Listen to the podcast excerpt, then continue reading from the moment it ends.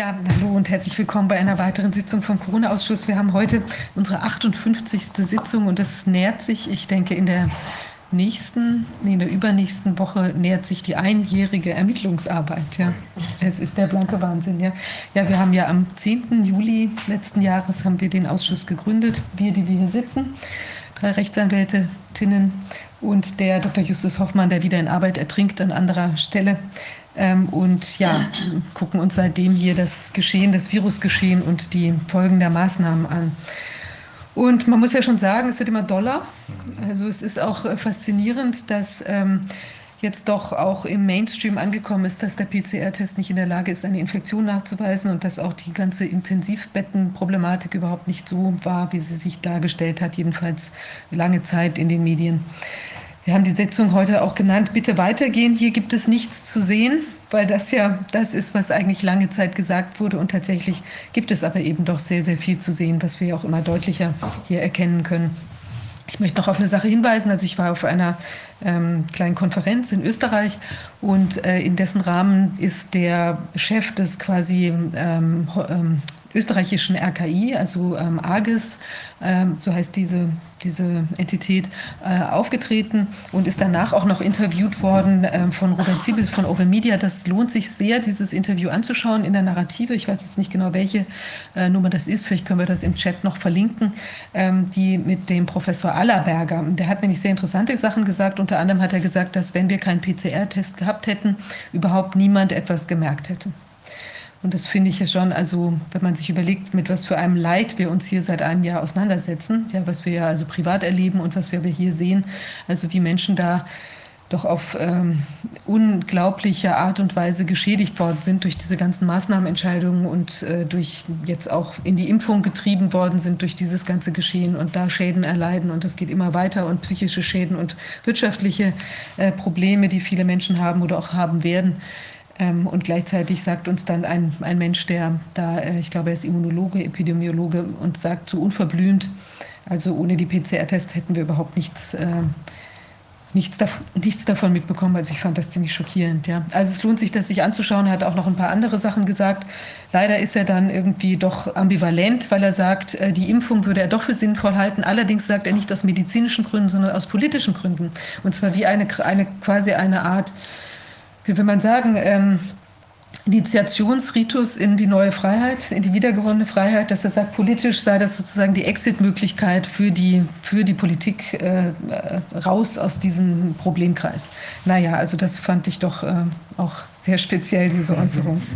Gut, aber wie dem auch sei, heute äh, haben wir sehr interessante Gäste und als erste haben wir Sally Beck da. Willst du näher ja, was Sally sagen? Beck ist eine Journalistin, mit der ich schon ein Interview gemacht habe. Sie spezialisiert auf Gesundheit und äh, sie wird uns heute was über die Situation in England erzählen, insbesondere was die Impffolgen angeht. Ähm, dazu gibt es noch mehr zu sagen. Das werden wir aber im Lauf des Gesprächs, glaube ich, versuchen herauszufinden, denn es gibt dort in England eine Entwicklung, die so ein bisschen undercover stattfindet, aber mit einer ziemlichen Sprengkraft äh, gefüllt sein könnte. Das wollen wir gleich mal abfragen. Ja, äh, wir werden, ähm, wir sind jetzt fast so weit, dass wir tatsächlich simultan übersetzen können, weil das ist ja ein bisschen nervig, wenn ich jetzt immer gleich so nach, nach einer Minute oder zwei das ähm, übersetze oder Viviane oder Antonia, äh, sondern das könnte, das könnte auch tatsächlich äh, simultan passieren durch Einblenden von Untertiteln. Untertitel werden eingeblendet werden, wenn wir äh, übers Wochenende oder so, ne, wenn wir hier fertig sind. Aber ich versuche es jetzt nochmal auf die alte Methode, müsste auch gehen. Sorry, Sally, to keep you waiting. Uh, Don't worry. I just, this is, um, we're close to our one year anniversary as the uh, Berlin Corona Investigative Committee. I think in, in a couple of weeks from now, um, we're going to be there. That's not the reason why I, ha- why I have a jacket on, though. Uh, um, can you introduce yourself so that we get a better impression of what you're doing and who you are? Okay, so my name's Sally Beck. I'm a freelance journalist working for mainstream media. Um, for the last 10 to 15 years, I've focused on health journalism as well as um, human interest journalism. I wrote my first national newspaper article in 1990. Um, and I haven't stopped writing for mainstream media all that time. And all that time, I haven't written for any alternative media until um, coronavirus. Uh, so now I I find that I can't get stories that feel newsworthy to me published in mainstream media. So all my work on coronavirus is being published by the conservative woman. So that's basically my history. Um, I was going to talk to you today about some of the families I've spoken to who've lost loved ones after the coronavirus. But a story has just emerged, um, which I just wanted to share with you because it just highlights how people are just not being considered important in this whole exercise. So we have a vaccine damage payment unit, um, and I think you probably have too. The criteria for any kind of compensation is high. So you have to be 60% damaged you have to be the one to prove that it was the vaccine that damaged you. It can't be the vaccine manufacturers proving that it didn't damage you. So all the onus of proof is on the damaged and the families of the damaged. But what's come to light is that um, we've had 66 confirmed deaths from blood clotting post vaccination. And it seems there's a question mark as to whether any of those families will get compensation, which is set at £120,000 maximum.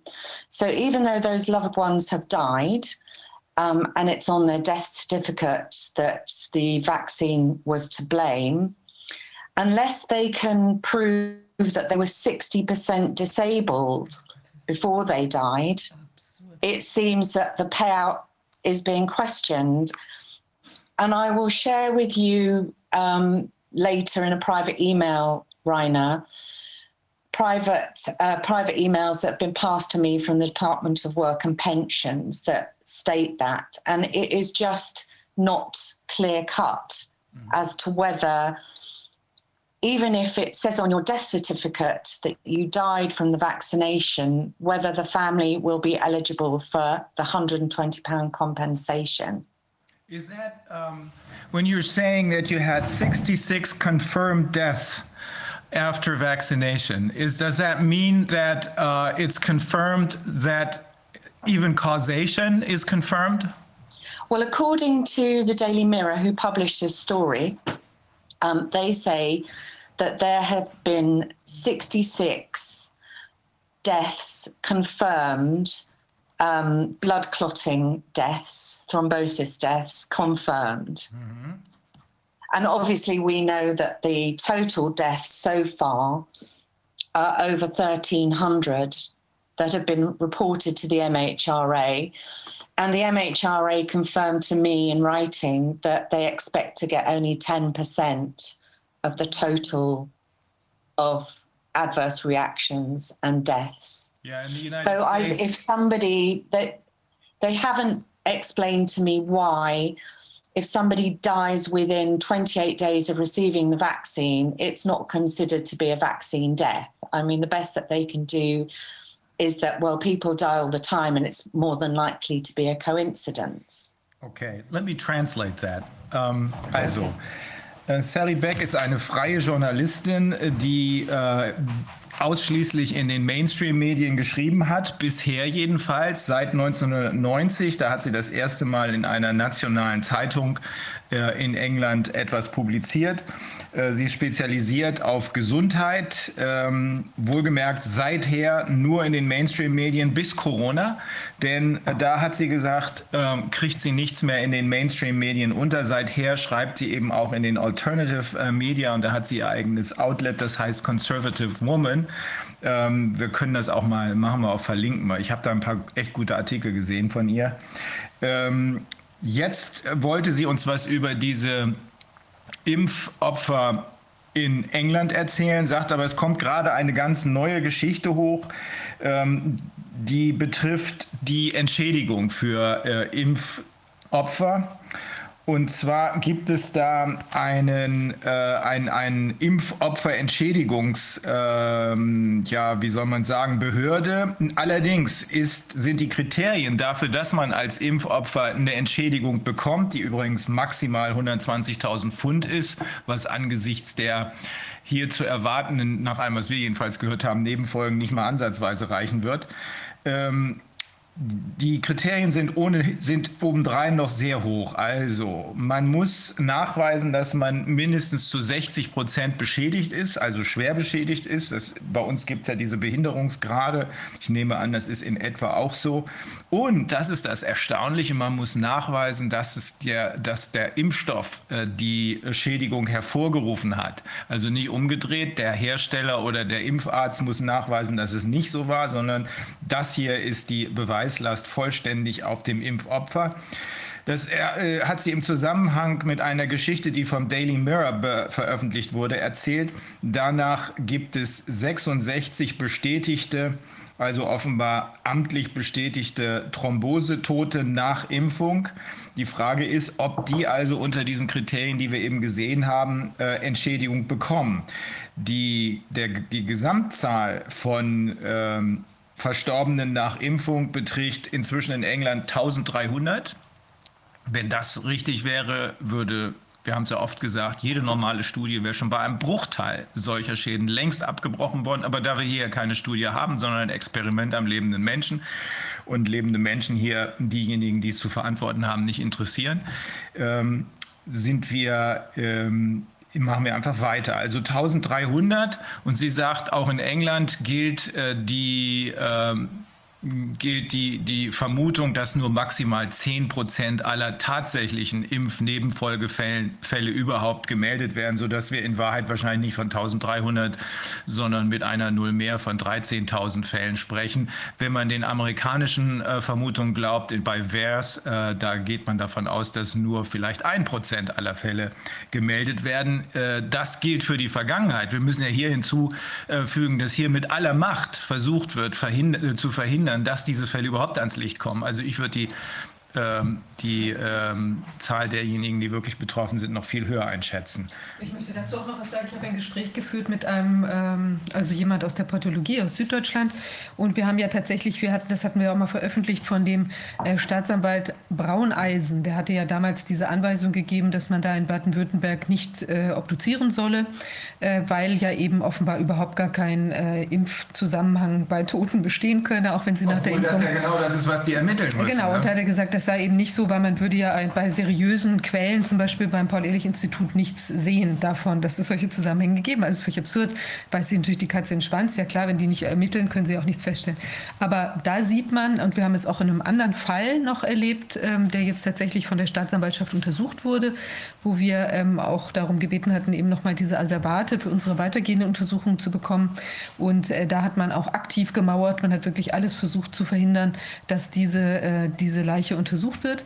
Äh, und wenn wir, wenn ich dann auch höre, dass eben da aus Süddeutschland man tatsächlich sich an diese Vorgabe von Brauneisen hält, weit überwiegend, also da können wir ganz sicher sein, dass da also wirklich nur bei den Menschen, die sich da absolut reinbeißen und sagen, ich möchte jetzt, dass dieses, dieses, äh, dieser Tod meines Angehörigen äh, geklärt wird, dass es dann auch zu Untersuchungen kommen wird. Also wir die, die gemeldeten, das, das dürfte wahrscheinlich ein Bruchteil von den sonst üblichen ohnehin schon relativ geringfügigen Meldeergebnissen sein. Ja, gerade weil hier eben alles vertuscht wird. Ne? Das ist ganz offensichtlich und äh, das kann man zwar beschönigen, äh, so wie es die Mainstream-Medien tun, aber die Wahrheit sieht schon anders aus und diese Wahrheit spricht sich zumindest außerhalb der Mainstream-Medien, aber teilweise jetzt sogar innerhalb der Mainstream-Medien immer weiter rum. Also es kommt hier alles ans Licht, so wie wir es eigentlich immer jetzt auch ähm, auch aufgrund unserer Arbeit uns erhoffen. Okay, Sally, that was a little bit longer, this translation, because uh, Viviane added some additional findings from, from Europe, uh, from Germany to this. Okay.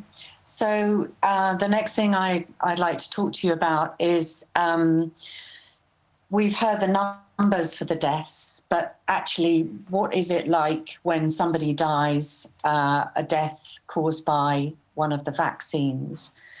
Um, what we know is that when they started vaccinating in the UK in December, deaths in care homes tripled in two weeks. Same here. Mm. Um, and that was from January onwards. And those are official figures by our Office of National Statistics. And the, the reason that they're giving for that increase in deaths is because the elderly had obviously contracted coronavirus before they were given their injection. Mm-hmm. Um, if you try to talk to anybody about um, advanced uh, antibody dependent enhancement ADE, um, there's a kind of a, a blank a blank look. People don't really understand what that might be. And I know that there have been um, two arrests in a care home that suffered uh, few, many deaths. Um, and the, the care home manager is being blamed, although they had no deaths before the vaccination program started.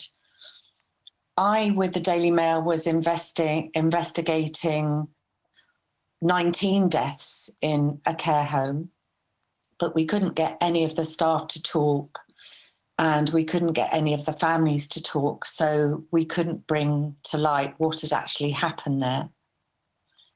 Um, after the, first reports I, I get, so obviously we're vaccinating from the eldest to the youngest. And when people who were not in care homes were beginning to get their vaccination, what was happening was the vaccination was setting off a chain reaction. So they would begin vomiting, they would suffer diarrhea. That would av- aggravate maybe um, a small ulcer that they had um, that had been under control before the vaccine. And then I spoke to one family where the, their father died of a pulmonary embolism because he just vomited so much and had become dehydrated and his body couldn't take it. I think he had, um, he was diagnosed with dementia. Um, but before he had his vaccination, he had some quality of life. Uh, the most tragic case that I've spoken to is a 47 year old woman. So in the UK, we are vaccinating over 40s with the AstraZeneca vaccine. We've had one high profile death of a BBC presenter. I think she was 44. We had another death of a mother of three who was 43. And then I spoke to a family, again, a mother of three, um, who was 47 and she was desperate to get her vaccine because she wanted to see friends and family. She had two grandchildren who'd been born during lockdown and she hadn't been able to touch them or kiss them. She'd just seen them in the car. Um, she was a very sociable woman, according to her partner. You know, if they went to the 100 yards to the shop, it would take 20 minutes because everyone wanted to stop and talk to her. She'd been a lay preacher. She read you know, she was widely read. Um, they were a low income family. Um, the husband was, or the fiance was earning the minimum wage, and they had a five year old son who they'd kept from starting school because they didn't want him to come into contact with coronavirus. So he started school a year later than he should have done. Um, after her vaccine, she began to suffer pains in her side.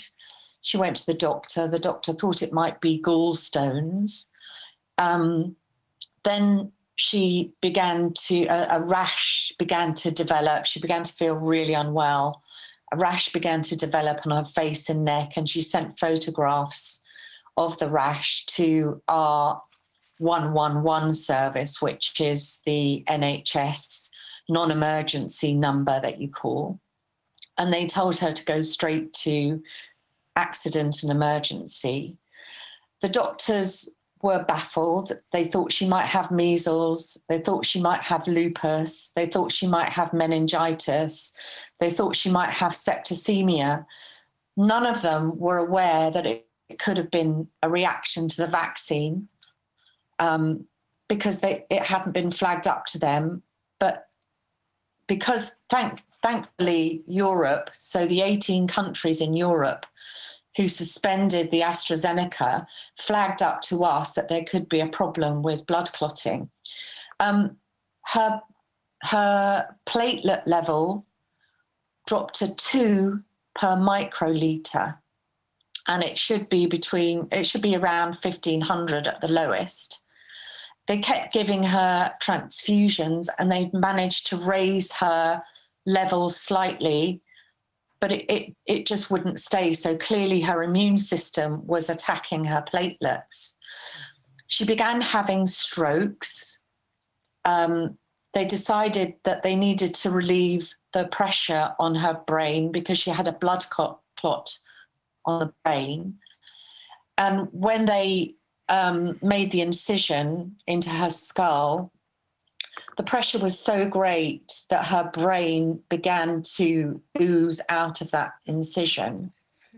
And it was then that they knew that they couldn't save her. I think she was in hospital for 10 days. I can't remember exactly. Her family hadn't been allowed to see her. The last text that she sent to her uh, fiance was bored but still alive. And um, he was invited in when they turned off the life support machines to say goodbye to her. And he just held her hand and said, You know, I promise I'll look after our son. You know, don't do this, don't go. We want you to come home. But everything was lost by then. And she she died after 10 minutes. Um, that family has been plunged into poverty. So, although the uh, fiance's work have been really supportive, um, he's on the minimum wage as a metal worker and he's had to cut down his hours so that he can look after his son. You know, obviously, his son has lost his mum. He wants to make the impact of that as as limited as he can. So he's only working part time. And he's now thinking of going to live in a commune so that he can get some support, basically, um, support with what he needs to do for his son, support for what he needs to do for himself. Um, and basically, you know, I guess he just doesn't want to be alone, really. I'll translate that. Okay.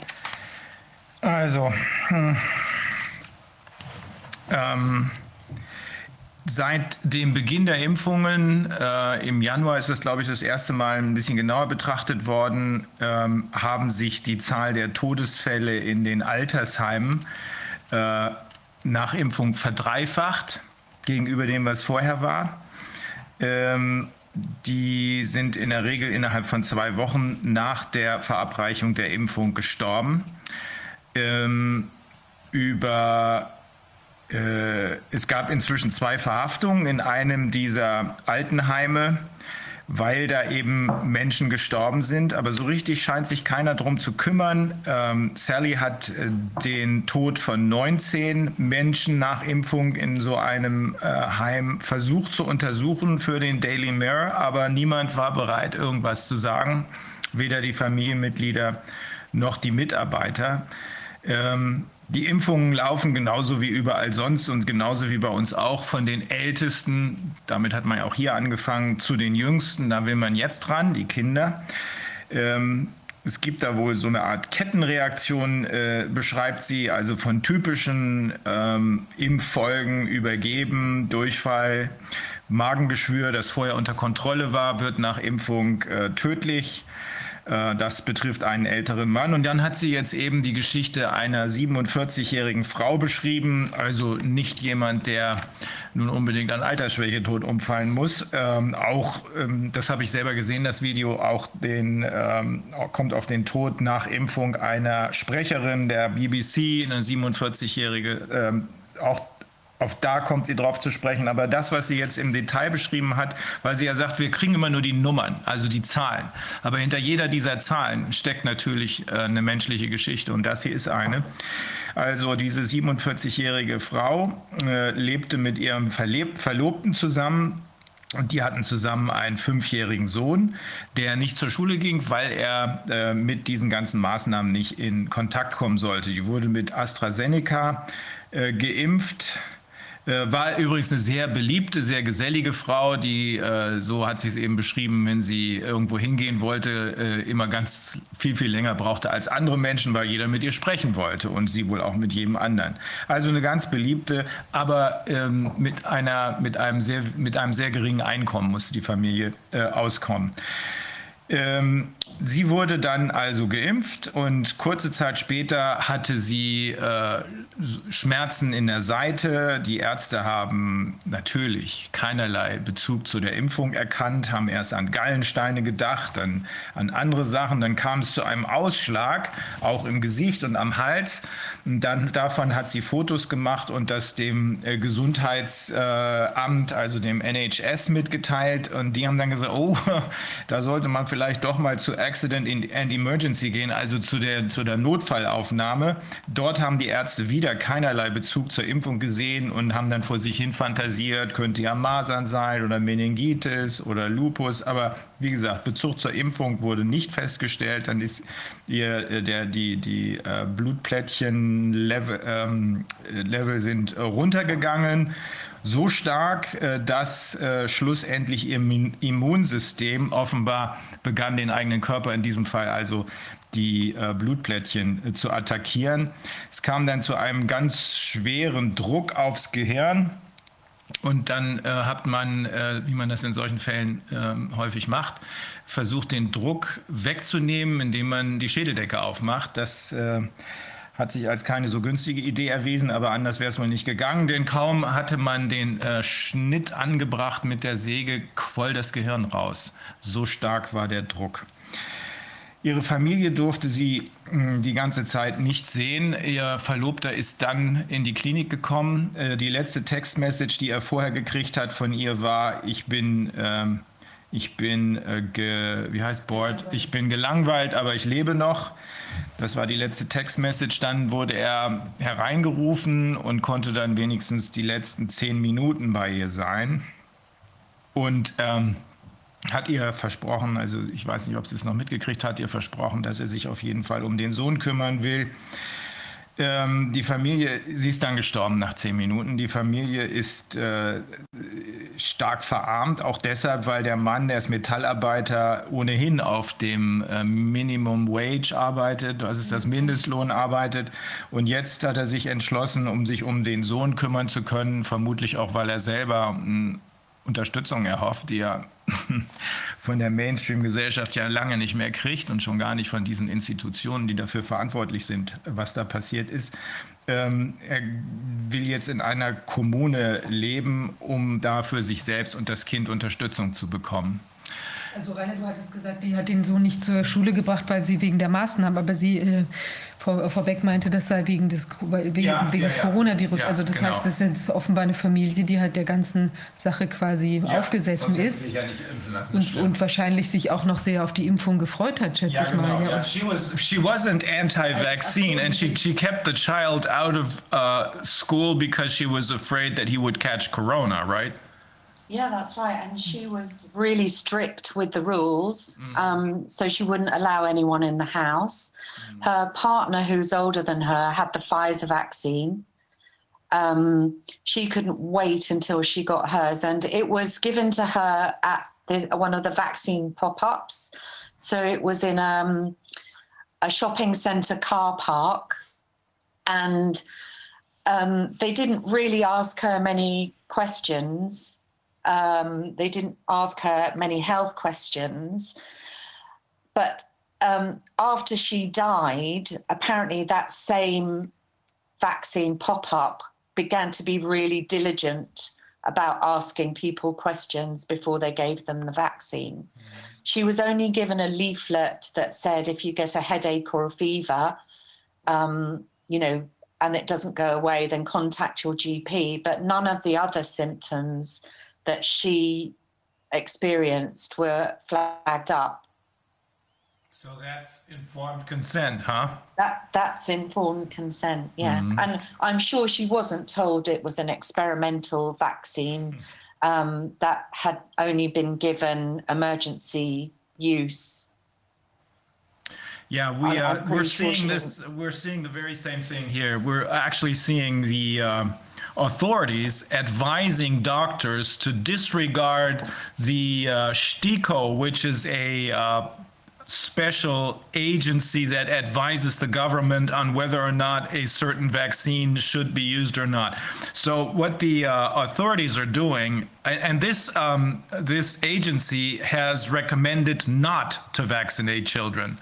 Um, but now we're seeing um, certain governmental agencies advising doctors to disregard this advice. So this is it's it's a lockstep approach that we're experiencing. It's like a juggernaut. It's like trying to stop yeah. a juggernaut. You know, it's like being a feather in front of a juggernaut. Yeah. This morning we had reports. The BBC is pushing vaccination really hard, really, really hard. They've been pushing it for children, even though our uh, Joint Committee for Vaccination and Immunisation have not yet recommended vaccination for the 12 to um, 17 year olds, although the MHRA have said, yes, it's fine by us, but it's your decision. But what we're hearing now are that our accident and emergency departments are overwhelmed this is despite 70% of our population being vaccinated. And they're overwhelmed seven, with children. 70, 70? I think it's about 70, yeah. I think um, 70 have had a first vaccine. And I'm not sure of the figures that have had a second, but I think it's probably around 50. I can confirm that to you later. Um, but apparently A&E is full of children with respiratory symptoms who, according to the BBC, can be treated at home. But I don't know if you spoke to Geert Vanden Bossche, who worked for the Gates Foundation, who worked on developing the Ebola vaccine, who worked for GlaxoSmithKline. Um, I interviewed him, and his biggest concern was that if we vaccinated during a pandemic, um, the vaccine would not be able to infect older people um, any longer. So it would jump into younger, the younger generation. And that seems to be what we're seeing now. Mm-hmm. And that is highly likely to be used as an excuse to vaccinate children. I posted um, from the defender last night, who I know you're probably aware of, the first death that I've seen of a 13 year old. Um, that was a myocarditis type death, uh, previously healthy. So that's what we're seeing here at the moment. The, the BBC, I complained when they began pushing the vaccine to pregnant women. And I'd spoken to Pfizer, we only had the Pfizer vaccine then. I'd spoken to Pfizer, who said that they had not completed their reproduction toxicology report and they had not started studies in pregnant women. Um, mm. They libeled Mike Yeadon on air and then um, it was it during a Woman's Hour program, and I wrote about this for the Conservative Woman. Um, but they then had to edit the program afterwards to, to remove the libel. Um, hmm. the BBC were on, uh, they had a doctor, a very high profile professor from Scotland, on a children's program called News Round. It's a news program who was telling children it was 100% safe to get the vaccine. Um, somebody complained on Twitter to the BBC, and the BBC then removed that from the online program and uh, uh, published an apology on the online program. But obviously, the children had already seen it. They're not going to go back and look at it again. They didn't broadcast it again with the correction. So they you know, they really are pushing it hard for children. And the propaganda that we've seen that's being shown to children in uh, schools, produced by the Stephen Hawking Institute, has horrific pictures of children covered with smallpox. Uh, one who is paralyzed from tetanus. And it's just not the same thing. And this is the propaganda that's being used with children to tell them that they need to get their vaccines. It doesn't matter if they have if their parents don't want them to have it or not they will be i'm sure they'll be rolling it out in schools like they roll out the hpv vaccine and now they add more vaccines in with the hpv mm-hmm. i'll translate that um, Also das war so, um auf die Frau, äh, auf deren, über deren Schicksal äh, Sally eben gesprochen hat, nochmal zurückzukommen. Das war keine Impfverweigerin, sondern im Gegenteil, die war den Maßnahmen gegenüber aufgeschlossen. Ähm, sie äh, und ihr Sohn ist auch nicht deshalb zur Schule, nicht zur Schule geschickt worden wegen der Maßnahmen. Das hatte ich äh, falsch mitbekommen, sondern weil sie ihn vor Corona schützen wollte. Sie hat das also richtig ernst genommen. Äh, sie hat AstraZeneca bekommen, ihr Verlobter hat Pfizer bekommen an so einem Stand so ein Pop-up, so heißt das, an so einem Stand, wie wir es ja inzwischen auch kennen. Wir wissen, hier in Berlin gibt es äh, diese äh, kleinen Zelte, da baut jemand ein Zelt auf und sagt, so, das ist jetzt meine äh, PCR-Teststation, damit mache ich jetzt pro Tag 50.000 Euro. Ähm, so ist es da auch mit den Impfungen gelaufen. Ähm, das besonders Schlimme daran ist, dass genau wie hier die öffentlich-rechtlichen Medien, auch die BBC, diese, Vaxi diese Impfungen besonders hart pusht, dafür richtig Werbung macht. Nach unserer festen Überzeugung, wir haben das jetzt mehrfach ausführlich besprochen, ist das ein massiver Verstoß gegen das Heilmittelwerbegesetz, aber da kommen wir dann noch zu gegebener Zeit drauf zurück. Ähm, die äh, auch dort versucht man die Kinder jetzt unter Kontrolle zu bringen, in Anführungsstrichen also zu impfen. Äh, aber die Notfallaufnahmen, also Accidents and Emergency, das sind die Notfallaufnahmen, die sind inzwischen voll mit Kindern, äh, die unter in, im Wesentlichen Covid-ähnlichen Geimpften unter Covid-ähnlichen oder Covid-Symptomen leiden, also respiratory. Uh, you're, you're saying the um, accident and emergency um, uh, emergency care units or the accidents and emergency uh, places, they're full with children who suffered damage after getting vaccinated. Is that correct? No, no, that's not right. So the A&E are, is full of children who are presenting with respiratory um, symptoms, yeah. but not serious respiratory symptoms. But because of the fear factor that's been pushed on parents, um, they're you know they're not they don't want to take any risks. So they're taking the children to accident and emergency. And we've we've had two hospitals declare um, i think it's called code black mm. which means they are absolutely at tipping point and almost unable to cope Okay, I'll, I'll quickly correct that then. Sure. Uh, also diese äh, Notaufnahmen sind nicht voll mit den äh, Kindern, weil die äh, nach Impfung Schäden erleiden, sondern wegen der Panik. Also, genauso wie vorher in New York, äh, das haben wir ja schon ein paar Mal gehört, gehen jetzt Leute in die Krankenhäuser, die Angst haben um ihre Kinder und schicken die in die Notfallaufnahmen. Die haben irgendwelche Atmungsprobleme, wie heißt das, Respiratory äh, Probleme, ja, irgendwie Erkältung oder sowas. Äh, aber jetzt sind die, das hat sie gerade gesagt, ähm, so panisch, dass manche dieser A&E, also manche dieser Notfallaufnahmen komplett voll sind. Ähm, Code Black nennt sich das. Die äh, können keinen mehr aufnehmen. Und damit hat man dann natürlich auch nach außen gleich die Erklärung, oh mein Gott, das Gesundheitssystem ist overwhelmed. Oh mein Gott, wir haben das Gesundheitssystem kaputtgeschlagen durch unsere idiotischen Fantasien. Ähm, ja, sie sagt außerdem, dass ähm, sie den ähm, äh, Mediziner Van den Bosch ähm, oder Bosche wird er wohl ausgesprochen, ist ein Holländer, interviewt hat, der sagt, ja, das Impfen der Älteren führt dazu, dass äh, die äh, jüngere Generation jetzt durch Covid stärker betroffen ist. Wir können das nicht überprüfen. Wir haben bisher davon Abstand genommen, äh, mit Herrn van den Boske zu reden, weil, äh, da weist Sally ja auch selber darauf hin, er kommt aus äh, der Bill und Melinda Gates Umgebung und ähm, da sind wir immer besonders vorsichtig. Also um, um das auch nochmal klar zu sagen, es gibt Menschen und Institutionen, zu denen halten wir, weil wir ihnen misstrauen, einen Sicherheitsabstand.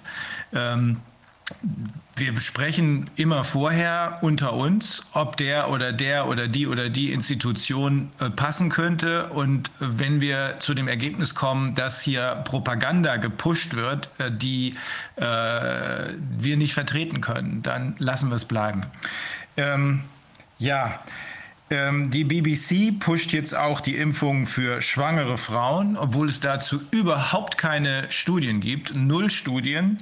Ähm, es gab zuletzt einen Arzt aus Schottland, der in der BBC diese Impfungen als 100% sicher beschrieben hat. Genau dasselbe haben wir auch. Wir haben hier äh, nicht nur in, den, in diesem Dings, in diesem Clip, was du neulich gespielt hast, sondern grundsätzlich, wir haben immer mehr Mediziner, die natürlich allesamt äh, ihre Zulassung verlieren werden, wenn das hier durch ist und es wird durch sein. Man hört ja schon das Donnergrollen am Himmel. Es wird irgendwann durch sein und nicht in allzu ferner Zukunft. Also wer sowas macht, wer also glatt lügt und behauptet, diese Impfungen seien absolut sicher, äh, der hat erstens ein Problem mit dem Heilmittelwerbegesetz, aber selbstverständlich auch ein strafrechtliches Problem, wenn dann Menschen daraufhin äh, sich impfen lassen. Das Problem ist, dass sich jemand beschwert hat über diesen Auftritt des äh, BBC, äh, über dieses Arztes aus Schottland in der BBC.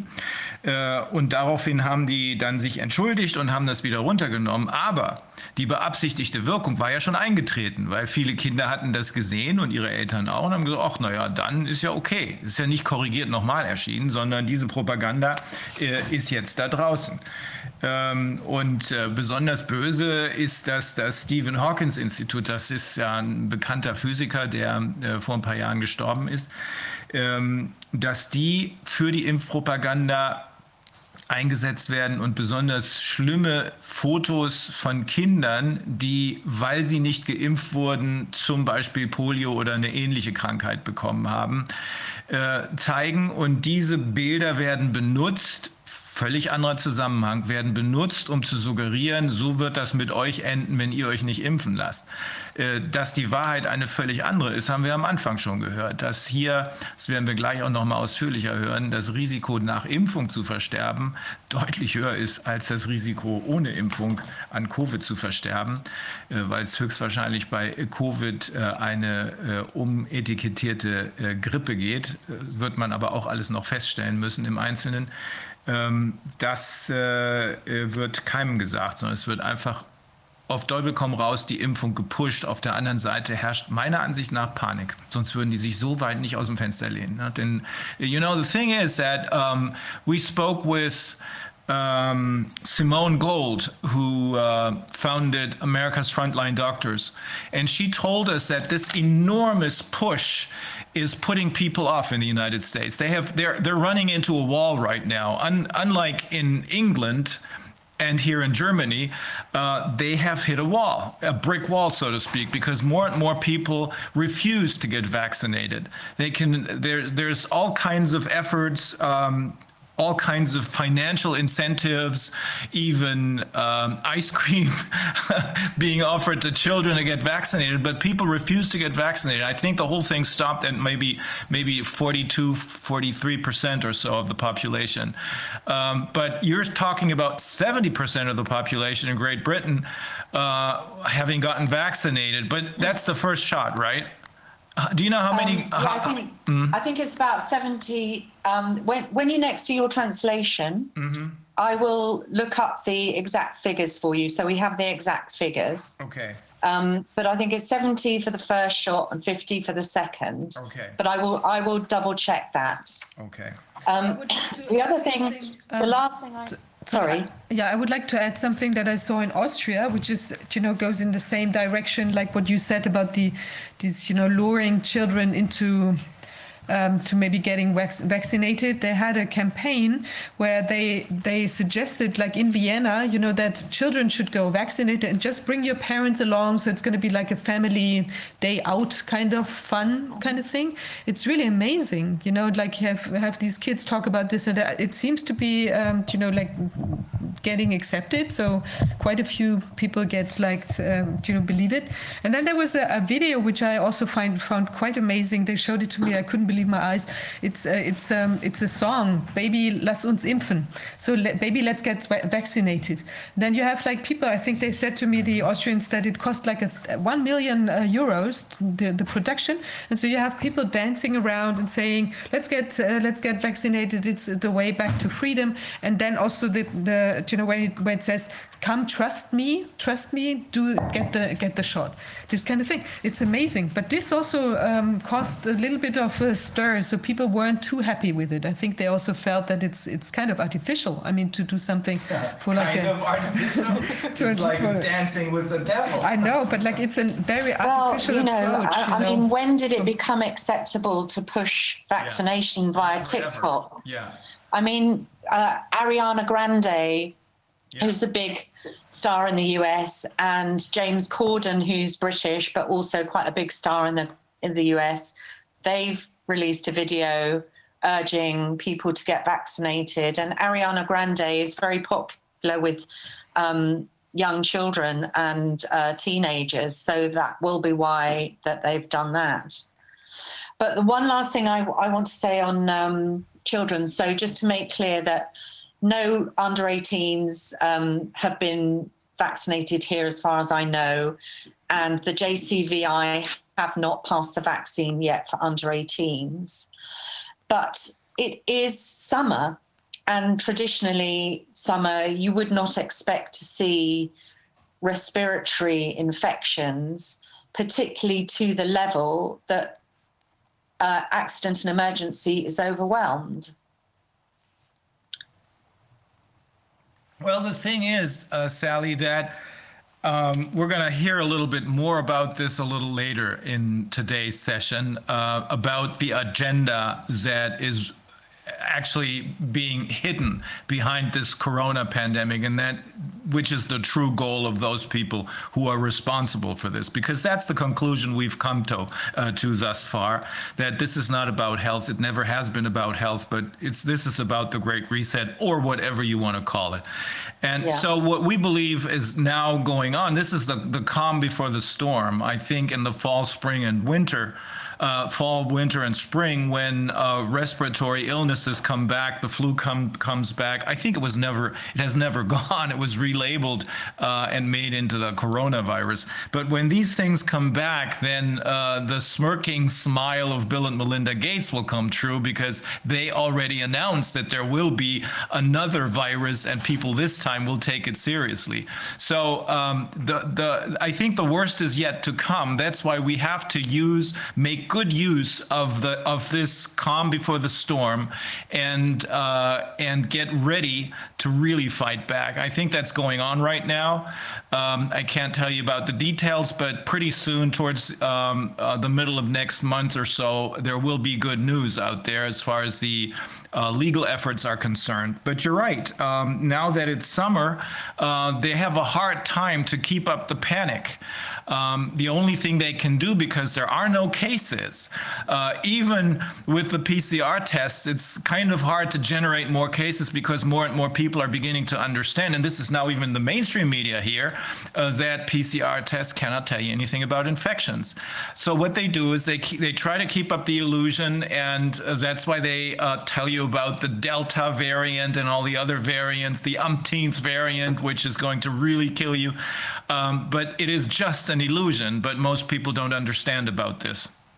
No, I mean, even um, intellectuals, if you try and explain Um, and I've tried to explain to journalists, I've tried to explain to my, you know, very intelligent friends, um, you know, pe- people can't take it in because to take in what we're saying is to then realize that there is some kind of hidden agenda and there is something really awful going on, and that is just too much to stomach. Um, but before we wrap up, um, I, I, just really like to talk about mainstream media. Mm-hmm. So I began reporting on the MMR vaccine back in 1999. Um, and the last piece I wrote about the MMR was 2010. So I wrote two pieces. One was an interview with Dr. Andrew Wakefield, and it was a double page spread in the Mail on Sunday. And the other one was a front page of the Mail on Sunday. Um, and it was a report that a boy had received, I think he'd received 80 or 90,000 pounds from the vaccine damage payment unit. It had taken his parents 18 years to prove that the MMR vaccine had destroyed their son's health. And I was asked on the Saturday that that story, before the story came out, to come in and write the comment piece for it. Um, and I wrote a comment and I wrote why it was possible for vaccines to damage. And like I say, that was a front page story. And the Mail on Sunday, I suppose, had the second or third highest circulation in the UK. It's the top middle market newspaper. On the Monday, The Guardian um, had a headline The Vaccine Myth That Won't Die. So, although our government had admitted that this boy had been damaged by the MMR, the Guardian reported that MMR damaged by the MMR was a myth, even though the government had paid out for it. So that's after and after Dr. Andrew Wakefield was struck off, mm-hmm. it became impossible almost to get vaccine damage stories in the paper, although we have seen stories about narcolepsy connected with the swine flu.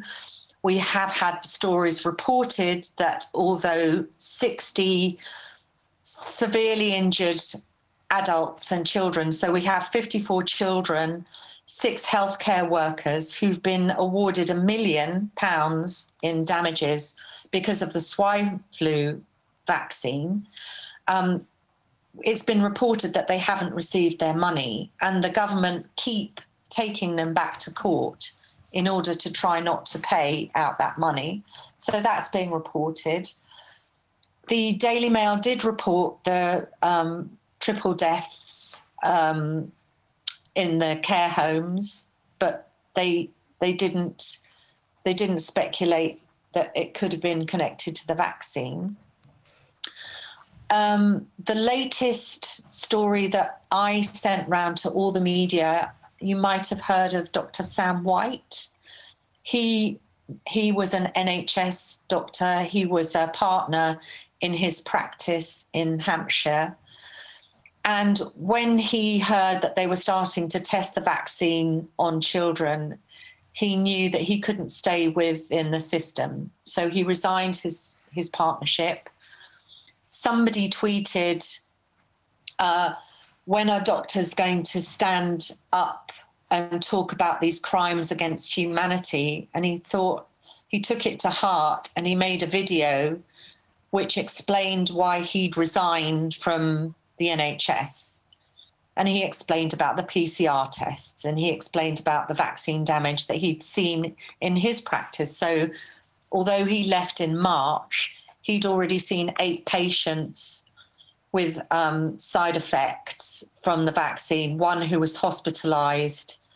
And in fact, this man who was in his 50s had already had coronavirus So he didn't need the vaccine, but he was given it anyway because nobody looked at his notes in the hub that he went to to get his vaccination. And he ended up in hospital, but he was released after 24 hours. Um, anyway, I thought, you know, this is a really valuable story. I think that it's something that mainstream media might like. And I sent it probably to six newspapers, um, and I didn't even get a rejection slip. I didn't hear anything about it at all. So I have written that story. It will be in the Conservative Woman tomorrow or, or Sunday. I've written about the British Airways pilots, mm-hmm. uh, which is in Conservative Woman today.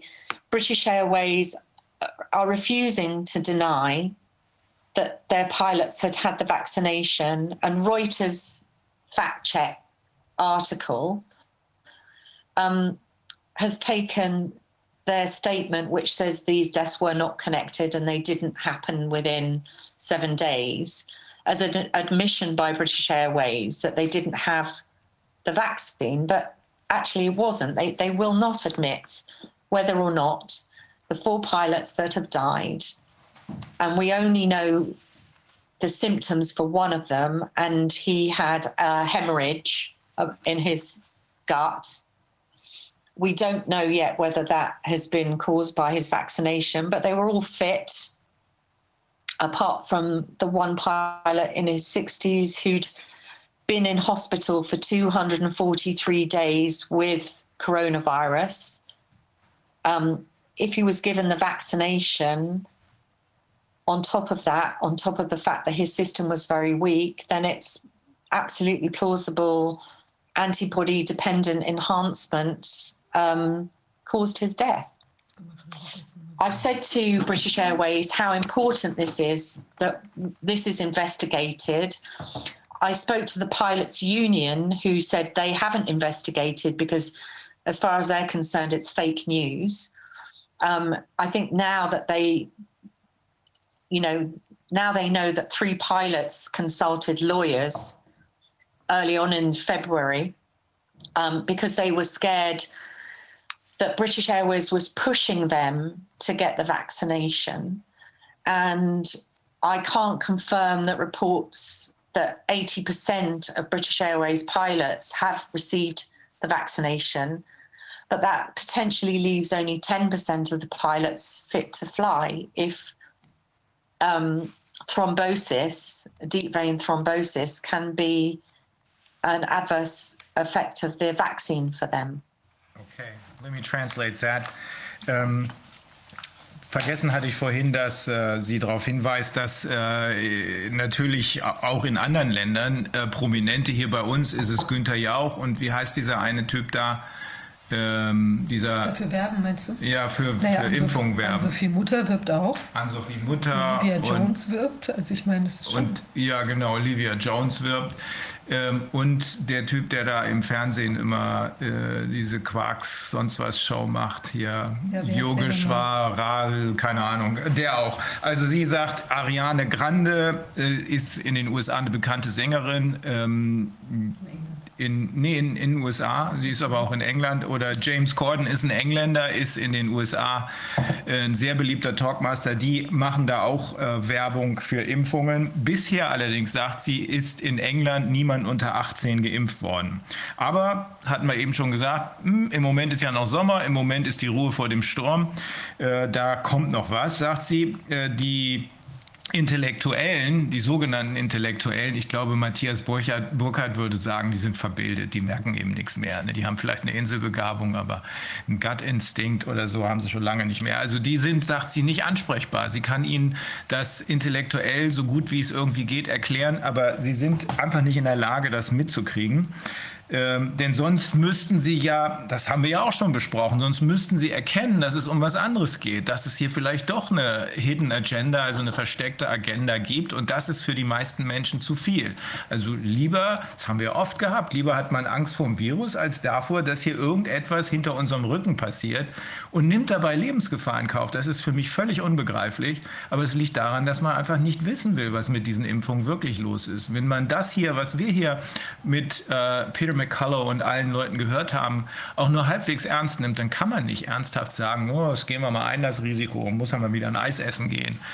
Eis essen gehen mit dem Tod bezahlen ist keine gute Wahl. Ähm, jedenfalls ähm, sagt sie, hat sie über mRNA-Impfungen das erste Mal in 1999 geschrieben, das letzte Mal in 2010, im Zusammenhang auch mit Dr. Andrew Wakefield. By the way, I know that they're making him into a conspiracy theorist, but everything I've seen, um, his videos, he, he looks like a very level-headed and sounds like a very level-headed and, and intelligent human being. I don't, I don't get it, but in the meantime, we know, of course, that anyone who's not in line with the government meaning the vaccine industry, is, of course, a, a conspiracy theorist. Yeah, I mean, I've interviewed him many times. Um, we've talked a lot.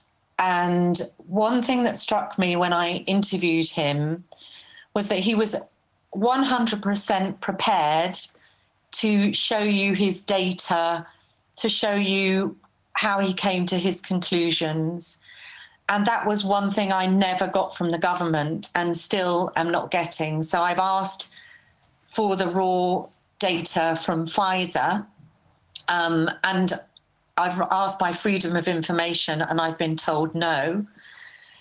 Um, and I can tell you now that the figures that I quoted are an underestimate.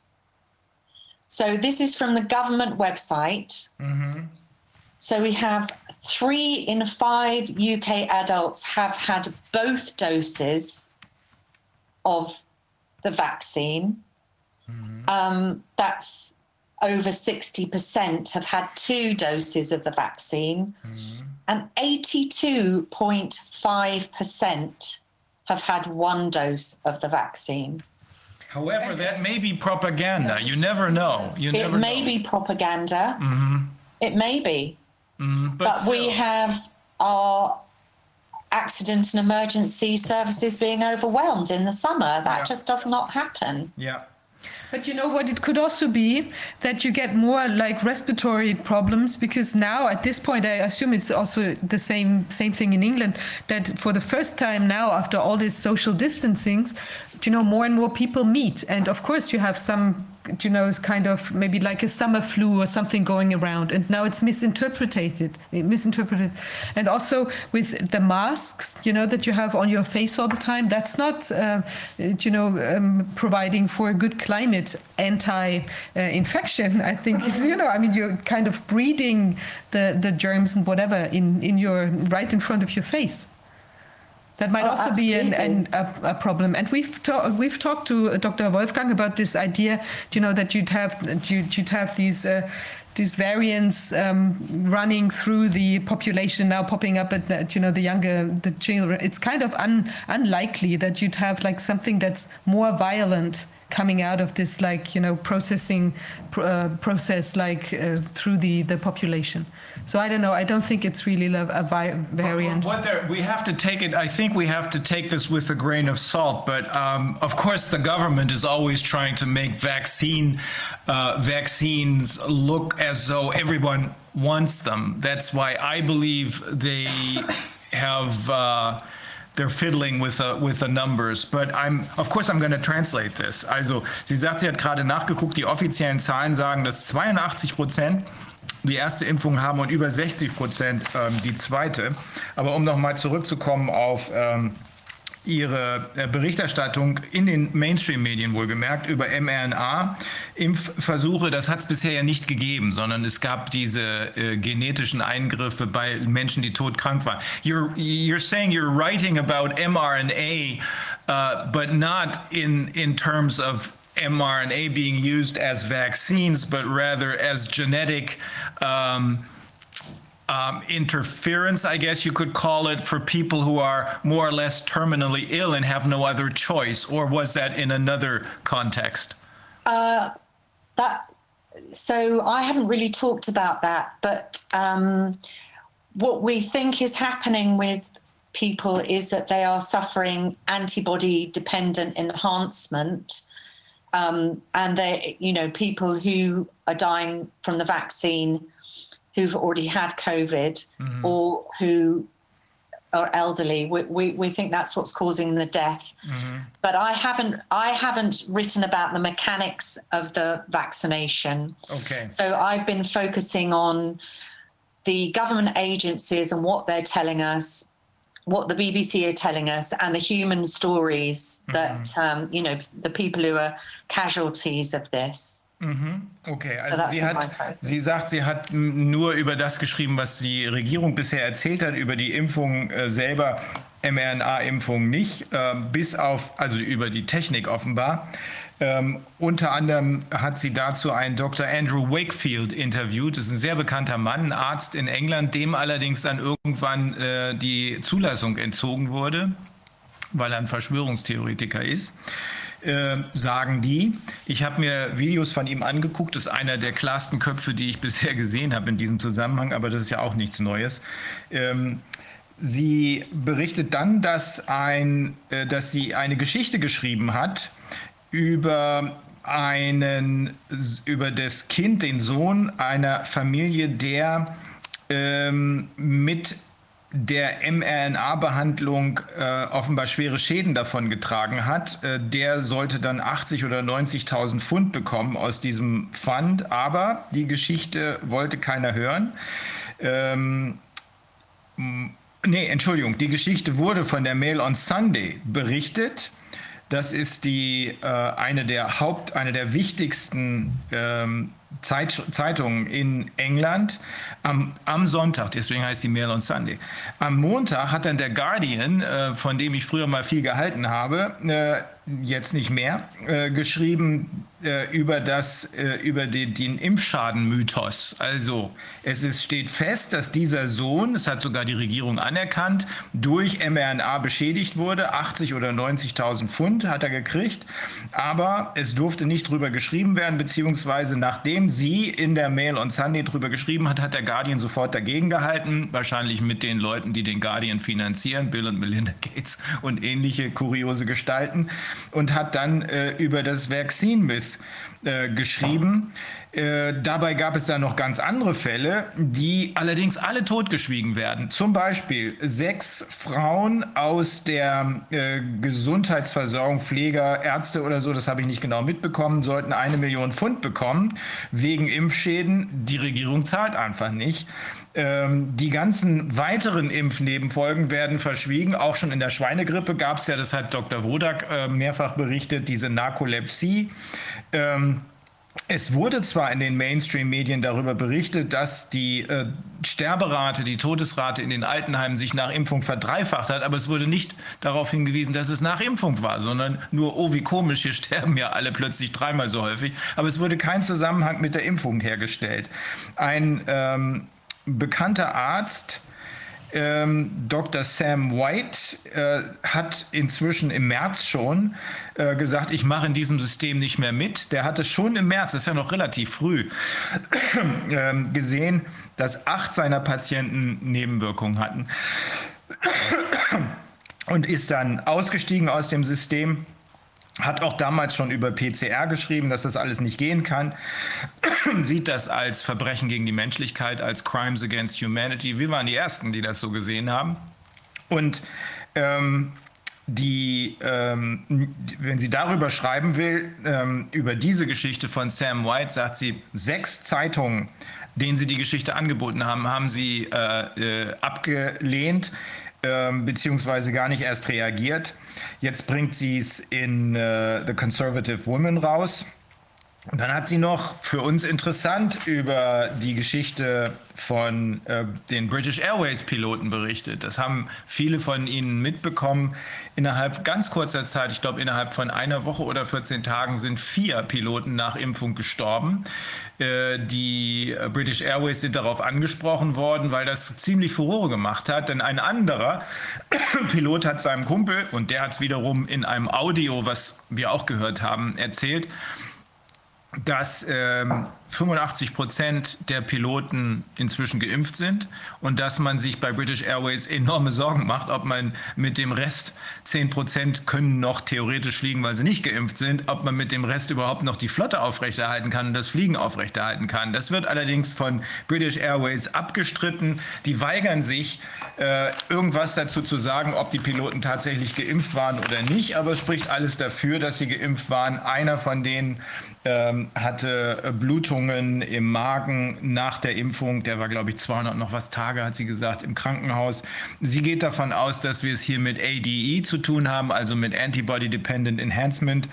Ähm, einige der Piloten haben schon recht frühzeitig sich an Anwälte gewandt, weil sie gesagt haben, wir werden, wir werden uns nicht dazu zwingen lassen, äh, uns impfen zu lassen. Und unterm Strich besteht das Risiko, dass nur noch 10 Prozent der Piloten überhaupt fliegen können. Die Frage ist, Wem nützt diese Geschichte? Ich kann mir vorstellen, dass das stimmt. Äh, die Frage ist aber, wem nützt diese Geschichte? Die Geschichte sagt auf der einen Seite, lasst euch bloß nicht impfen, weil das ist das Risiko. Dass äh, am Ende, wie man ja an dem Beispiel äh, der British Airways Piloten sieht, übrigens, wir haben genau die gleichen Beispiele von äh, Air Canada und Air India gehört. Da äh, sind wir auch ganz gut verdrahtet.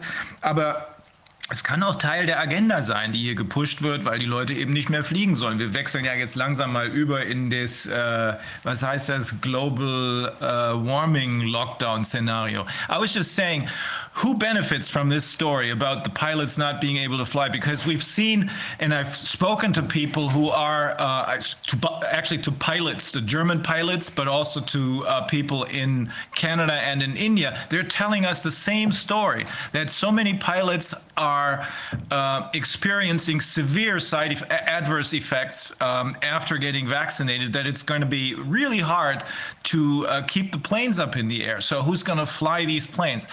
on the one hand, these stories, of course, um, I think they, they serve a double purpose, really. On the one hand, uh, and this is good for us, is it makes people even more reluctant to get vaccinated. But at the same time, of course, who wants to get on a plane without being certain that the pilots, the two people who are sitting in the front, haven't gotten vaccinated? Because it's it's probably okay if out of 400 uh, passengers, 200 drop dead after getting vaccinated, but it's not okay if the two pilots who fly the plane drop dead. So I well, think this is there's again an agenda going on in the background which we cannot really discern what it is about. No, I mean it means that you know as citizens we're grounded pretty much in our own country. Yeah. Mm-hmm. and we saw, you know, one of the first stories was about uh, cruise ships with um, everybody contracting coronavirus. So we won't want to be sailing either. So, you know, we're effectively grounded, aren't we? If yeah. um, it could also be, you know, I like to look at all possible scenarios. It could be that um, they obviously the vaccine wasn't tested properly. Mm. We, you know, it, it could be an unforeseen reaction that they weren't expecting. Mm. But who knows? I just actually I knew I'd done some research on how many doses of vaccine that the government have bought, and they sent me their they sent me a, a document which showed, and it's a billion, a billion doses. So we're a population of 67 million. So it's entirely possible that those figures are ac- accurate. And I know that there has been a tremendous push. Mm. And I know so many people who've been vaccinated who normally would not have bothered. They don't get the flu vaccine. They got vaccinated for two reasons because they wanted to open up the country again and they wanted to be able to travel. And that is also a real problem for young adults. You know, there's many at foreign universities. Um, they want to go traveling during their summer holidays and they they, they're 20 year olds. When we open vaccination to 18 year olds plus, 700,000 18 to 24 year olds booked their vaccination in one day. I'll translate that. Um, the system. Yeah. It, it's it, it overloaded now, that they've gotten vaccinated they're still grounded. That's the curious that's the really curious side effect. Because you know many people who got vaccinated uh, who initially believe now we're going to have a norm we're going to get our normal lives back. And then they're being told no you're going to have to keep wearing a mask. No you're going to have to keep social distancing. Oh no you can't get on a plane because they're grounded. Well also sie sagt ähm, in diese, das ist ja eine Spekulation, die wir anstellen. Äh, warum kommt die Geschichte jetzt raus? Diese Geschichten darüber, dass Piloten äh, in großem Ausmaß äh, Schwierigkeiten haben, sodass sich einige Gesellschaften schon Gedanken darüber machen, ob sie überhaupt noch fliegen können. Ähm, und sie sagt, ja, äh, im Endeffekt ist es jedenfalls so, dass wir grounded sind, also ähm, am Boden gestrandet sind. Aber das gilt nicht nur für die Flugzeuge, sondern das gilt auch für die Cruise Ships, also für die Kreu Kreu Kreuz Kreuzfahrtschiffe. Ähm, da läuft ja auch nichts mehr. Ähm, sie sagt, Sie hat nachgefragt bei der Regierung, äh, wie viele äh, Dosen an Impfstoff eigentlich gekauft wurden. Eine Milliarde. Eine Milliarde für eine Bevölkerung von 62 Millionen ähm, in England. Ähm, also hat man wohl noch mehr Impfungen vor. Äh, die Ganz merkwürdige Sache, gerade bei den Jüngeren, die 18-Jährigen und über 18-Jährigen, als klar wurde, okay, jetzt könnt ihr auch geimpft werden, haben innerhalb eines einzigen Tages 700.000 von denen gesagt, okay, wir melden uns jetzt an. So what I think, Sally, in order to come to a conclusion here, what I do firmly believe is that they have lost control, no matter how you interpret what's going on, but they have lost control over the adverse effects and, of course, over the narrative because uh, this is entering the mainstream media. Part of it may be um, part of it may be manufactured, um, may be out there in order to man- manipulate us. But I think a large part is they're losing control. And that's why they're panicking and that's why they're pushing so extremely hard and running into a brick wall in the United States and in other parts of the world, world as well. But we have to keep on fighting. I think you're right. And um, thank you so much for doing this. Um, if, if anybody wants to ask me a question before I go, feel free. Yes. I have just one small question. No, two two small questions. One is um, with this one billion doses that they bought. That seems to be so. I mean, absolutely out of proportion. You know, considering your population. Do you think that's something corrupt? Because I mean, even if if you were thinking about like by getting people vaccinated later on again, you know, now that they're already discussing that this uh, version of the vaccine might not work with the variant X Y Z you know, um, why would about, they stock on that upon that? Yeah, I think it's about boosters. It's about having enough to vaccinate the population about four times. So a billion here is a hundred million. Um, okay. I think it's about you know making sure that they've got plenty of stocks for boosters, and they've also got plenty of stocks for the children. And with regards to the BBC, do you think that, I mean, I don't know, are you in direct contact with journalists, like colleagues or something? I mean, do you think it's it's like on all levels that they're buying this uh, or like that they're bought or buying the, the story? Or are there some who have, have doubts about it and are just, just cannot report the way they want? I'm not in touch with any BBC journalists. Mm -hmm. But what I can tell you is that the last two rallies, the protests that we had in London, and there's another one this Saturday, um, huge crowds gathered outside the BBC in central London. So it has two London offices one's in central London, one's in West London. And outside the central London offices, people were just chanting liars, liars, liars there was a huge sort of police presence and barricades to stop any protesters getting into the building. Um, the police had riot gear. Um, and, you know, if you challenge them, they have to back down. So the, the, the two times that I know that they've been challenged, they've had to edit the program that they already aired, the two programs that they'd already aired. the only way you can complain to the BBC is actually to the BBC. And obviously, they come back and say, Oh, I'm sorry, you're terribly disappointed, but we think we did great.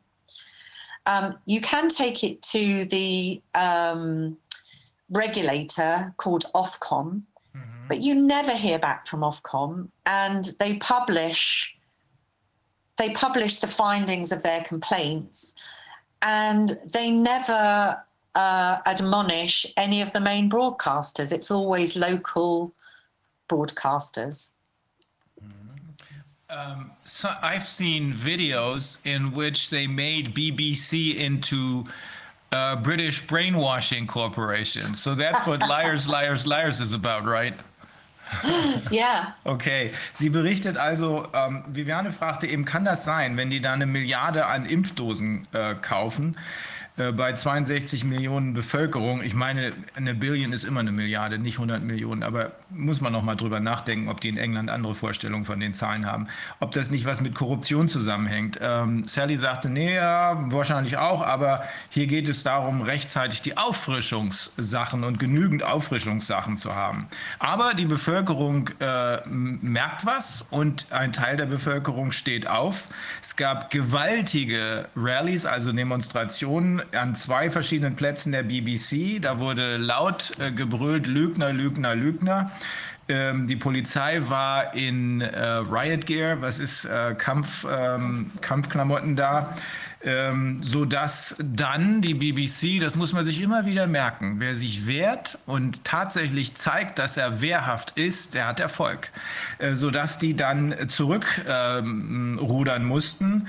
Ähm, und sie sagt, wenn man was erreichen will, muss man direkt zur BBC gehen. Nicht zu der Aufsichtsbehörde, Ofcom heißen die, das sind die äh, Regulierer, weil die machen gar nichts. Oder wenn, dann berichten die irgendwann, dass sie, äh, dass alles toll ist. Also wenn, muss man direkt die verantwortliche Person, in diesem Fall also die BBC angehen, so wie wir ja auch sagen, wir müssen die handelnden Personen greifen und äh, nicht irgendwelche Institutionen hinter sich, hinter denen sich andere verstecken. Okay, Sally, this was great. Uh, it was, on the one hand, discouraging, on the other hand, encouraging because the, Thank you. I mean, there's two huge rallies, and nobody nobody knows about this in the rest of Europe. Um, but really. It, yeah, I mean, we, of course we well, know I'll be about posted it because on my social media this weekend. yeah. Um, I've posted on my social media. The BBC reported the first one that there was 350 people. There was probably about 500,000. but we do have a channel here called um, we have a channel here called Not on the Beeb. Um, so yeah, so people are reporting that everything that the BBC isn't. Oh. But thank you so much, Rainer. It's been a pleasure. Um, if you would like me to ask Andrew Wakefield to come and talk to you, I'm very happy to do that. I, we would Yeah. very much appreciate that. Yes. Okay, I'll ask him. Great. I'm sure he would be great. delighted. okay, Sally, thank okay. you, thank you so Thanks much, very much. and have a great Thank weekend. you. Bye Bye bye. bye. Thanks. And you. Bye. Also unfassbar, genau wie bei uns. Halbe Million Leute, äh, sagt sie, ist die Schätzung. BBC schreibt was von 300, 350 Leuten. Das kann nicht wahr sein. Aber die ent entlarven sich selbst. Also es ist ja klar, dass das nicht mehr lange gut geht. Das Donnergrollen wird lauter hörbar. Ja, äh, in England sieht es also anders aus, als äh, wir das mitbekommen, insbesondere was die äh, Szene derjenigen angeht, die sich wehren. Da kommt noch mehr. Ich habe das jetzt doch nicht fragen wollen, weil ich die Geschichte nicht kaputt machen will, bevor sie wirklich in Anführungsstrichen druckreif ist. Aber wir haben von einem äh, sehr interessanten Menschen mit einem sehr bekannten Namen äh, Informationen aus England bekommen, die wir beim nächsten, am nächsten Freitag, wenn es rund wird, die Story. Ne? Wir gucken uns noch mal an, was da los ist. Ich hatte euch da schon ein bisschen was erzählt. Ähm, da könnte sich richtig was zusammenbrauen. Ausgerechnet in England, von dem wir bisher in den Mainstreams nur gehört haben, die sind alle auf Linie. Ja, jetzt nach langer Wartezeit wollen wir, das, äh, äh, wollen wir Dr. Peter, Petra Ga- Baumgartner hören. Du hast sie in Österreich kennengelernt, ne? Genau. Hallo? Dr. Baumgartner, sind Sie da? Ja, hallo und grüß Gott. Hallo? Äh, kann man mich mit Bild sehen? Noch nicht. Noch nicht. Noch nicht. Nur den Namen. Äh, Video starten. Perfekt. Ja. So. Hallo. Hallo. Hallo. Sehr geehrter Herr Dr. Füllmich, äh, liebe Frau Dr. Fischer, liebe Frau Dr. Fischer und liebe alle anderen, die da hinter und vor der Kamera arbeiten. Es ist meine Ehre, dass ich heute aussagen darf und äh, ich danke von Herzen für Ihr, euer Bemühen, irgendwie Licht in eine Sache äh, zu bringen, äh, die Corona-Sache, die ja, wie schon vorher angesprochen wurde, äh, wirklich Teil äh, eines größeren Ganzen sein dürfte, äh, was man eigentlich, wo, einem, wo man kaum eine andere Wahl hat, als das einen, einen Krieg gegen die Menschheit äh, zu bezeichnen, beziehungsweise vielleicht sogar einen Krieg gegen, gegen alles Leben auf, auf unserem Planeten.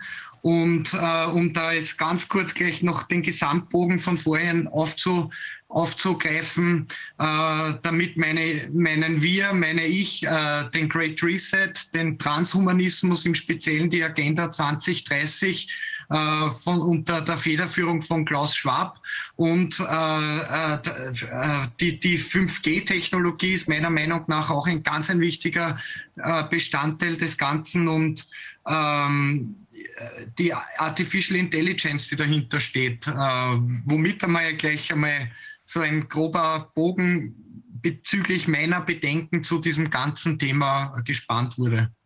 Ja, Frau Dr. Baumgartel, wir haben uns ja in Österreich da auch schon äh, unterhalten. Also es ist natürlich jetzt ein sehr großer Bogen und man weiß natürlich auch nicht, was sich im Einzelfall, wenn man dann jedes dieser, dieser Punkte noch mal intensiver anschaut, was sich dann als als, äh, als tragfähig, als These sozusagen äh, da herausstellt. Aber wir sehen auf jeden Fall, es ist eine ganz klar ja eine politische Dimension. Sonst hätten wir jetzt auch bei diesen ganzen ähm, auch Nebenwirkungen, die wir da jetzt sehen. Also Sie haben da ja auch einiges erlebt. Ähm, da hätten müssten ja längst die Alarmglocken schrillen und dadurch, dass sie nicht schrillen und man das ja tatsächlich immer weiter pusht. Wir hatten ja auch noch mal darüber gesprochen, diese verrückte, äh, ich hatte das vorhin schon erwähnt, dieses dieses Video da äh, Baby, lass uns impfen, was ja in Österreich da äh, läuft, das ist ja wirklich unglaublich für eine Million Euro Steuergelder verschwendet und da Leute eben mit, mit hymnenartig äh, tanzenden Menschen, die singen, lass uns impfen, lass uns die Freiheit zurückholen, Baby, vertrau mir, äh, es wird alles gut, so ungefähr. Also das ist ja schon total wahnsinnig und das ist nicht mehr nachvollziehbar, wenn wir es hier mit einer, einer sagen wir mal, mit einer sachlichen, äh, sachlichen Umgang mit irgendeiner Medizin, Medizinfragestellung äh, zu, tun hätten. Ja. Sie können ja vielleicht mal berichten, was Ihnen widerfahren ist. Sie sind ja Notärztin schon seit vielen Jahren. Ja, also ich bin seit etwa 25 Jahren in der Notfallmedizin, weil ich mit etwa 18 Jahren äh, freiwillig zum Roten Kreuz beigetreten bin und ich dann äh, mit, mit, mit 19 Jahren bereits den Notfallsanitäter, so eine Art Rettungsassistent Ausbildung gemacht habe äh, in weiterer Folge dann beim Medizinerchor äh, in Graz. Äh, das ist so eine eigentlich weltweit einzigartige Institution, habe ich mein Handwerk so richtig von der Pike auf gelernt. Dort arbeiten auf besonders ausgestatteten Rettungswegen Medizinstudenten, die auch im Notfall äh, notärztliche Maßnahmen äh, übernehmen. Und, und dann bin ich, dann habe ich die Ausbildung zur Ärztin, damals noch Arzt für Allgemeinmedizin gemacht. Und, und wie gesagt, Notfallmedizin begleitet mich seit 25 Jahren. Das war immer meine tatsächliche Berufung, medizinisch gesehen. Äh, und jetzt war ich seit 14 äh, Jahren hauptberuflich ausschließlich als, als Notarzt unterwegs, also ausschließlich mit dem Notarzt-Einsatzfahrzeug ähm, in, äh, ausgefahren, um, um zu diversen Notfällen verschiedenster Art in Graz und Graz-Umgebung zur Hilfe zu kommen. Wir sind äh, der Notarztstützpunkt, an dem ich tätig war, äh, ist, ist der Notarztstützpunkt in der Steiermark mit der höchsten Ausfahrtenanzahl in der gesamten Steiermark. Und so habe ich im, im Laufe der Zeit in etwa 8.000 bis 10.000 Einsätze absolviert und war zwischendurch auch in, in Deutschland als, als Notärztin tätig und notfallmedizinisch auch in England äh, auf der Isle of Man äh, wo es ziemlich zur Sache geht und dort äh, bin ich auch Hubschrauber geflogen. Also so viel zu meiner Geschichte und ähm, in meiner Tätigkeit als Notärztin. Wieso geht es da um Sache? Wegen der Motorradrennen oder warum? Ja, das ist die Tourist Trophy und ja. äh, da passieren recht viele Unfälle. Oh, die Strecke verzeiht nicht viel und es gibt kaum Auslaufzonen. Ähm, das ist also meiner Meinung nach jeder motorsportbegeisterte Motorradfahrer sollte das einmal gesehen haben, falls die Corona-Situation oder Unsituation es jemals wieder zulässt. Ja, vermutlich ist das Risiko da wesentlich geringer, als nach Impfung zu sterben. Ne? Lieber mit 500 Sachen in die Kurve legen, als impfen. M möglicherweise, ja. Das werden wir noch abwarten müssen, um ja. es dann definitiv sagen zu können. Und wir hatten vor etwa äh, zwei Monate äh, oder einigen Wochen einen Einsatz, so wie einen von vielen täglich, wo wir über, bereits vorinformiert über unseren Datenfunk äh, zu einer allergischen Reaktion, disponiert durch unsere Rettungsleitstelle, zu einer allergischen Reaktion nach der zweiten Moderna-Impfung gerufen wurden. In einer Impfstraße, einer äh, der sogenannten Mosaik-Gesellschaft. Äh, Die Mosaik ist ein, so ein Verein äh, zur Pflege von, von Behinderten in erster Linie und schwerkranken Menschen. Und die haben dort in Graz ihre betriebsinterne Impfstraße aufgebaut und äh, dort sind wir halt hinberufen worden, wenige Minuten von unserem Stützpunkt entfernt, zu einer allergischen Reaktion nach der zweiten modernen Impfung. Das haben wir gewusst. Und als wir hingekommen sind, äh, wurde uns die Patientin von Pfle vom Pflegepersonal vor Ort gestützt äh, aus dem WC entgegengebracht, dass sie über, äh, dass sie Stuhl absetzen hat müssen im Rahmen ihrer Impfreaktion, was generell äh, bei allergischen Reaktionen immer ein Alarmsignal ist, Harn- und Stuhldrang. Und diese Dame wurde uns entgegengebracht von zwei Helfern, die sie gestützt haben, links und rechts. Und mein erstes Aufeinandertreffen mit dieser Patientin war für mich insofern sehr eindrücklich und auch gleichzeitig erschreckend, weil sie dieses äh, medizinisch bezeichnet man es als ataktisches Bewegungsmuster, also äh, präsentiert hat, also Koordin Koordinationsstörungen beim Gehen und so ganz äh, zackige, ruckartige Bewegungen, wie ich sie bis zu diesem Zeitpunkt eigentlich nur aus den ganzen Verschwörungsvideos auf YouTube gesehen habe, ja, also von, von Patienten, die über ähnliche Wirkungen oder Nebenwirkungen äh, nach der Impfung berichtet haben. Wir wissen mittlerweile, bei einigen von denen ist das nie mehr gut geworden. Also so war mein, mein, mein erstes Zusammentreffen mit dieser Patientin. Ich habe sie dann schnell untersucht, versucht mir einen äh, geschwinden Eindruck zu, ähm, äh, äh, zu machen, ob die Patientin jetzt im Moment stabil ist oder wirklich akut ist, lebensbedroht. Habe dann bei, auf Nachfragen von dem Personal vor Ort erfahren, dass die Impfärztin vor Ort äh, bereits ein orales Antihistaminikum, also ein allergiehemmendes, eine allergiehemmende Tablette verabreicht hat. Plus hat, äh, hat die Patientin auch ebenfalls schon vor unserem Eintreffen als Notersthilfe einen sogenannten EpiPen unter die Haut beziehungsweise in den Muskel verabreicht bekommen. Das kennen wahrscheinlich viele äh, Menschen, die lebensbedrohliche äh, Wespenallergien zum Beispiel haben oder andere Allergien, Lebensmittelallergien, die haben diesen Pen eigentlich immer mit, um bei einer schweren allergischen Reaktion sich auch selbst notdürftig äh, therapieren zu können. Und äh, die, die, die Symptome der Patientin waren zusätzlich noch äh, massive Rötung des Gesichts, also eine sogenannte Flash-Symptomatik, diese Koordinationsstörungen, die sie gehabt hat. Äh, und äh, im Prinzip war sie möglicherweise auch schon aufgrund der, der, der, des EpiPens, den sie bereits verabreicht bekommen hat, in dem Moment, wo sie mir entgegengebracht wurde, äh, schon außer unmittelbarer Lebensgefahr. Und dann habe ich nachgefragt, weil ich genau wissen wollte von der Kollegin vor Ort, von der impfenden Ärztin, äh, eben De Details über welches Medikament das genau gewesen ist, wie, wie sich das chronologisch abgespielt hat in der Entwicklung der Symptome. Und dann wurde mir gesagt, äh, von dem Personal vor Ort äh, rund um unsere erste Patientin, dass die Frau Doktor im Nebensaal bei einer bei einem zweiten Notfall, bei einer zweiten Impfreaktion ist. Und ich muss sagen, das war schon sehr erstaunlich äh, zu hören. Und dann ist ein zweiter Rettungswagen gekommen, eben dieser spezielle Grazer Notfallwagen mit, mit der Medizin, speziell ausgebildeten Medizinstudenten mit der Notkompetenz Intubation und Beatmung. Habe ich äh, diese erste Patientin an die Kollegin von diesem Notfallwagen übergeben, habe ja, mit der Behandlungsanweisung, äh, dass sie einen intravenösen Zugang legen soll und, und noch Medikamente verabreichen und spritzen und dass ich äh, mir die zweite Patientin anschauen werde und dass sie mich halt rufen soll, wenn es irgendwelche Probleme gibt. Und dann bin ich vom Personal in den zweiten Saal geführt worden, wo die zweite Patientin äh, dort gelegen ist, ebenfalls mit einem geröteten Gesicht. Von der Klinik her hat sie mitgeteilt, sie hätte das Gefühl, neben sich zu stehen, wie, wie Watte. Und sie hat äh, Gefühlsstörungen im, im Mund-Rachen-Bereich gehabt äh, und Gefühlsstörungen äh, im Gesicht und die Beine waren auch etwas wackelig.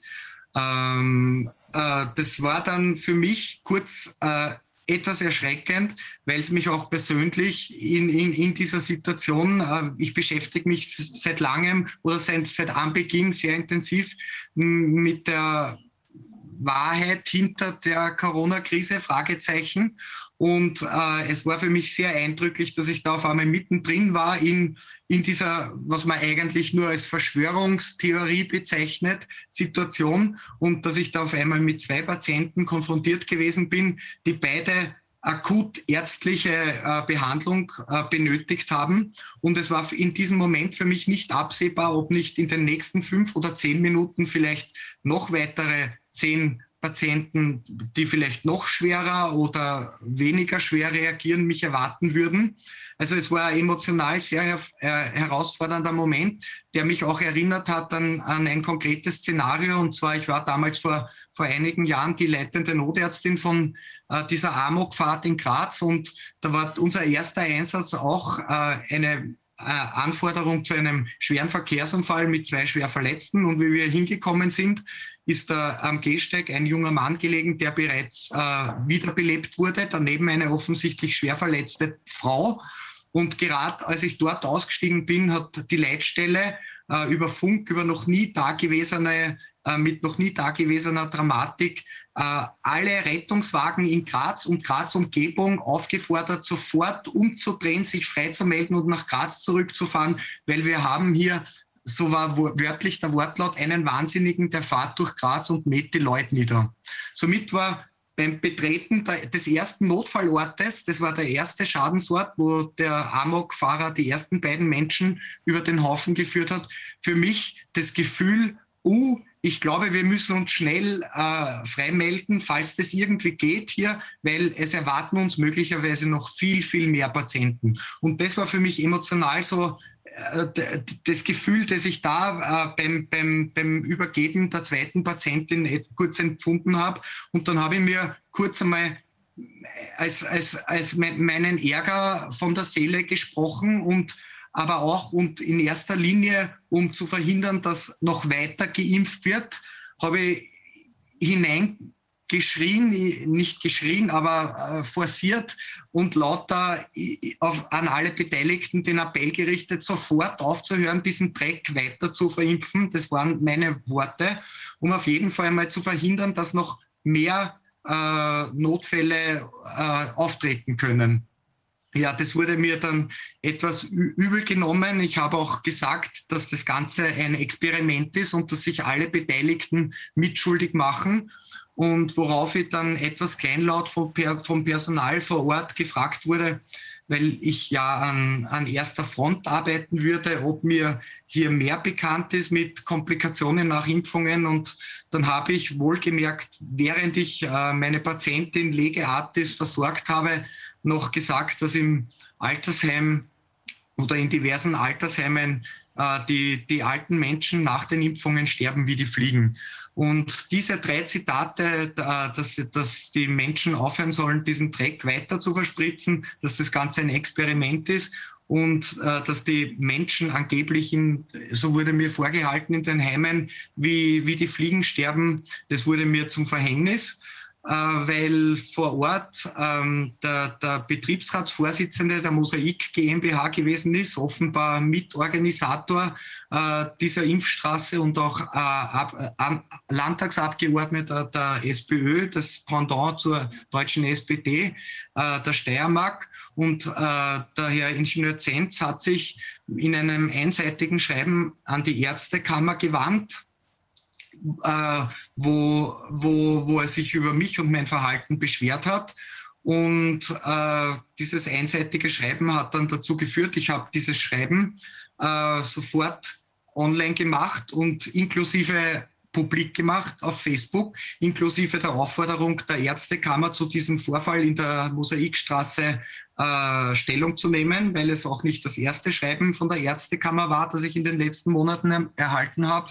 Und nach dem Online-Stellen von diesem Vorfall, äh, inklusive des, äh, dem Schreiben des Herrn Ingenieur Zenz und, und dem Schreiben der Ärztekammer, ist postwendend ein, zwei Tage später die fristlose Entlassung von meinem Arbeitgeber, der AUVA, also der Allgemeinen Unfallversicherungsanstalt, äh, wo ich angestellt bin, ähm, das ist in etwa das Pendant zu den DGUs in, in Deutschland, die fristlose Entlassung gekommen und äh, seit, seit diesem Tag bin ich jetzt arbeitslos.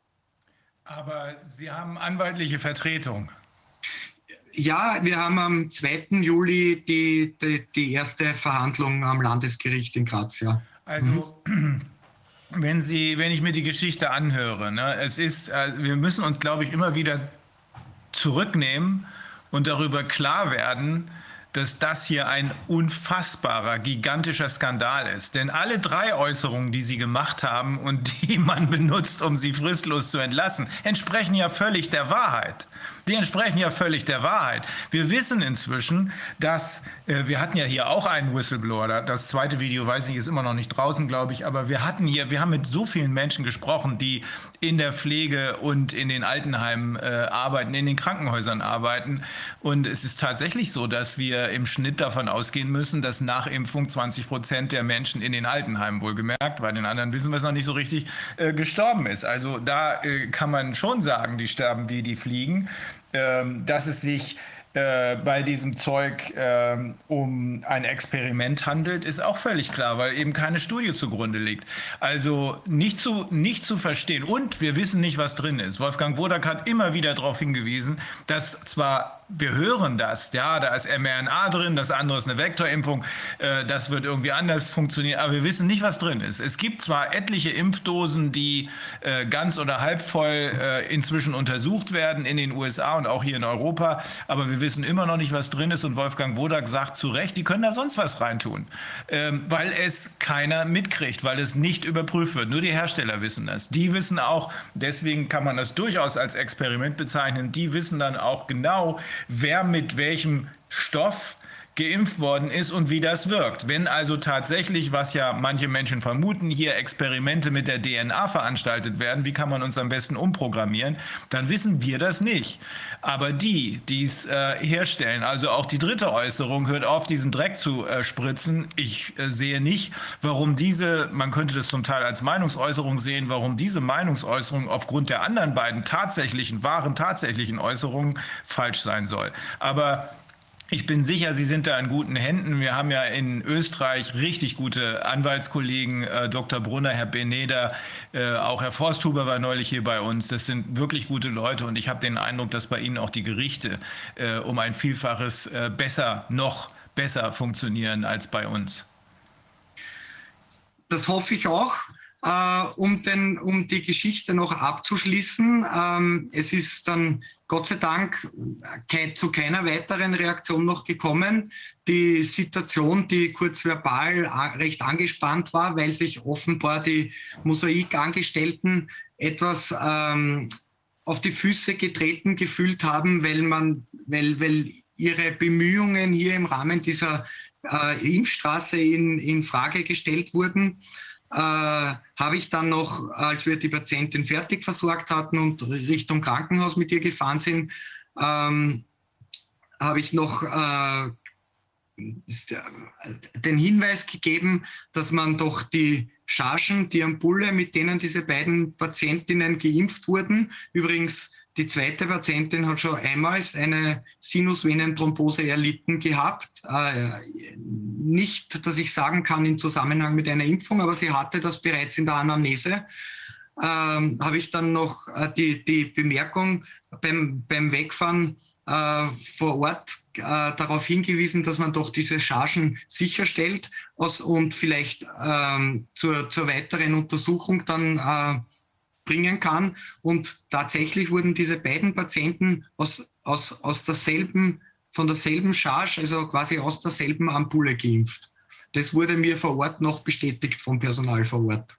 Das ist der Wahnsinn. Wir wissen das ja auch aus äh, dem Berliner Altenheim, dass dort ähm, auch Personen hintereinander weg geimpft worden sind aus der immer gleichen Ampulle und davon sind auch vier Personen gestorben. Ob die fünfte, die dann auch noch eine Spritze bekommen hat, bei diesen acht insgesamt, die geimpft wurden, äh, dabei war, das ließ sich, nicht, äh, ließ sich den weiteren Verlauf jetzt nicht mehr klären, aber es war auf jeden Fall, die vier nebeneinander sitzenden Personen hatten das Gleiche bekommen und sind daran verstorben. Also es ist auch gut möglich, dass man es wirklich mit Verunreinigungen Verunreinigungen oder was auch immer, wodurch die sich jetzt unterscheiden, einfach mit sehr stark unterschiedlichen äh, Ampullen und Dosen zu tun hat und dass daraus auch ein Teil der Probleme resultiert. Aber auch da wäre der Staat natürlich gehalten, sofort intensiv in die, in die Untersuchung zu gehen. Wir hatten es damals ja auch zur Anzeige gebracht und da ist die Staatsanwaltschaft ja überhaupt gar nicht tätig geworden, hat das verweigert und das ist natürlich absolut, also bevölkerungsschutzmäßig absolut unverantwortlich. Ja, ähm, so ist es. Dem kann ich mich eigentlich nur anschließen. Okay. Ähm, wie ist das bei, mit Ihren Kollegen? Also ich, ich, weiß ja, Sie sind ja nicht die Einzige, die inzwischen ihre Zulassung verloren hat. Äh, da ist noch, ist ja, Entschuldigung, meine Zulassung habe ich noch nicht verloren. Ah. Ich wurde von meinem Arbeitgeber fristlos entlassen, aber es läuft ein Disziplinarverfahren natürlich auch bei der Ärztekammer aufgrund meiner wortwörtlich zahlreichen kritischen Äußerungen zu Covid-19, den Schutzmaßnahmen, den Impfungen und bezüglich meiner kritischen Haltung zum Verbot von Cannabis. Das wird mir vorgehalten. Also da muss man schon sagen, äh, wie wir ja schon mehrfach festgestellt haben, wenn in dieser Weise das zentrale Grundrecht, auf dem die gesamte Demokratie steht, nämlich das Recht auf Meinungsfreiheit sanktioniert wird, dann sind das Versuche, ein faschistoides System einzuführen. Anders ist das nicht mehr zu bezeichnen. Äh, das hat bei uns, wir haben längst hier in Deutschland äh, die Grenze äh, zum äh, Widerstandsrecht des 20 Absatz 4 Grundgesetz, das haben wir bei uns ja richtig in der Verfassung drin, äh, überschritten. Darüber sind sich sämtliche, sämtliche äh, Verfassungsrechtler, die sich bisher geäußert haben, einig. Äh, wir haben eine ähnliche ähm, Entwicklung in den USA. Ähm, aber es ist schon extrem beunruhigend zu sehen, mit welcher Dreistigkeit, muss man schon sagen, ähm, diejenigen, die für das Verbrechen verantwortlich sind, auf diejenigen losgehen, die versuchen, es zu verhindern. Mit welcher Dreistigkeit das geschieht. Aber gut. Ähm, das ist nicht das Ende der Geschichte, sondern jetzt geht es erst los. Mhm. Ja, genau. Und bei mir hat das ja auch im, bei meinem Arbeitgeber natürlich bin ich äh, sicher schon vorher als Wiederpost aufgefallen oder als Wiederpostin für die Gender gerechten, für die gendergerechte Sprache. Und äh, ich habe, äh, als die Corona-Krise quasi begonnen hat, letztes Jahr, Anfang April, und wir quasi die erste freiwillige Testpflicht eingeführt wurde bei uns im, im Unfallkrankenhaus an die ärztliche Direktion, äh, bereits ein, ein dreiseitiges Schreiben inklusive Beifügung einiger Links, die halt damals zu dem Zeitpunkt schon äh, verfügbar waren, geschrieben, wo ich ähm, angemerkt habe, dass ich auf diese äh, PCR-Tests äh, gerne verzichten werde und mit Begründung eben äh, auf die angesprochenen, äh, auf die Menschenrechte, auf die Grundrechte, auf die österreichische Verfassung, wo ja die Menschen und die Grundrechte äh, Verfassungsrang haben und, und eben auch aber mit einigen äh, sachlichen äh, Hinweisen, unter anderem auch einen sehr interessanten Link, den damals der damals zu finden war auf, auf der Seite der österreichischen Gesellschaft für Labormedizin. Das ist leider nicht mehr auffindbar in dieser Formulierung, weil die Seite im Laufe der letzten Monate mehrfach geupdatet wurde. Und äh, da habe ich einen Brief gefunden an die österreichischen Testlabors. Wie gesagt, letztes Jahr, April, äh, äh, März, Anfang April, wo eben äh, quasi mitgeteilt wurde, was bei, im Rahmen dieser Labortests genau getestet wird. Und damals ist rausgegangen aus diesem Brief der österreichischen Gesellschaft für Labormedizin, dass eben offenbar äh, äh, hier nicht auf, auf einen spezifischen Covid-19-Virus getestet wurde, sondern dass eben äh, Ausschnitte der, der, übergeordneten Gruppe der Coronaviren. Und zwar das eine ist äh, der Beta-Coronavirus gewesen und das zweite, äh, wenn ich mich nicht täusche, Pavovirus. Also es ist eindeutig aus diesem Schreiben herausgekommen, dass jetzt nicht konkret auf den angeblichen komplett neuen Killer-Virus getestet wird, sondern nur DNA-Merkmale der aus der übergeordneten Gruppe der Coronaviren. Ja. Das habe ich sehr interessant gefunden. Und auf dieses Schreiben ist eigentlich sachlich nicht eingegangen worden. Es ist, ich habe lediglich äh, zurückbekommen, äh, dass ich mich gegenwärtig nicht testen lassen muss, letztes Jahr damals. Und dass ich aber mit dem Angebot, dass ich jederzeit natürlich einen Test machen kann, falls ich es mir anders überlege. Und dann chronologisch das nächste. Ähm, es war dann im, September, im Herbst eine ziemlich schwierige Zeit, äh, auch für mich. Ich war dann ein paar Wochen im Burnout.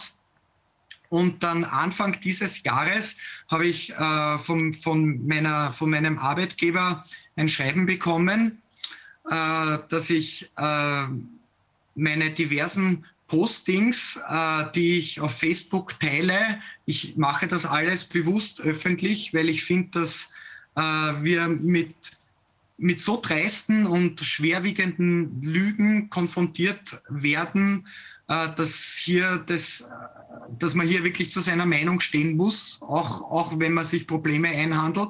Und da habe ich dann von meinem Arbeitgeber der AUVA Anfang dieses Jahres eben eine Nachricht erhalten, dass ich vom Teilen und, und Verfassen äh, dieser einschlägigen Postings Abstand halten soll, weil es sonst dienstrechtliche Konsequenzen geben wird und dass Sie bereits, also mein Arbeitgeber bereits äh, mich an die Ärztekammer gemeldet hat. Und genau an diesem Tag ist dann die erste Vorladung zur Vernehmung der Ärztekammer aufgrund meiner kritischen Covid-Äußerungen, so wie vorhin schon beschrieben, gekommen. Und die war dann wenige Wochen äh, später angesetzt, wo ich mit meinem Anwalt hingekommen bin, der so wie ich ein, ein gültiges Maskenattest besitzt. Und diese Vernehmung ist geplatzt, weil sowohl mein Anwalt als auch ich nicht in den Vernehmungssaal der Ärztekammer vorgelassen wurden vom Vorsitzenden, dem Dr. Esche, dem pensionierten äh, Vorsitzenden des Landesgerichts Leoben. Der ist um, um die 80 optisch vorsichtig geschätzt. Der hätte halt äh, der Vorsitzende meiner Disziplinarkommission sein sollen. Aber er hat meinem Rechtsanwalt und mir äh, den Eintritt in den Vernehmungsraum verweigert und uns im Gegenteil äh, noch unterstellt, dass wir wahrscheinlich unser Attest beim Herrn Dr. Eifler, das ist ein, einer der äh, führenden Ärzte im Corona-Widerstand, vor allem vom Anfang der Pandemie, dass wir wahrscheinlich unser Attest bei ihm gekauft hätten. Also das wurde uns von dem an sich unabhängigen Richter, so zumindest sollte meiner Meinung nach seine Funktion sein, da vor laufenden Kameras unterstützt. Äh, darauf ist die Vernehmung geplatzt und mein Anwalt hat äh, Disziplinaranzeige äh, gegen den Herrn Dr. Esche bei der, bei der äh, eingeleitet. Und man kann dann sagen, dass eigentlich in weiterer Folge wahrscheinlich auch nur mehr äh, auf, auf, auf eine Kleinigkeit gewartet wurde, um mich, um mich loszuwerden. Ja. Es wirkt schon wie eine Kampagne.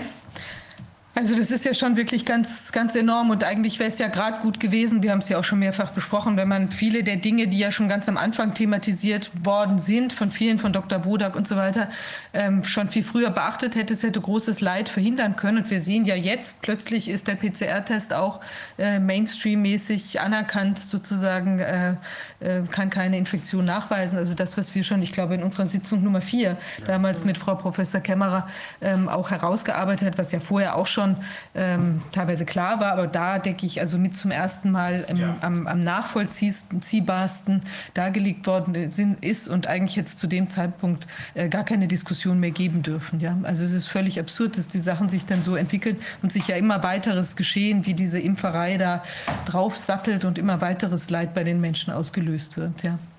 Also man darf gespannt sein, wie das bei Ihnen äh, weitergeht. Also es ist wichtig, wir bleiben ja eh in Kontakt, dass Sie uns das auch mitteilen, wie sich das entwickelt und was sich da unter Umständen noch für weitere Untiefen zeigen werden. Ja. Mhm.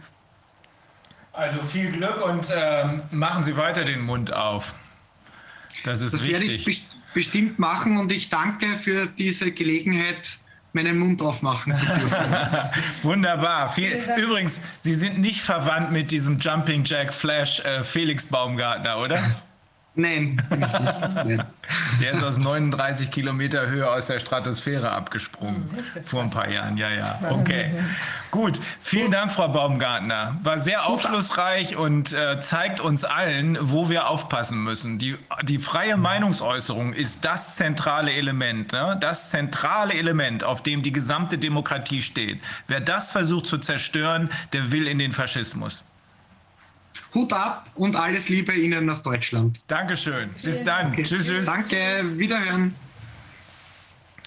Ja, wir haben als nächstes ähm, Herrn Dr. Mörl und Herrn Dr. Günther, die äh, uns äh, mit Zahlen erläutern werden, warum das Risiko an den Nebenwirkungen durch die Impfstoffe äh, zu Schaden zu kommen, um es mal zurückhaltend zu formulieren, äh, deutlich größer ist als äh, das Risiko durch SARS-CoV-2 ähm, zu Schaden zu kommen. Ähm, können Sie uns hören? Ja, wir hören. Perfekt. Hallo. Also, guten Tag. Guten Tag. Sagen Sie kurz, wir haben ja schon vorher gesprochen, ne? sagen Sie kurz, ähm, ich kann es auch selber sagen, äh, Herr Mörl ist Sportwissenschaftler, Schwerpunkt Biomechaniker, Herr Günther ist Physiker, theoretische, äh, theoretische Biomechanik, Schwerpunkt Locomotion und Muskelmodellierung. Können Sie das ein bisschen genauer sagen, damit die Leute verstehen, was das bedeutet? Also ich denke, soll ich zuerst? Ja, lieber der Herr Günther, genau. Also ich bin der Herr Günther. Ähm, ja, ich habe Physik studiert in Deutschland an der Universität in Stuttgart und habe dann einfach, äh, ja, fand die tote Physik nicht so interessant und, und habe mich dann halt entschlossen, ähm, zu promovieren in einem Fach, ähm, das Biomechanik heißt, weil, wo es halt um die Anwendung des Physiker, der Physikermethodik auf das Verständnis von Tier- und Menschbewegung, ähm, äh, worum es geht in dem Fach. Und ich bin von der Natur her eher ein bisschen ein Theoretiker eher, habe aber auch Experimente schon durchgeführt, ähm, nicht invasive, sondern also mit Kraft, Kraftmessplatten und ähm, Kameras. Im Laufe meiner Zeit, also das heißt, ich habe 91 angefangen, dann diesen, diesen Übergang zu machen und habe dann angefangen in der Promotion in der Biomechanik zu promovieren, als Physiker noch und äh, habe dann einfach, so wie man das in der Wissenschaft macht, dann mit den Postdoc-Schritten äh, ähm, einfach weitergemacht in dem Themengebiet. Und bis zum heutigen Tag bin ich also quasi aktiver, ähm, aktiver Forscher und publiziere in diesem Themengebiet. Ähm, und das Themengebiet, äh, was kann man sagen? Es geht darum, jeder von uns kennt ja das Bein, hat ein Bein und das Bein wird mit Muskeln angetrieben. Die Muskeln werden durch Nerven angesteuert. Und da ist einfach die Frage, wie hat die Natur oder was, was das Design, diese, diese, wie sind die Komponenten dieser, dieses Bewegungsapparats aufeinander abgestimmt, sodass das herauskommt, was wir als koordinierte Bewegung sehen. Ja, und das kann man eben, da diese Konstrukte Bein, Muskel, äh, Nervensystem, das ist ja was sehr Generelles, sodass, äh, sodass sich die Frage sofort nicht nur äh, diese Fragestellung, dieses ganze Themengebiet nicht begrenzt auf, auf irgendeine Art, sondern auf natürliche Art und Weise könnte man jetzt sagen, bin ich halt einfach, ähm, bin ich halt da reingeraten, auch vom Interesse her, dann auch viel tierische Fragestellungen dann manchmal spezifisch mit zu beantworten. Ich habe Kollegen, die sind Mathematiker, Physiker, Biologen, äh, Sportwissenschaftler wie der Falk. Ähm, man hat viel mit physiologischer Literatur zu tun. Der Muskel ist ja eigentlich ein traditionell physiologisches Forschungsgebiet. Ja, und da im Laufe von Jahrzehnten sammelt man dann halt auf der methodischen Grundlage, die man so äh, sich angeeignet hatte im Physikstudium, also sehr mathematisch, sehr theoretisch, sehr strukturell denkend und äh, in, diesem, in, dieser, in diesem äh, sagen, Spannungsfeld zwischen theoretischem Denken, theoretischer platonischer Welt, könnte man sagen, wenn man nur rein Mathematik macht, und dem Messen, quantitativen Messen wirklich an der Welt. Dazwischen bewegen sich ja Physiker, das heißt, in diesem Spannungsfeld mit diesen Methoden, die man da hat, kann man natürlich auch andere Fragestellungen als Festkörperphysik oder Relativitätstheorie angehen, sondern eben Mechanik, das ist 17. Jahrhundert letztlich, äh, Newton und Leibniz waren da so die, die die Grundlagen gelegt haben, vor allen Dingen, und Kepler und Galilei.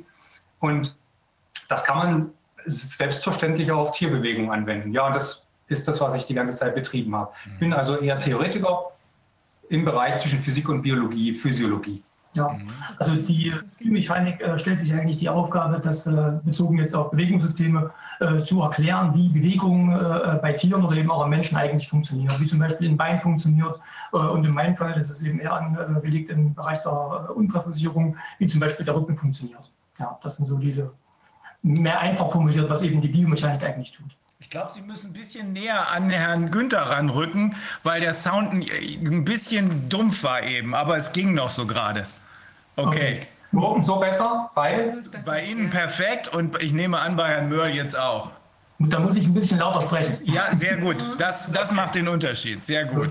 Ja, und jetzt in diesem Corona-Zusammenhang, was haben Sie dabei festgestellt? Also, das müssen wir jetzt, äh, äh, wenn ich mich als Maßstab nehme, was ich nicht tue, weil ich keine Ahnung von äh, Zahlen habe. Ich muss immer meine Frau fragen, ob ich noch genug Geld habe, irgendwas zu kaufen. Ähm, also wir müssen es wir so machen, ich habe es im Vorgespräch verstanden, was Sie mir erläutert haben. Aber wir müssen es so machen, dass möglichst Leute, die nicht Physiker sind und nicht ihre besondere Ausbildung haben, mitdenken können. Ja, ja. Das äh, ist so angelegt. Haben wir so angelegt und äh, letztlich haben wir wirklich nur Mathematik betrieben. Und ich würde jetzt äh, dazu die äh, Präsentation zeigen. Den Ton, der läuft ja weiter. Also ich würde halt einfach sagen, ja, ich werde dann, ich werde, der Falk leitet ein, ein bisschen das Thema und ich mache dann am Anfang eine Folie Mathematik und die mache ich aber hoffentlich so, ähm, dass jeder was mitnehmen kann. Also ich versuche sozusagen mit bildhaft zu erklären, äh, was eine Häufigkeit und was eine Inzidenz ist. Okay. Mhm. Und dann machen wir, dann reden wir über die Zahlen, die da rausgekommen sind aus dieser Betrachtung, da Datenbetrachtung. Genau. Also wir haben ja nun seit äh, mehr als einem Jahr dieses Problem, dass wir medial ständig mit äh, Inzidenzen beschossen werden und äh, wird quasi über diese Inzidenz uns ähm, äh, suggeriert oder eben soll uns eben klargemacht werden, dass dieser Virus ganz, ganz gefährlich ist und dass er eben einen großen Teil der Bevölkerung bedrohen kann. Und äh, seit äh, Dezember letzten Jahres äh, wird dagegen äh, geimpft. Es gibt eine groß angelegte Impfkampagne dagegen. Das ist quasi das mehr oder weniger einzigste Verfahren, was eben sowas wie eine Heilung versprechen soll. Und äh, man weiß ja eigentlich, dass Impfungen immer irgendwo Nebenwirkungen haben. Die sind in der Vergangenheit relativ gering gewesen. Und äh, diese Debatte bezüglich der Häufigkeiten von äh, Nebenwirkungen dieser neuartigen Impfung äh, geht medial nahezu unter. Es gibt ein paar wenige, die da was dazu äh, berichtet haben, aber es ist äh, nahezu nicht wahrnehmbar.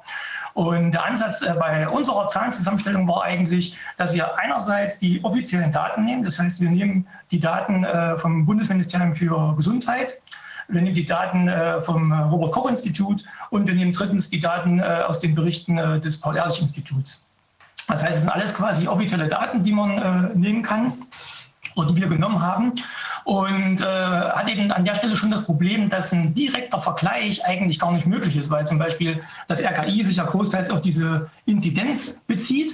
Und wenn man in die Berichte von dem Paul-Ehrlich-Institut reinschaut, stellt man wieder fest, dass dann die Häufigkeiten von den Nebenwirkungen wieder in Prozenten angegeben werden. Und äh, man kann es eben dann quasi nicht vergleichen, weil es ja nicht das Gleiche ist. Und es war quasi unser Ansatz, das wirklich gleich zu machen. Das heißt, wir nehmen jetzt für die Häufigkeiten und für die äh, Infektionen trotz Impfung das gleiche Maß zu verwenden, wie quasi auch äh, die Infektionen eben ohne Impfung, äh, die eben als Inzidenz, also letztlich wir stellen beides mit einer Inzidenz dar. Ja, das macht quasi kein anderes Institut, äh, was äh, quasi es eigentlich tun müsste. Also das Paul-Ehrlich-Institut tut es nicht, das RKI tut es nicht äh, und die STIKO tut es wahrscheinlich auch nicht. Und das war eigentlich unsere Motivation, dass eigentlich jeder Bürger äh, mit diesen Gegenüberstellungen äh, einen, eigens selbst einen Vergleich durchführen kann und dann mehr oder weniger entscheiden kann, ist jetzt die Impfung gut für mich oder ist die Impfung vielleicht nicht gut für mich. Das ist eigentlich so die Idee. Genau. Am Anfang geht es äh, ein bisschen um Mathematik. Und deswegen übergebe ich jetzt an den Michael. Da möge sich bitte das ganze Publikum jetzt nicht abschrecken lassen. Ich erkläre jetzt einfach nur, was wir für Größen verwenden, nämlich ähm, Häufigkeiten und Inzidenzen. Und die beiden erkläre ich jetzt. Also die erste Zeile, da geht es darum, man hat, also wir machen praktisch Mathematik und machen das, was eigentlich jeder nach dem Abitur zumindest oder nach einer Schulausbildung mit Mathematik machen könnte. Es geht nur um Divisionen und Multiplikationen eigentlich. Also, wir wollen zuerst eine Häufigkeit wissen. Ich, ich mache das an einem Bild. Also wir sind jetzt in Nordamerika, äh, meinetwegen in Nevada, und da gibt es auf mehreren hundert Quadratkilometern vielleicht vier Familienbetriebe, Farmen, ähm, Rinderfarmen. So, und die treiben vielleicht einmal im Jahr ihre ganzen Rinder mal zusammen zur Zählung oder was weiß ich die kooperieren da, die fahren, die, die haben einen großen Corral oder wie, wie sagt man, eine, eine Koppel. Und da treiben sie erstmal am ersten Tag Rinder zusammen. Okay, und dann haben sie vielleicht am ersten Tag 5000, sagen wir 5000 Rinder, die zählen die am Ende des Tages. Und dann zählt man noch bei jedem Rind von diesen 5000 einfach oder guckt, die Cowboys gucken, ob da jetzt ein Brand, wessen Brandzeichen drauf ist. Und jetzt nehmen wir mal die Familie, sagen wir, das ist Adams, McKenna, äh, Hooper und Jones. Und dann nehmen wir halt mal von der Familie Jones, die hat dann halt eben vielleicht 1200 Rinder in diesem, in diesem. Äh, und das heißt, dann rechnet man aus, wie groß ist die Häufigkeit. Und das ist jetzt die Häufigkeit. Die Häufigkeit ist, ich habe so und so viel, so und so viele Dinge äh, von einem Merkmal. Das Merkmal ist dann eben meinetwegen, ich gehöre zu der Familie, also Brandzeichen. Und ansonsten bin ich ein Rind und zwar bin ich in diesem, in diesem, äh, in diesem, in diesem Corral. Und dann kann ich eben, das ist die Gruppe. Also die Anzahl der Gruppe ist die Anzahl der Rinder und die Anzahl der Rinder, die zu Jones gehören, das ist eben das, was im Zähler steht. Und wenn dann im Zähler 1200 sind und im Nenner sind es 5000, dann, das habe ich jetzt schlecht gemacht, sagen wir im Zähler 1000, äh, ja genau, und im Nenner 5000, äh, dann hat man eben ein Fünftel, ein Fünftel der Rinder gehören zu Jones. Und das ist die Häufigkeit der Jones-Rinder in dieser Gruppe. Und wenn ich jetzt wissen will, meinetwegen, ich könnte ja jetzt sagen, das machen ja die im Nachbartal auch, die haben dann halt mal 8000 Rinder.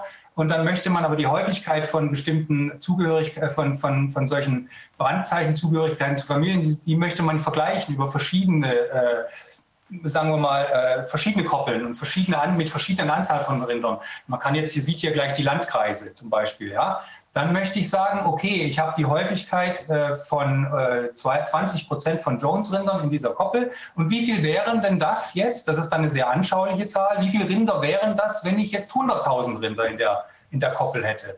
Deswegen multipliziere ich das, diese Häufigkeit einfach noch mit 100.000 und dann kommt mir als Zahl aus, das ist links oben die N100K. Wie viel Merk wie viele Merkmalsträger sind in dieser Gruppe drin, wenn es 100.000 Merkmalsträger wären, also eine Gruppe von 100.000. Okay, und damit hat man jetzt quasi über verschieden große Gruppen schon mal einen, sowas wie eine, Normierung gemacht. Man kann also eine Häufigkeit einfach angeben und das tut man aber dann anschaulich, indem man sagt, und wie viel wären das in 100.000? Okay, Jetzt wollen diese Farmer aber nicht jeden Tag, jetzt machen die das fünf oder sechs oder sieben Tage, die wollen jetzt nicht jeden Tag nochmal von A bis Z durchzählen, wie viel das da sind, nun Rinder in, äh, nach dem Tag, sondern die gucken halt, am, meinetwegen am ersten Tag hatte ich so viel und was sie jetzt machen, ist, und jetzt kommen wir quasi äh, zu sowas, was, die, was das AKI zum Beispiel mit seiner Inzidenz macht. Dann gucke ich halt, wie viel kommen hinzu. Also am nächsten Tag zähle ich nur noch, die Cowboys machen das Gatter auf auf der einen Seite, dann zähle ich, wie viel kommen jetzt noch hinzu. Ja? Und, und da muss ich nicht mehr die große Zahl zählen, die ich am Anfang hatte, nochmal zählen und dann, und dann am Ende des Tages nochmal die große Zahl durchzählen, sondern ich mache einfach nur sowas wie eine Änderungsmessung am Eingang. Und das ist sozusagen jetzt übertragen, dann versuche ich mal jetzt die Übertragung schon aus, dem, äh, aus der Rinderkoppel auf die, auf die Inzidenz. Das ist dann sozusagen die Frage, was das RKI macht, ist, das guckt halt einfach, am Anfang einer Woche setzt es quasi in jedem Landkreis auf Null, so, und dann zählt es bis zum Ende der Woche, wie viele PCR-Tests wurden durchgeführt. Und das ist sozusagen, ähm, und dann wird noch geguckt, das sagen sie uns nicht mal unbedingt, wie viel da durchgeführt werden, aber sie sagen uns dann, wie viel davon positiv waren. Das heißt, das Merkmal ist positiver PCR-Test und das eben als eine Veränderung. Das ist jetzt schon die Implikation dieser Größe. Also ich impliziere, dass da was dazukommt, also dass quasi Neuinfektionen aufgetreten sind. Das ist aber eine Implikation. Mathematisch gesehen ist es einfach nur, ich zähle einfach eine Veränderung über eine gewisse, in diesem Falle Zeit. Und um auch das normierbar zu machen, quasi, ist es eben so, dass das dieses RKI einfach über eine Woche macht. Ja? Und wenn ich über eine Woche aufzähle, wie viel haben sich Neuinfektionen ergeben in deren, in deren Sprache und teile das durch die äh, Anzahl der, äh, zum Beispiel in einem Kreis, ja, das ist das N-Gruppe, und multipliziere das mit den 100, dann kann ich eben sagen, es kommen so und so viele Personen pro 100.000 und pro Woche haben sich neu infiziert. Das ist alles. Und diese Methode verwenden wir jetzt auch zum Beispiel für Impfungen. Bei Impfungen ist es jetzt natürlich so, gerade in so einer Impfkampagne, da, wird, da, da addiert sich quasi, also da, da summiert sich die Gruppe auch auf. Ja? Das heißt, die Gruppe wird größer und auch sozusagen die Anzahl der Infektionen, die man oder der, der Impfnebenwirkungen oder was auch immer, die wird auch größer. Aber dadurch macht das, macht das, das regelt man oder das, das macht man vergleichbar, indem man einfach immer guckt, wie viel kam hinzu. Ich normiere das auf eine definierte Gruppe. Ja, ähm, zum Beispiel die Anzahl der Impfungen bis zu diesem Tag die sich da aufsummiert haben. Und dann war, versteht jeder quasi, das ist die Häufigkeit meinetwegen einer Nebenwirkung bei, sagen wir, 8 Millionen oder 28 Millionen Impfungen. Und dann multipliziere ich das Ganze noch mit 100.000 und habe dann wieder Vergleich, kann das dann auch vergleichen, direkt vergleichen mit quasi dem Auftreten von etwas anderem als einer Nebenwirkung, zum Beispiel PCR-Test, über den gleichen Zeitraum und normiert auf die gleiche Bevölkerungsgruppe, nämlich immer 100.000 Menschen. Das ist alles. Das ist die Mathematik. Das ist die Inzidenz, ist also pro äh, Häufigkeit in einer Gruppe normiert auf 100.000 und das noch pro Woche. Ja? Okay, und jetzt gucken wir uns einfach die Zahlen an, die, wir, die man äh, entnehmen kann aus den RKI-Daten. Also einfach um jetzt erstmal für die Bewertung aller anderen Zahlen, aller anderen Inzidenzen, die wir in dieser Art dann zeigen, zum Beispiel für Nebenwirkungen, wollen wir jetzt mal sagen, wie groß, denn, wie groß ist denn die mittlere 7-Tage-Inzidenz zum Beispiel seit 15 Monaten? Und die liegt so um die 65 pro Woche. Heißt, 65 Einwohner kommen als PCR-Test positiv, würde man sagen, haben sich neu infiziert in der Sprache des RKI, also man hat es gemessen, 65 Einwohner auf 100.000 Einwohner und pro Woche haben sich in der Woche PCR positiv gezeigt. Das bedeutet das. Also 65 pro Woche geteilt durch W heißt pro, pro Woche. Das ist die Einheit. Wenn man die hier braucht, eine Zeiteinheit. Würde man es auf einen Monat machen, würde halt die Zahl viermal größer werden. Ne? Also das heißt, es ist einfach eine anschauliche Zahl pro Woche. So, und wie war, was sind jetzt die Maximalwerte, die wir so hatten im Laufe der letzten ähm, ja, 15 Monate? Da haben wir einmal, nehmen wir mal, wir können jetzt eine Kohorte rausnehmen. Wir haben jetzt die ganz alten Menschen hier rausgenommen, die über 90-Jährigen. Und bei denen war in der 51. Woche, das heißt um die Weihnachtszeit, ähm, die höchste Inzidenz mit 725 pro Woche. Das ist quasi das absolute Maximum, was über das ganze Jahr in Deutschland rauskam. Und das Minimum in dieser Kohorte war einfach nur im Sommer letzten Jahres zwei pro Woche. Das geht ganz schön auseinander, ja. Also das ist Rauschen gewesen. Da ist, also sagen wir, das ist sozusagen ein Nichtsignal. Das ist irgendwas, was im Hintergrund rauscht. Noch eine kleine Anmerkung machen. Also wenn die äh, Inzidenz, wie zum Beispiel jetzt in äh, diesem Fall der über 90-Jährigen bei 725 war, äh, ist ein äh, relativ greifbarer Wert äh, die 1000. Die 1000 würde bedeuten, es wäre 1%. Genau, 1% von, von, von, einer, von einer Gruppe von Menschen hätte sich innerhalb der einen Woche quasi ein Prozent dieser Gruppe hätte sich infiziert. Das wäre da bei 1000, genau. Das ist eine schöne es war anschauliche also, Zahl. es war also immer weniger. Ja, weniger als ein Prozent pro Woche, genau. Ähm, okay, und in der Kohorte jetzt so eine, die 20 bis am Ende bis, also so diese jungen Menschen, da lag eben das Maximum bei einem Drittel nur davon. Ebenso, ebenso in dieser 51. Woche, das ist ja klar, das war, eine, war natürlich eine, irgendeine äh, Ansteckungswelle, Infektionswelle. Braucht man ja nicht negieren, sowas gab es, klar. Ähm, und, und das ist ungefähr ein Drittel davon, also 262 pro Woche. Und aber das Minimum, es scheint jetzt hier sogar größer, aber ich sage ja, ob das nun zwei oder fünf war, das sind schon ziemlich kleine Zahlen. Ja. Ähm, man könnte aber natürlich hier auch äh, äh, hineininterpretieren, dass quasi so eine Hintergrundansteckung im Sommer bei den, bei den Jüngeren vielleicht ein bisschen größer war als bei den Älteren. Aber das ist jetzt keine wichtige Aussage. So, das ist zur, zur Mathematik und jetzt wir, gehen wir mal, macht der Falk weiter mit, glaube ich, jetzt mit den Zahlen, die der, ach nee, eine, eine noch, wir haben noch eine zweite Kennzahl, die ist ja auch interessant, natürlich sehr interessant.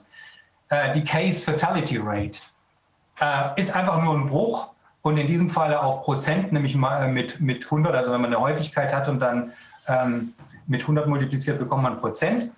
Ähm, hier geht es darum, wie viele sind gestorben aus einer vorausgewählten Gruppe, zum Beispiel wie viel waren positiv in diesem Falle, das ist die Case Fatality Rate, die offiziell auch vom RKI so verwendet wird. Man schaut äh, sozusagen bei den Gestorbenen, äh, nee, man schaut unter allen Positiven, PCR-Positiven, wie viel davon sind irgendwann gestorben. Wie das das RKI macht, das wissen wir natürlich nicht. Also wie man diese Zuordnung macht, keine Ahnung.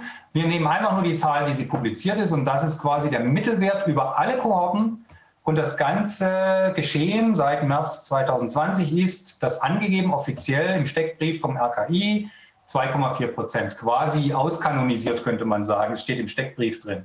Ähm, also 2,4 Prozent, das heißt 2,4 von 100 Menschen sind, äh, sind gestorben, wenn sie PCR-positiv waren. Das ist einfach nur der Mittelwert über alle. Und über den gesamten Zeitraum. Und so, wie es das RKI sagt. Ich habe Genau. eine Frage. Darf ich kurz eine? Frage stellen, nochmal zu der, dieser Hintergrundansteckung, die Sie da Ja. im, im Sommer letzten Jahres und auch jetzt wahrscheinlich wieder langsam so erkennen können. Ähm, Ja. Ist es denn da, also Hintergrundansteckung, theoretisch gibt es ja diese Coronaviren jetzt gar nicht mehr so saisonal. Ist das auch möglich, dass wir da auf eine falsch positive äh, Reaktion der Tests gucken, weil das hatten wir auch in diesen Instand-Ring-Versuchen gesehen, dass die eben, ich weiß nicht, bei einer Lehrprobe bei 1,6 Prozent falsch positiv waren und dann bis zu 7,6 Prozent von, von einem harmlosen Coronavirus positiv reagierten. Ja, ich würde sagen, diese ein, zwei pro Woche, das, ich habe jetzt, ich kann es nicht ad hoc ausrechnen, aber ich kann mir gut vorstellen, dass das der Falsch-Positiv-Rate durchaus entspricht. Ja. Dazu müsste man halt vor allen Dingen mal die Anzahl der Tests wissen, um das dann auf die Bevölkerung, wie viel das dann diese zwei pro Woche ist ja immer bezogen auf Bevölkerung, also auf Menschen. Ähm, aber es wird nie gesagt, wie viel, also ich weiß nicht, du hast es versucht, Falk, rauszufinden, wie viele Tests denn gemacht äh, wird, die wirklich werden. Ich weiß nicht, ob es da eine Statistik Ich glaube, es sind, es sind immer nur so äh, zwei Tests pro 1000 Leute. Also es ist, es ist nicht äh, allzu viel. Aber ich will mich jetzt da nicht so weit aus dem Fenster lehnen, habe ich jetzt nicht im Kopf. gesagt. Also es kann durchaus sein, äh, müsste man nochmal ausrechnen, ob, die, ob äh, diese Größenordnung eine, ein, äh, sozusagen Inzidenz 1 pro Woche, also einer von 100.000, ob das ähm, mit einer falsch positiven Rate erklärbar ist. Wenn die 1% wäre, sagen wir mal, du machst Ist aber nicht 100, groß, dass unser Team du machst, nee, aber du machst 100 Tests in einer Woche, dann ist einer davon falsch, positiv und dann kriegst du einen falsch positiv. Ja, also eins kann gut sein, ja. Schnelle Abschätzung. Weil wir haben da ja auch keinerlei Erkenntnisse, ob diese Leute jetzt symptomatisch sind. Das sind ja einfach Leute, die jetzt sich irgendwie testen lassen, vielleicht weil sie in Urlaub fahren wollen oder was weiß ich. Selbst das weiß man nicht genau, wie die Vorauswahl, wer, wer wird denn getestet? Wie viel davon sind zum Beispiel, haben irgendwelche, ja, was weiß ich, Symptome? Ja, solche Menschen werden, ich, ich kenne mich nicht aus, ich, bin in- ich habe es bisher geschafft, noch nicht getestet worden zu sein. Ähm, ähm, ich weiß nicht, wie das Prozedere ist und wann man dazu kommt, in Also- welchen Fällen allen. Ich kann nur sagen, es gibt ja vom RKI ähm, so eine Teststrategie, da gibt es auch so Charts, wie die vorgehen, äh, aber habe ich mich jetzt äh, auch nicht äh, so intensiv mit, damit beschäftigt. Ja, also, ja. Aus den Schulen zum Beispiel, dass die da ja mit diesen, äh, diesen Anti, Antigen-Tests Antigen äh, getestet werden und dann wird eben im Fall eines positiven Tests wird dann nochmal das im Zweifel PCR-mäßig überprüft. Also das heißt, es ist ja möglicherweise nur sowieso schon eine ganz kleine äh, Auswahl an diesen vorerkannten Personen, die ja dann in der Schule, wissen wir ja in der Regel symptomfrei sind, sonst würden die Eltern die ja da auch nicht hinschicken, ja. wenn die da schon irgendwie schnaufen und niesen und sonst was machen. Und das heißt, die würden dann nochmal überprüft und dann kommt eben bei dem einen oder anderen irgendwie ein positiver, falsch positiver oder tatsächlich positiver Test heraus. Und so wird es ja wahrscheinlich an anderen Stellen auch laufen, dass die Leute im Moment jetzt eben nicht vorrangig PCR-Tests machen, sondern anderes. Okay. Ja, Genau, also gibt es denn eine Statistik, wo steht vom RKI, wie viele Tests in der Woche durchgeführt wurden? Gibt es sowas? Habe ich jetzt nicht im Kopf. Müsste man recherchieren. Wir haben es also jetzt nicht auf dem Schirm, ob es das gibt. Aber was wir jedenfalls wissen, ist, dass es sich hier nur nicht um Fälle handelt, äh, wie Frau Nein. Merkel in einer denkwürdigen Anhörung im Bundestag vor ein, zwei Tagen gesagt hat. Also da fragt man sich schon, ob man, um Bundeskanzler zu werden, wirklich in der Lage sein muss zu denken oder ob das einfach so geht. Jedenfalls, das hier sind äh, ausschließlich Positivtests. Kein Fall, keine Infektion, keine Erkrankung, sondern nur Positivtests. Wir wissen sonst gar nichts. Das, was auf dem Dashboard die ganze Zeit, die ganze Zeit äh, vom RKI-Dashboard die ganze Zeit als Zahlen quasi angeboten wird. Ja. So. Andere Zahlen haben wir nicht verwendet. Ja. Wir haben wirklich im ganzen Rahmen anders als nur genau das gemacht. Ja. Natürlich schon sehr, sehr bedenklich, wenn, äh, wenn zum Beispiel die Staatsführung von, von Fall spricht, denn Fall heißt ja Case. Ja. Case heißt aber im medizinischen eindeutig, das ist jetzt ein Fall, also ein Krankheitsfall. Genau.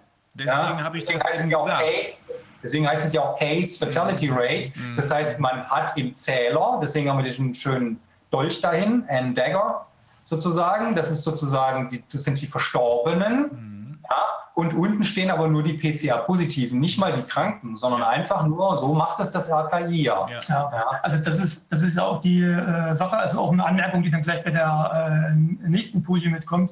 Äh, man weiß ja, das gibt ja sogar auch das RKI an, dass 15 bis 45 Prozent derer, die PCR-positiv getestet werden, nicht krank sind. Also die keine Symptome äh, entwickeln und äh, die werden ja quasi eigentlich gesund. Ja, je nachdem. Wenn die CT-Werte über 35 sind, haben wir 97 Prozent False Positives, hat uns Mike Jeden erzählt. Aber, Aber Sie sagten gerade äh, 15 bis 45? 15 bis 45. Das ist ja eine, eine Spanne von, weiß ich nicht. Hier bis München. Ja, ja. das sagt das RKI. Ja. Das der sogenannte Manifestationsindex, einen schönen Begriff hat man da doch eingeführt. Ja, ist halt, ist halt im eigenen, in der eigenen Suppe halt was gemacht. Ich meine, es gibt andere Leute, die, die ähm, etwas definiert, könnte man sagen, ja, irgendwie mit seinen eigen erhobenen Daten und dann auch noch eine gewissen eigene Begrifflichkeiten befinden, ähm, äh, ähm, äh, erfinden und dann darin wiederum Prozentzahlen angeben. Mhm. Ähm, es gibt ja auch eine, ach Gott, Dunkelziffer. Also wir reden jetzt hier über PCR-positiv. Da wissen wir ja schon nicht, was es wirklich abbildet. Ja. Auch bei PCR-Tests gibt es ja, wie ich vor ein paar Tagen gesehen habe, übrigens aus dieser, aus ihrer Klageschrift in Kanada hatte ich das entnommen, das Zitat. Ähm, da gab es eine Publikation nicht allzu lange her, die eben verschiedene PCR-Arrays gegeneinander äh, verglichen haben, wie sensitiv und wie äh, spezifisch die sind. Mhm. Und ähm, da, da, da weiß ich, das, das ist mir jetzt noch in Erinnerung, habe ich vor ein paar Tagen angeschaut, obwohl ich eben kein, also es ist wirklich sehr schwer für einen Biomechaniker, äh, der nicht in diesem biochemischen Gebiet irgendwas gemacht hat. Das ist einfach sehr viel äh, Vokabular, was man wo man nur raten kann, was gemeint ist oder wo man halt sehr viel lesen kann, um sich im Laufe der Zeit schlau zu machen. Auf jeden Fall wurden die verglichen und der PCR-Test, äh, sie nannten es Charité, und der ähm, N2 US-Test PCR, also das, was die CDC in den USA verwendet, die zwei sind quasi in einer Vorausscheidung schon mal für die weitere Qualifikation in dem Journal rausgeschieden, weil sie bei bestimmten Sequenzen und bestimmten und dann erhöhten CT-Werten solche eine Streuung in der Spezifität hatten, dass die Forscher die quasi dann von der weiteren Untersuchung ausgeschlossen haben. Aber ähm, das ist aber nicht unser Thema. Das ist nicht unser Thema. Das ist jetzt quasi nur eine Anekdote am Rande. Ja. Wir kommen jetzt wirklich mal zu. Ich wollte ja sagen, also PCR-Test positiv. Wir reden hier von dem Charité-PCR-Test, den wir hier, äh, weil das die Daten sind. Und wahrscheinlich, und wahrscheinlich nur dem genau, ja. Alle anderen wissen wohl gar nichts dazu. Genau. Jetzt. Ähm, das äh, sind jetzt Daten, die äh, nicht vom äh, RKI stammen, sondern das sind quasi ist die Antwort des äh, Bundesministeriums für Gesundheit äh, an die Anfrage vom, äh, oder auf die Anfrage von Boris Reitschuster, weil der hat gefragt, wie viele sind denn trotz Impfung dann positiv gewesen, also positiv mit der Infektion. Nee, und, positiv mit, mit Test. PCR-Test. Äh, laut des Testes, genau, ja. Und wie viele sind davon eigentlich auch verstorben? Das ist letztlich das, was hier zusammengetragen ist. Das heißt, man hat hier äh, in der Spalte einfach nur die Mengen der, der Geimpften. Das heißt, man hat äh, 28 äh, Millionen zu dem Zeitpunkt, das war Mitte Mai, äh, generell geimpft gehabt. Davon waren 20 äh, Millionen einmal geimpft, äh, knapp 8 Millionen waren äh, zweimal geimpft. Und es gab dann unter diesen trotzdem welche, die PCR positiv waren. Also insgesamt waren es 57.000, die positiv waren, die sich aufteilen auf die einmal geimpften waren es 44.000 und immer noch die 13.000, die bei den zweimal geimpften positiv gewesen sind. Dann hat man wieder das gleiche Handwerkszeug. Das heißt, man kann natürlich auch wieder diese Mengen äh, auf die äh, Gesamtmenge der, der, Geimpften beziehen und kann damit äh, zum Beispiel dann diese äh, Häufigkeiten, die wir hier gelistet haben, äh, auftragen. Das heißt eben, also ähm, generell von den Geimpften unter 100.000 Leuten sind eben 200 dann äh, trotzdem positiv, obwohl sie geimpft sind. Und man kann das genauso auch ähm, auf diese Inzidenz umrechnen. Das heißt, ähm, was die mehr oder weniger, wenn es jetzt Feldstudie in Deutschland zeigt, dass äh, trotz Impfung es trotzdem eine Inzidenz von um etwa 11 gibt äh, bei den Leuten, die geimpft sind. Ja, das ist äh, ziemlich knallhart. Ja. Ähm, die zweite Information, die wir gerade eben schon angefangen haben, so ein bisschen anzudiskutieren, ist, man kann natürlich genauso so ein Verhältnis bilden, wieder jetzt eben nicht auf 100.000, sondern eben auf 100, äh, also in Prozent.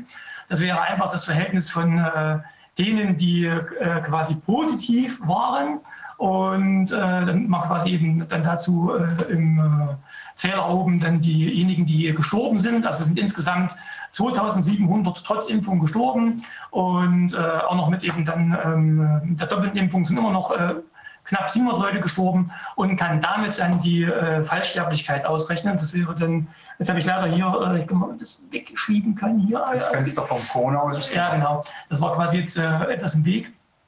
Und da kann man quasi eben dann diese äh, Fallsterblichkeiten ausrechnen. Und die sind äh, über die gesamte Gruppe gerechnet, also über die Gesamtmengen, die hier aufgetragen sind. Also, äh, äh, quasi doppelt so hoch als das, was quasi das RKI für die Fallsterblichkeit ohne Impfung angibt. Ui. Jetzt muss man natürlich dazu sagen, das kommt sofort, wenn jemand ein bisschen sich damit beschäftigt hat, dann fragt man sich natürlich, was gab es da eine Vorauswahl? Also wie ist die Vorauswahl der Menschen, die geimpft wurden? Und da gab es natürlich, das ist jetzt kein repräsentativer Querschnitt über die Bevölkerung. Allerdings gibt es keine Zahlen dazu. Wir können jetzt in diesem Moment fast nichts dazu sagen, welche, welche Alterskohorten jetzt hier wie beigetragen haben. Jetzt müssen wir die Zahlen einfach erstmal, das ist ganz furztrocken, äh, ist die Zahl so, wie sie ist.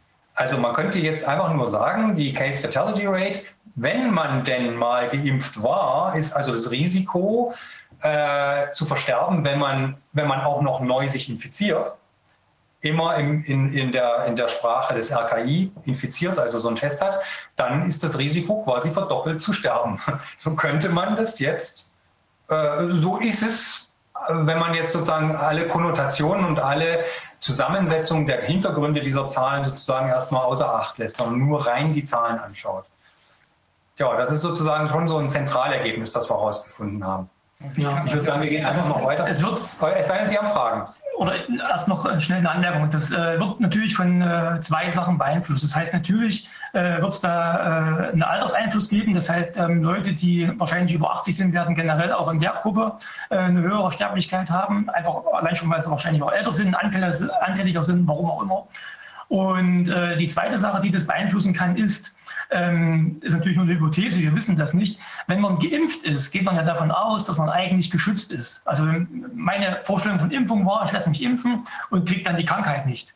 Äh, und wenn ich mich dann trotzdem äh, mit einem PCR-Test testen lasse, äh, bin ich dann ja wahrscheinlich krank gewesen. Also ich würde jetzt nicht, wenn ich eine Impfung habe, dann 14 Tage später losrennen und gucken, hat es denn gewirkt, sondern ich vermute mal, dass dann diejenigen, die dann trotzdem getestet worden sind und positiv waren, wahrscheinlich krank waren. Also das sind, denke ich mal, so die zwei Haupteinflussfaktoren, die dann wahrscheinlich diese Fallsterblichkeit nach oben treiben. Naja, Ähm. Dass man also bei den PCA-Positiven quasi eine Vorauswahl hatte, dass die sozusagen zu Hintergrundinformationen, dass die eigentlich schon auch krank waren. Und dann, wenn man das vergleicht mit der Klientel sozusagen, die mehr oder weniger stochastisch oder aufgrund von irgendwie, wir haben es ja vorhin gehabt vor fünf Minuten, wie kommt man zu einem PCR-Test üblicherweise? Da ist natürlich eine ziemlich bunte Mischung wahrscheinlich, was da als Vorauswahl gilt. Hier könnte es sein, dass es eine stärkere Vorauswahl hin zu Kranken oder zu Menschen mit Symptomen war. Wissen wir aber auch nicht. Das können wir, also ich frage mich die ganze Zeit, ähm, wie kann man diese, dieses Ergebnis ähm, ohne weiteres Hintergrundwissen. Ähm, wir haben hier beide Male die nackten Zahlen, wie sie vom RKI und äh, BMG und äh, Paul-Ehrlich-Institut geliefert werden. Sie haben sie nur so vereinheitlicht, dass man sie miteinander vergleichen kann. Genau, ne? formal, haben, formal miteinander, direkt miteinander vergleichen kann. Und dann haben Sie einmal geguckt, äh, wie sieht es aus äh, bei der Inzidenz. Nee, da, die viel interessantere Zahl ist die Case Fatality Rate. Ja. Ähm, da haben sie einmal geguckt, wie sieht es aus äh, ohne Impfung und die beträgt, wenn man nur die PCR-Positiv-Sachen äh, in Rechnung stellt. Wir wissen ja nicht, ob da einer Symptome hatte, wir wissen nicht, ob er schon vorher krank war, wir wissen gar nichts. Die beträgt 2,4 Prozent. Ja. Nach Impfung, so nehme ich das jedenfalls mit, ist es in etwa doppelt so hoch. Ja, jetzt kann ich ein bisschen Zusatzinformationen liefern, die hätte ich weiter hinten vielleicht noch gesagt, aber ich mache es jetzt an dem passt eigentlich, weil, weil das, das, das, hilft vielleicht auch dem Publikum sozusagen einfach mitzudenken.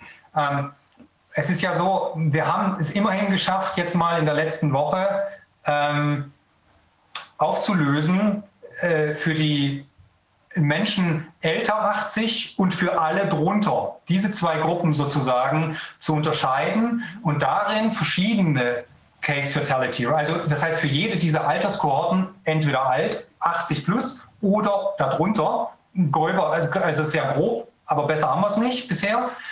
Ähm, wichtig ist noch ja. anzumerken, er spricht jetzt von denen, die nicht geimpft sind. Genau, von den nicht geimpften. Das heißt also quasi die Auflösung im, im Inzidenzhintergrund, der ja quasi die Daten für das tägliche, äh, für das tägliche Butterbrot ist. Mhm.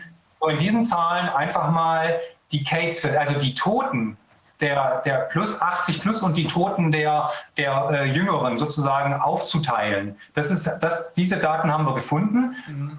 Und wenn man dann die Case Fatality Rates anschaut, dann sieht man, dass bei 80 plus die bei 15 Prozent ist und die bei, bei den unter 80-Jährigen im Mittel, das bedeutet dann aber auch wirklich alle von den 79 bis runter zu den äh, Babys äh, oder was weiß ich, was getestet wird, ähm, da hat man dann 1,5 Prozent, also ein Zehntel davon. Das heißt, wenn man 80 ist, ist quasi die, das Risiko zu sterben einfach zehnmal so hoch, wie wenn man äh, wie, wenn man, äh, wie wenn man jünger ist. Das heißt, wenn jetzt natürlich sehr viele Ältere die, hier diese, bei, dieser Impf, bei diesem Impfstand von 28 Millionen, wenn da sozusagen sehr viele Ältere oder, äh, oder fast alle der Älteren drin sind, dann könnte das natürlich auch äh, den Mittelwert sozusagen hochdrücken in dieser, in, dieser, ähm, in dieser Gruppe der Geimpften. Wenn man jetzt die 2,4 Prozent anschaut, sieht man schon, 2,4 Prozent ist nah bei den 1,5 Prozent, was die Hauptbevölkerung ausmacht. Und diese 15 Prozent äh, Case Fatality Rate bei den sehr alten Menschen, die zieht natürlich dann den Mittelwert von 1,5 auf die 2,4 vielleicht oder so hoch. Also erstmal waren diese Zahlen so halbwegs in sich konsistent, mhm. sodass man sagen kann, okay, die 2,4 Prozent, die ist konsistent mit dem, was man in den beiden einzelnen Kohorten auflösen konnte.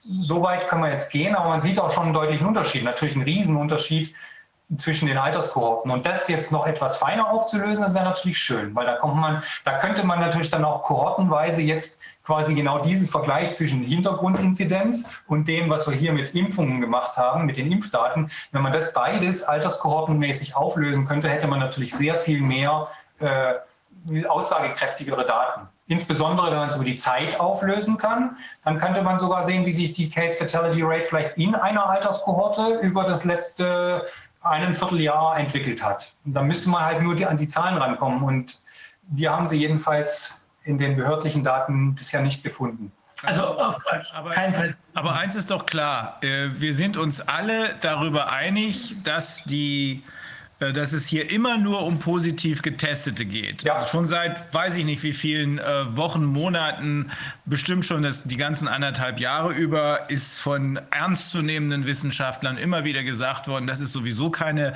kein Maßstab. Wir müssen, wenn wir doch davon ausgehen, dass diese epidemische Lage nationaler Tragweite als Kernelement darauf aufbaut, dass die Gefahr einer Überwältigung des Gesundheitssystems besteht, dann müssen wir gucken, wie gefährlich gefährlich ist es denn in der Realität? Das geht ja nicht, indem ich nur so einen dusseligen PCR-Test positiv habe. Wir wissen ja selbst von Herrn Drosten, als er noch dazu neigte, ab und zu mal die Wahrheit zu sagen aus seinem äh, Wirtschaftswoche-Artikel von 2014, das heißt nichts.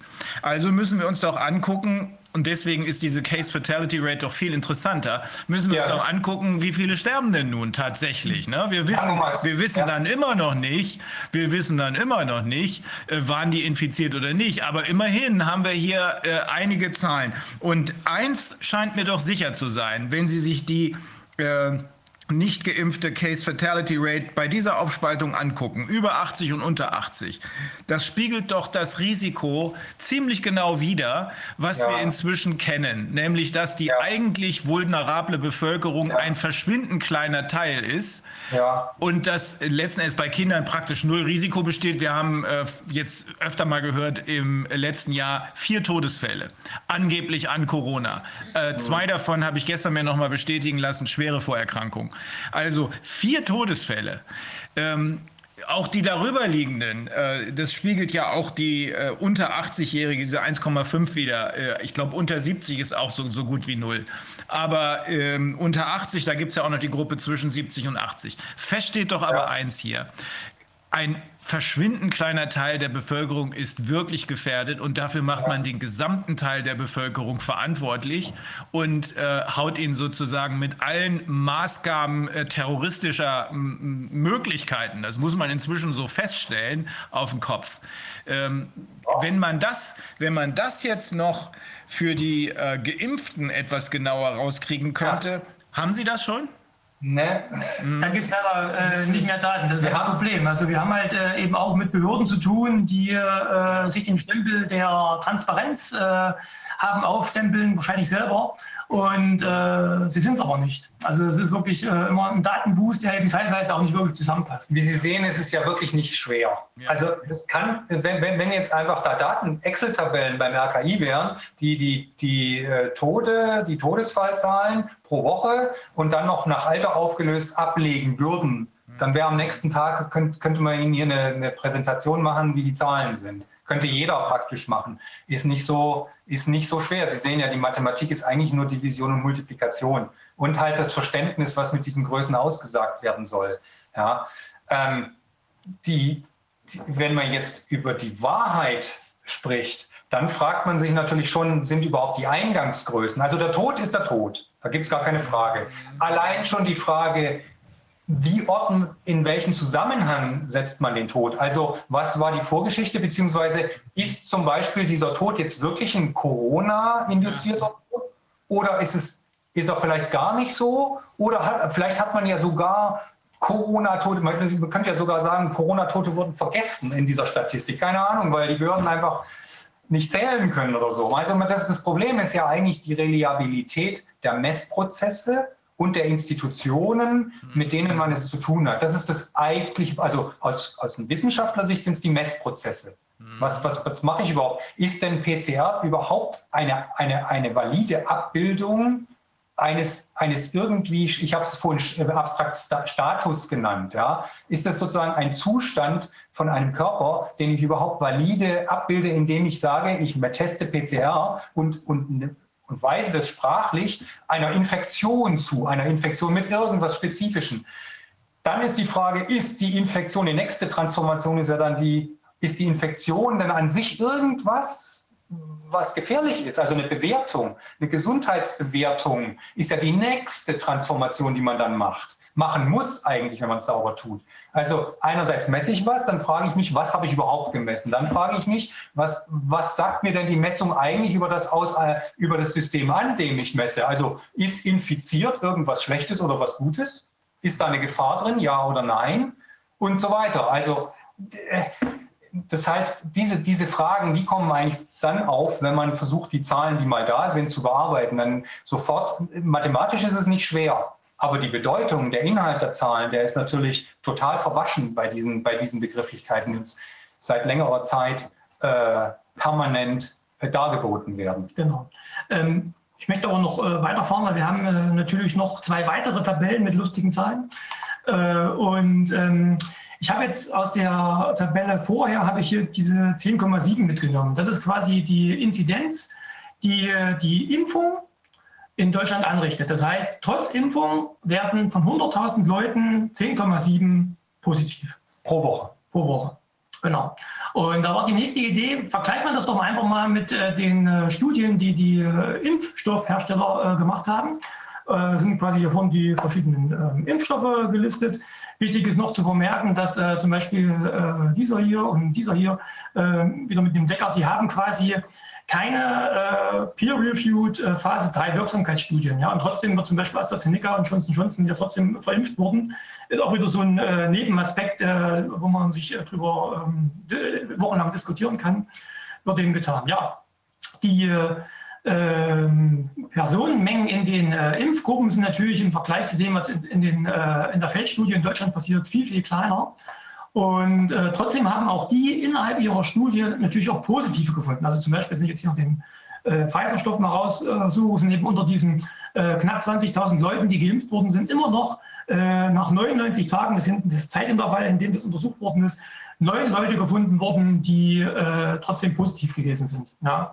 Das hat eben dann wieder diese Häufigkeit, wenn man es dann wieder auf eine Inzidenz umrechnet, wäre das trotzdem eine 3,2, die eben trotz der angeblich besten Impfung, die es gibt, äh, immer noch erzeugt würde. Ja, dann der, Woche, genau. Pro Woche, genau. Also ist, ist wieder Inzidenz. Genau. Der Moderna ist dementsprechend ein bisschen schlechter. Der hat eine 7. Wenn man jetzt äh, in Deutschland äh, noch den Sputnik unten ähm, verimpfen würde, hätte man eine 12,7. Das heißt, da hätte man sogar einen größeren Wert als hier unten äh, diesen Wert, den wir quasi für die Feldstudie äh, haben. Und äh, das zeigt quasi schon, dass äh, man einerseits eben ähm, äh, dieses Problem, was man ja eigentlich mit der Impfung äh, mehr oder weniger äh, lösen will, äh, eben nicht vollständig lösen kann. Und auf der anderen Seite so eine Grundideen wie Zero Covid sind eben quasi auch mit einer Impfung nicht zu leisten. Ja, es funktioniert ganz einfach. Zumindest nicht mit diesen Impfungen. Ja. Das ist genau das, was äh, Dr. Peter McCullough uns gesagt hat. Diese Impfungen sind schlichtweg nicht mal ansatzweise in der Lage, hier irgendwas zu ändern. Und da muss man natürlich dazu sagen, das sind hier Studien von den von den Finanziert von den Herstellern, genau. Ja, genau. Ja. Also das sind einfach nur die trockenen Zahlen und das heißt, dass die Feldstudie zeigt, mit ziemlich mit den ganzen Unwägbarkeiten der Messungen, die das RKI und der Zahlenaufbereitung, die das RKI liefert, sagt einfach nur 11 pro Woche. Wir sehen jetzt hier schon, nehmen wir den nicht so guten Impfstoff Sputnik hier, der wäre auf dem gleichen Niveau. Ja, und die anderen, das muss man dazu sagen, versprechen, man könnte es auch so rumdrehen, also BioNTech und Pfizer und Moderna verschwürden jetzt laut diesen Daten versprechen, dass sie niedrigere Inzidenzen haben. Null würden sie sowieso nicht sagen können, das sieht man ja hier. Und sie würden jetzt niedrigere versprechen als das, was in der, also quasi im, im Feld gerade stattfindet. Aber die werden ja verimpft. Das sind ja die Stoffe. Also die ersten drei sind ja die, die verimpft werden. Und äh, in der Realität kommen sie jedenfalls nicht auf das, was sie versprechen.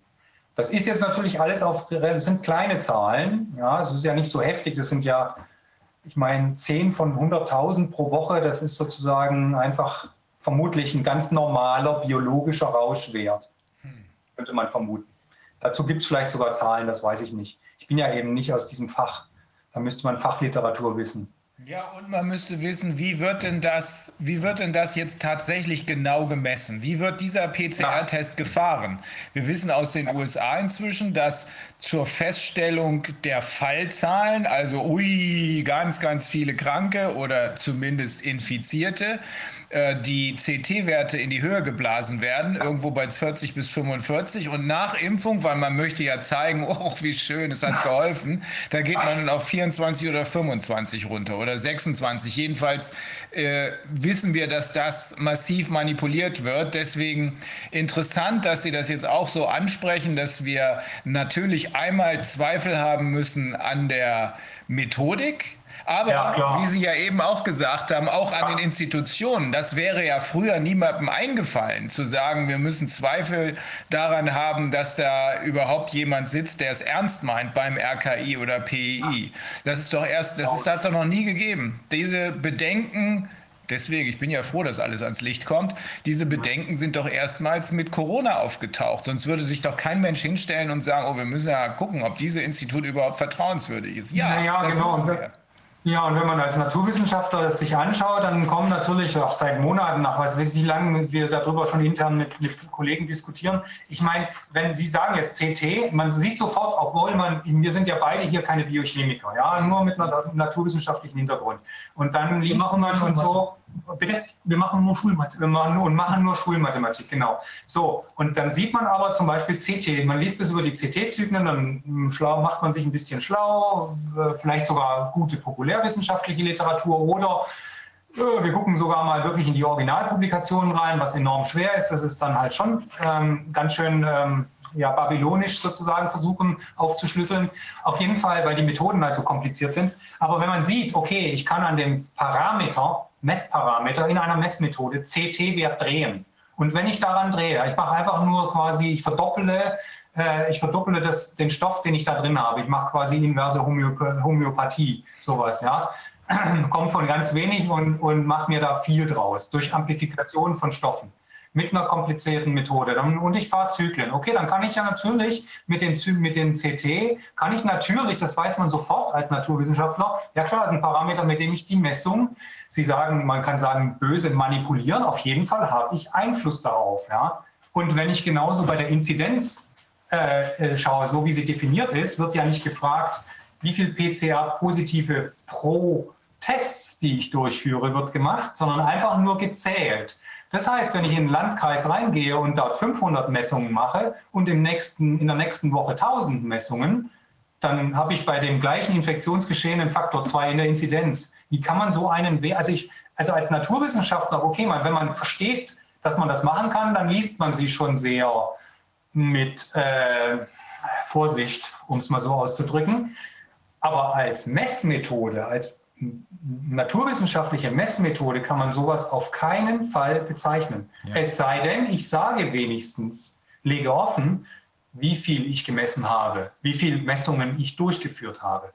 Das wäre saubere Wissenschaft. Ja. Also alles offen zu legen, dass man, wer in der Lage ist, dann sozusagen äh, Interpretationen durch die, durch die Autoren, äh, die dann auf irgendwie einer zum Beispiel auf der Inzidenz beruhten, äh, da wird dann was interpretiert und ich würde sagen, sehen können, aber okay, die interpretieren auf einer Grundlage, geben mir aber wenigstens die Zahl, dass ich meine eigene Interpretation machen kann, dann wäre das ja wenigstens noch saubere Wissenschaft. Dann sehe ich, okay, das ist eine Interpretation, eine Diskussion, so wie die das machen, würde ich das nicht machen, aber ich kann das selber nach, nachvollziehen. Reproduzierbarkeit, das ist Naturwissenschaft im Kern, muss das sein. Und das liefert liefern die Behörden nicht. Und da geht dann das, was Sie gerade sagen, das Vertrauen in diese Institutionen ganz schnell den Bach runter. Ja. Wir wissen ja, ich, ich, war ja dabei, als der Drosten da vor dem ähm, Brandenburger Untersuchungsausschuss äh, sich sachverständig äußern musste. Und da hat er ja, ja also nochmal betont, wie wichtig Ihnen das war, dass Sie für die Labor Berlin Charité Vivantes GmbH, die ja eine ganze Vielzahl solcher Tests äh, durchführt, dass Sie da eben eine kalibrierte ähm, also eine Eichung quasi des Systems äh, vorgenommen haben, das eben anhand von ihnen angeblich äh, vorgelegen habenden äh, Viruspartikeln, haben sie eben guckt, wann schlägt das wie aus, wie ist das dann zu werten? Und da haben sie eben gesagt, ja, diese 24 bis 25 ist dann eben äh, stark, also sich stark vermehrender Virus und bei den anderen eben abge, äh, nach hinten abgestuft, dann mittelgradig und eben dann schon quasi nicht mehr beachtlich. Aber ähm, diese, diese Anleitung ist äh, quasi nicht weiter, weitergegeben worden an die anderen Labore oder jedenfalls ist es dort, gibt es keine Übersicht, ob es beachtet worden ist. Ich meine, das, er sagt selbst, wissenschaftlich, medizinisch, epidemiologisch wäre das absolut sinnvoll. Aber gleichzeitig ist er ja als Pandemieberater quasi da auch eingeschaltet worden im Land Brandenburg. Und da würde man ja schon erwarten, wenn man solch eine schwerwiegende epidemische Lage nationaler Tragweite da hat, dass man dann auch wirklich darauf achtet, dass die Parameter stimmen, auf denen dann auch so eine ja. Entscheidung fußt. Wir haben das Wort Kalibrierung genannt, ganz genau. Also eine Kalibrierung offenlegen. Wie habe ich es denn gemacht? Wie habe ich, wie habe ich gesagt, dass mein Test tatsächlich das gefunden hat, was, was ich behaupte, dass es äh, findet. Dazu muss ich natürlich quasi am Ende brauche ich einen Urmeter. Ich brauche also ein echtes Virus, an dem ich dann testen kann, ob, äh, ähm, ob die Sequenzen, die ich raushole mit meinem Test, ob die dann tatsächlich auch bei diesem Virus da sind. Diese Art von, diese Kalibrierung, Urkalibrierung, die, die muss bei, bei jeder wissenschaftlichen Messmethode da sein, sonst ist sie keine. So einfach ist das, sonst ist sie keine naturwissenschaftliche Messmethode. Und das impliziert, dass diese Kalibrierung, deswegen lag ja das oder liegt, glaube ich, immer noch das Urmeter in Paris, ja, das muss für jedermann, zugänglich sein. Das ist sozusagen, das ist die Basis westlicher aufgeklärter Naturwissenschaft. Heißt, dass, dass, ich, dass ich einen Maßstab habe, den alle, den alle A zur Verfügung haben und B auch überprüfen können. Es geht nicht nur haben, sondern es geht auch darum, dass man ständig hinterfragen kann, die Chance hat. Da sind wir bei Wissenschaftstheorie und Erkenntnistheorie. Ähm, der, dass, dass überhaupt die Möglichkeit da sein muss, etwas zu falsifizieren, also zu, zum Falsch, zur Falschaussage zu führen. Wenn das nicht der Fall ist bei einer Aussage über die Natur, dann macht man keine Wissenschaft. Ich, es muss die Möglichkeit geben, dass jemand anders sagt, stopp, das ist falsch. Wenn es die Möglichkeit nicht gibt, ist es, ist es wenn es die Möglichkeit nicht gibt, dann ist sozusagen das keine Wissenschaft, was ich da betreibe. Ja. Das vermuten immer mehr Menschen. Und ja, sogar mein Hund. Also mein Hund heißt Jimbo. Ausweislich der PCR-Test, die ich mit ihm durchgeführt habe, kann der sprechen. Und der hat mir gesagt, das kannst du alles in die Tonne kloppen. Ich glaube, der hat recht. ich kann es nicht so. Ich meine, dazu bin ich bis zu wenig Bio Biochemiker, aber nach, nach 16, 17 Monaten dieser Diskussion ist unser, ein, also mein Eindruck, ich kann jetzt hier für mich sprechen, ähm, ähm, also ich, ich, traue, ich traue diesen Testaussagen, äh, PCR-Test infiziert mit etwas, mit, mit, mit, einem, mit SARS-CoV-2, dem traue ich nicht. Nee. Also ich, man kann eben mit CT-Zyklen und mit allen möglichen Daten, äh, Versuchs, äh, Versuchsparametern kann man mit Sicherheit äh, äh ähm, viel falsch Positives bekommen. Wir wissen, wir wissen aus der Aussage von Dr. Mike Jeden, und das ist ja nun als ehemaliger Vizechef von Pfizer jemand, der wirklich weiß, wovon er spricht, äh, dass ab 35 äh, mit 97 Prozent False Positives zu rechnen ist. Das hat sogar Fauci äh, in einem Anflug von Wahrheitswahn auch schon mal von sich gegeben, dass man das ab da auf jeden Fall nicht mehr ernst nehmen kann. Wir wissen, dass die das Frankfurter Gesundheitsamt nichts mehr berücksichtigt, was über einem CT-Wert von ähm, 24 liegt. Also mhm. ähm, wenn wir dann noch, wir hatten hier auch mal äh, Dr. Lee, das ist ein deutscher Arzt, der in Thailand äh, praktiziert, ähm, und da sagt er, wir haben das anders gemacht. Wir haben nicht nur nach einem Gen getestet. Also ja. der Primer war nicht nur ein Gen und dann auch das E-Gen, was sowieso überall zu finden ist, sondern wir haben drei Gene getestet und wir sind nicht, ich habe es jetzt vergessen, aber ich glaube nicht über 28 oder sowas CT hinausgegangen. Ja, und damit haben sie diese ganze False Positive Nummer vermieden. Das heißt für mich einfach nur, ob man das nun Manipulation nennt oder was auch immer, aber die Intransparenz, mit der wir es hier zu tun haben, diese Verweigerung der Institution, Institutionen, an deren Wahrheitsliebe äh, ich inzwischen massive Zweifel habe, die sorgt doch erst dafür, dass keiner so richtig weiß, was wirklich los ist. Ähm, also, und wenn ich dann noch oben drauf heble, die Äußerung von Herrn Wieler stellt keine Fragen, Dafür ist aber Wissenschaft da, Fragen ja, zu stellen. Ne? Dann, kann ich, dann kann ich das nur so übersetzen, dass wir hier im groben Stil getäuscht werden und auch getäuscht werden sollen. Ja, Gut, ähm, bevor ich noch zu meiner letzten Tabelle komme, äh, habe ich noch eine Anmerkung zu diesen ähm, Impfstudien. Ähm, weil die tun ja quasi mit diesen äh, extrem niedrigen ähm, äh, Auffälligkeiten, dass dann jemand äh, bei der Impfung dann positiv wird, da stellen sie ja quasi mit ihrer Placebo-Gruppe gegenüber. Und nur so ein paar Zahlen zu nennen, wo man sich eben auch wieder äh, fragt, wie kann das eigentlich sein? Weil ähm, man hat ja äh, verschiedene Regionen der Welt, man hat ja natürlich dann verschiedene klimatische Bedingungen hat, verschiedene äh, äußere Einflüsse, die vielleicht ein Infektionsgeschehen von irgendwas natürlich beeinflussen können. Auch Dynamik im Infektionsgeschehen selber über die Zeit. Richtig, genau. Also, ähm, und ähm, da fragt man sich eben, dass äh, meinetwegen jetzt in, in einem gleichen Land äh, wo jetzt zum Beispiel 20.000 Leute untersucht worden sind, wenn sie geimpft sind, nur neun vorkommen.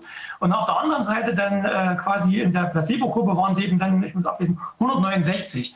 Das würde quasi eben dann für diesen äh, Häufigkeitswert ein total irrer Wert von zack mal 838. Und äh, die Inzidenz, die quasi hier bei den Geimpften nur 3,2 ist, wäre eine 59.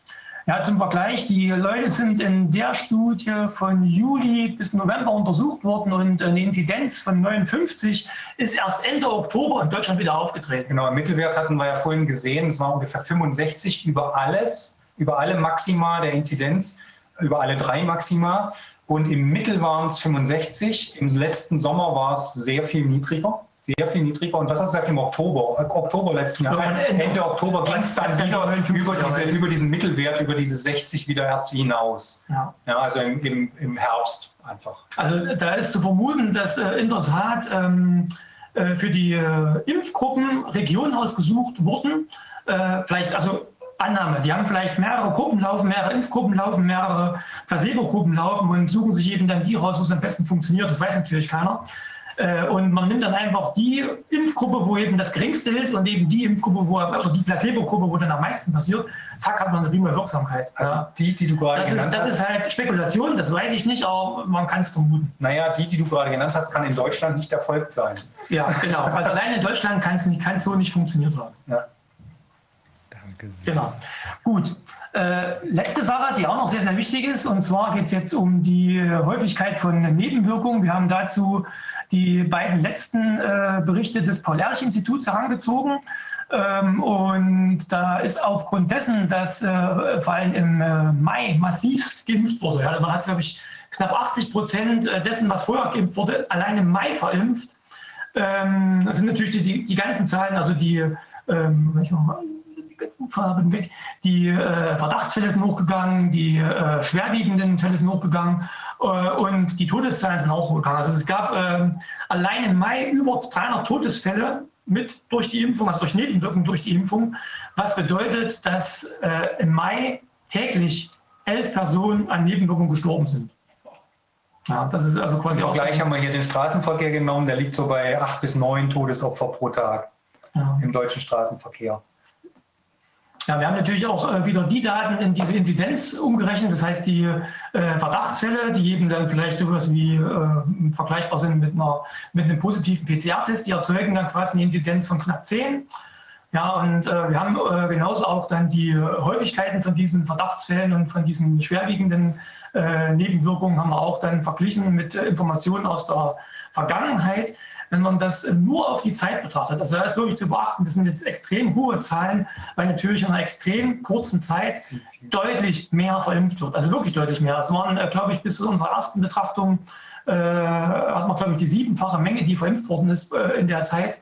Und dementsprechend sind quasi die Häufigkeiten von den Verdachtsfällen auf Zeit bezogen 171 mal höher, die schwerwiegenden sind 25 mal höher. Ja, das ist quasi eben dann die empfindliche Information. Eine genaue Information ist, wenn man es dann auf die äh, Impfdosen bezieht.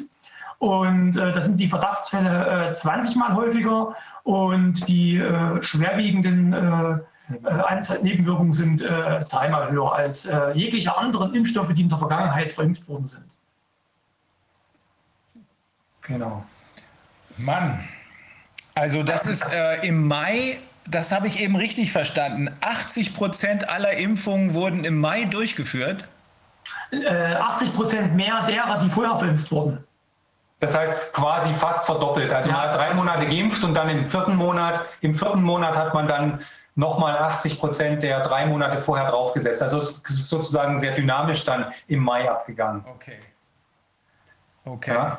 Also die Zahlen sind aber, die Zahlen jetzt hier, also Verdachtsfälle je Impfdose 20 mal höher, 20 mal höher als alles, also diese Impfkampagne am Anfang des Jahres, die vier Monate Covid-19-Impfkampagne verglichen mit diesen Impfstoffen, verglichen mit allem, was in der Vergangenheit sozusagen äh, über die letzten Jahrzehnte in Deutschland verimpft wurde, die Stoffe, die dort verimpft wurden. Mhm. Da geht es einfach nur, wie viel, wie viel pro verimpften Stoff sozusagen ist, eine, ist ein Verdachtsfall da. Hier sagen unsere Zahlen sagen halt 20 Mal höher. Das ist halt sozusagen Charakteristikum. Die Zahlen des Paul-Ehrlich-Instituts. Die, Zahlen des Paul-Ehrlich-Instituts, ja klar. Das ist ja auch klar. und, äh, und die Anzahl der schwerwiegenden Nebenwirkungen ist auf jeden Fall mal dreimal höher in den Zahlen des BI. Aber man kann schon sehen, dass sie höher sind. Äh, wenn man jetzt. Und wir haben, habe hab ich das richtig aufgeschrieben? 200 Menschen sind im Mai nach Impfung gestorben. 300, über 300. Über es 300? Ja, es waren äh, laut den Daten des Paul-Ehrlich-Instituts im äh, Ende April waren es 524 und äh, jetzt, jetzt sind es diese 873. Dann sind es sogar 350 oder so, Genau. 330 oder 350 sowas. Also pro Tag elf Leute an Impfnebenwirkungen gestorben. Junge, Junge. Laut offizieller Da- Daten. Offizielle Daten. Wir wissen natürlich jetzt auch wieder nicht, das ist wieder das Gleiche mit den Randbedingungen. Ähm, wie kommt man, wie kommt sozusagen eine Zahl in diese Tabelle? Also wann, wann ist man ein Toter, der vom Paul-Ehrlich-Institut einer Nebenwirkung zugeordnet wird? Das wissen wir ja. Ich nehme an, dass die keine Kausalitäten feststellen, sondern bloß eine Korrelation. Also die neben, ich nehme Zeitliche an, Nähe. Ne, zeitliche Nähe zur Impfung.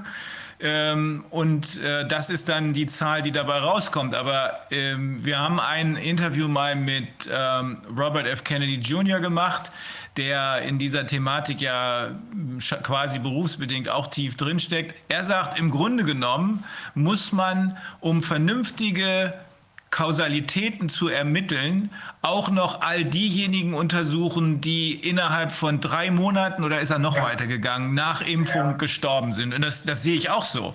Äh, Ja. Denn äh, wir wissen, dass hier, äh, wir, wir wissen erstmal gar nichts über die Langzeitwirkung, weil wir eben keine Langzeitstudien haben. Die werden ja jetzt gerade durchgeführt.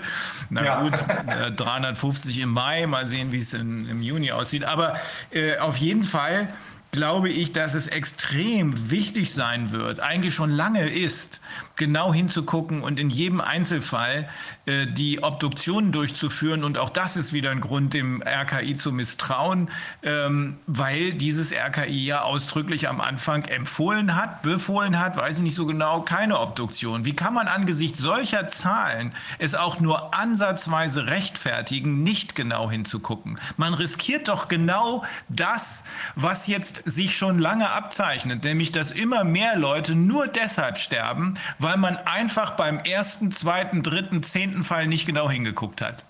Ja, ist, natürlich ist es eigentlich eine Selbstverständlichkeit, wenn man als Naturwissenschaftler jetzt wieder sagen will, der ist gestorben wegen Nebenwirkung. Also in einem Satz hat man das so, im Halbsatz hat man es so hingeschrieben, aber wenn ich sage wegen Nebenwirkung, habe ich eigentlich als Naturwissenschaftler die auf, den Auftrag, die Prozesse und Mechanismen, die abgelaufen sind zwischen, äh, sagen wir mal, Verdachtsfall und dann Tod, also was ist denn im Körper physiologisch abgelaufen, äh, durch, ja, so, da, dazu ist man Naturwissenschaftler im Westen groß geworden. Da möchte man doch irgendwie messbare Veränderungen im Körper an Materie festgemacht, also an quantitativen Messprozessen und Nachweisprozessen, die kalibriert sind zum Beispiel.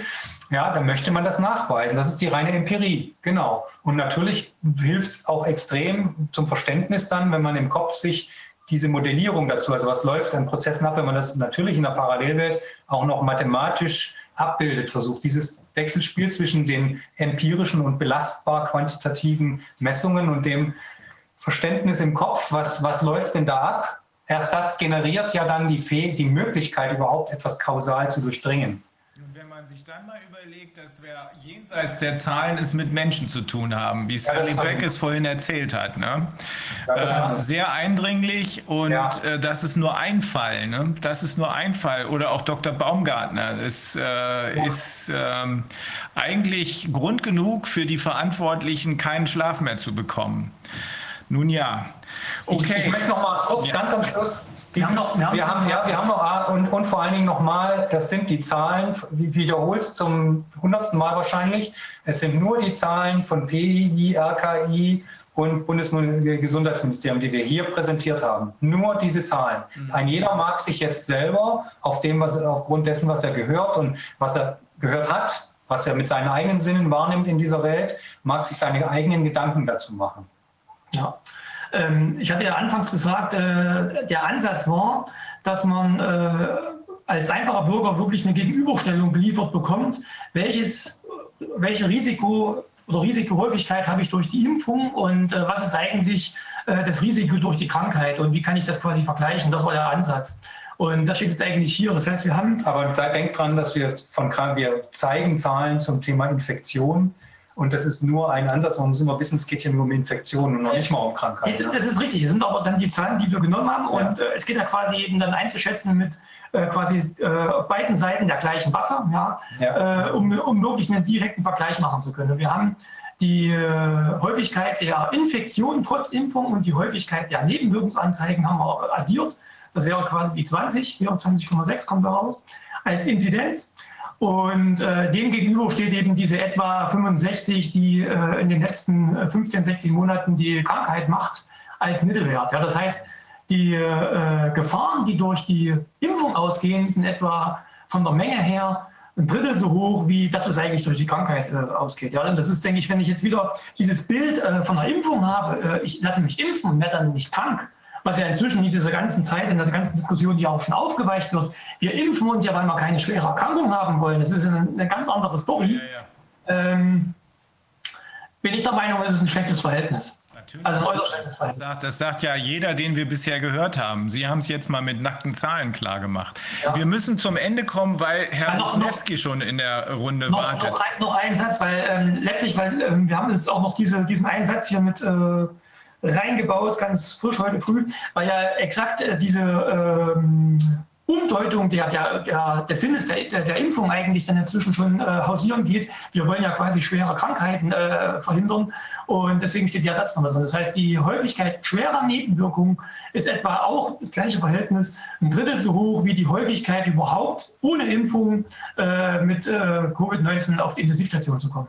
Und das ist kein akademischer Satz, sondern das sind sozusagen empirische Daten aus der Feldstudie. Richtig. Ja. Beziehungsweise das mit den Intensivstationen, das sind auch wieder Zahlen von RKI, die die, die, die wir da verwendet haben. Und wenn man dann noch hinzufügt, dass wir haben ja inzwischen sind ja, äh, sind ja so, also in, in unserem Beritt oder auch mit unserer mit unserem Auftrag quasi 100 äh, Patientenakten untersucht worden und da hat sich in keinem einzigen Fall bestätigt, dass die Leute wirklich an Corona verstorben sind. Also sie sind an allem Möglichen verstorben, aber an nichts.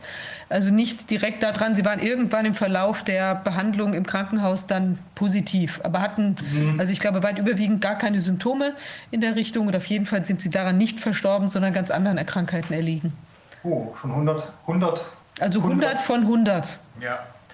Und so sieht es in, in, jedem anderen Land auch aus. Wir haben ja überall die Ergebnisse inzwischen aus Italien, auch Bergamo, aus New York. Also äh, Schweden äh, 97 Prozent, äh, in New York jedenfalls, der angeblichen Corona-Toten an völlig anderen Dingen gestorben. Aber gut, wir müssen trotzdem jetzt äh, mit ganz großem Dank für diese erstaunlichen Ausführungen. Also wenn ich das nächste Mal meine Rinder einfange, dann wird mir schwarz vor Augen, weil ich ja dann diese Zahlen immer sehe.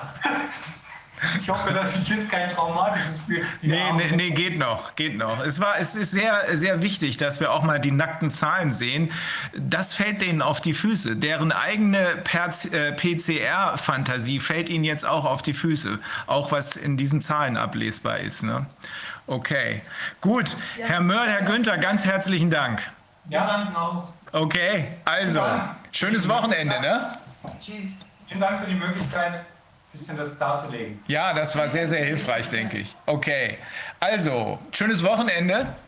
Und äh, jetzt gucken wir mal, Herr Wisniewski, sind Sie da oder? Super, tut mir leid, dass Sie so lange warten mussten, aber ich glaube, darauf, auf dem, was wir jetzt gerade gehört haben, können wir aufbauen. Ne?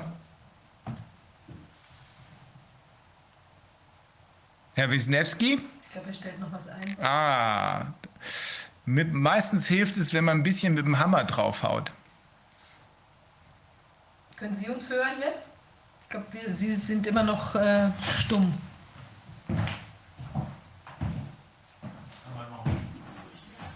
Hey, hey,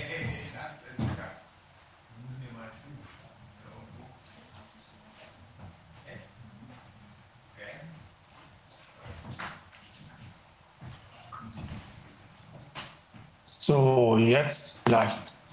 So, jetzt ist er da. Bin ich jetzt zu hören? Ja, sehr ja. gut, auch zu sehen. Okay. Großartig. Hallo, Herr Wisniewski. Grüße Sie. Grüße Sie zusammen.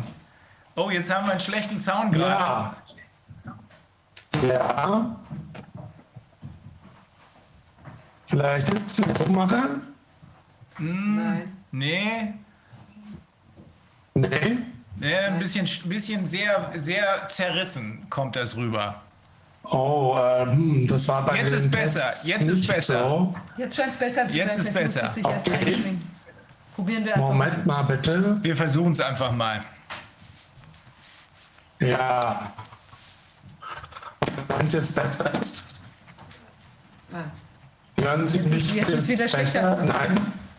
Vielleicht, vielleicht lassen Sie, äh, vielleicht wenn Sie es nicht anfassen, vielleicht ist es dann wieder im Original. Oder geht es ohne Kopfhörer vielleicht? Nee, leider nicht. Mist.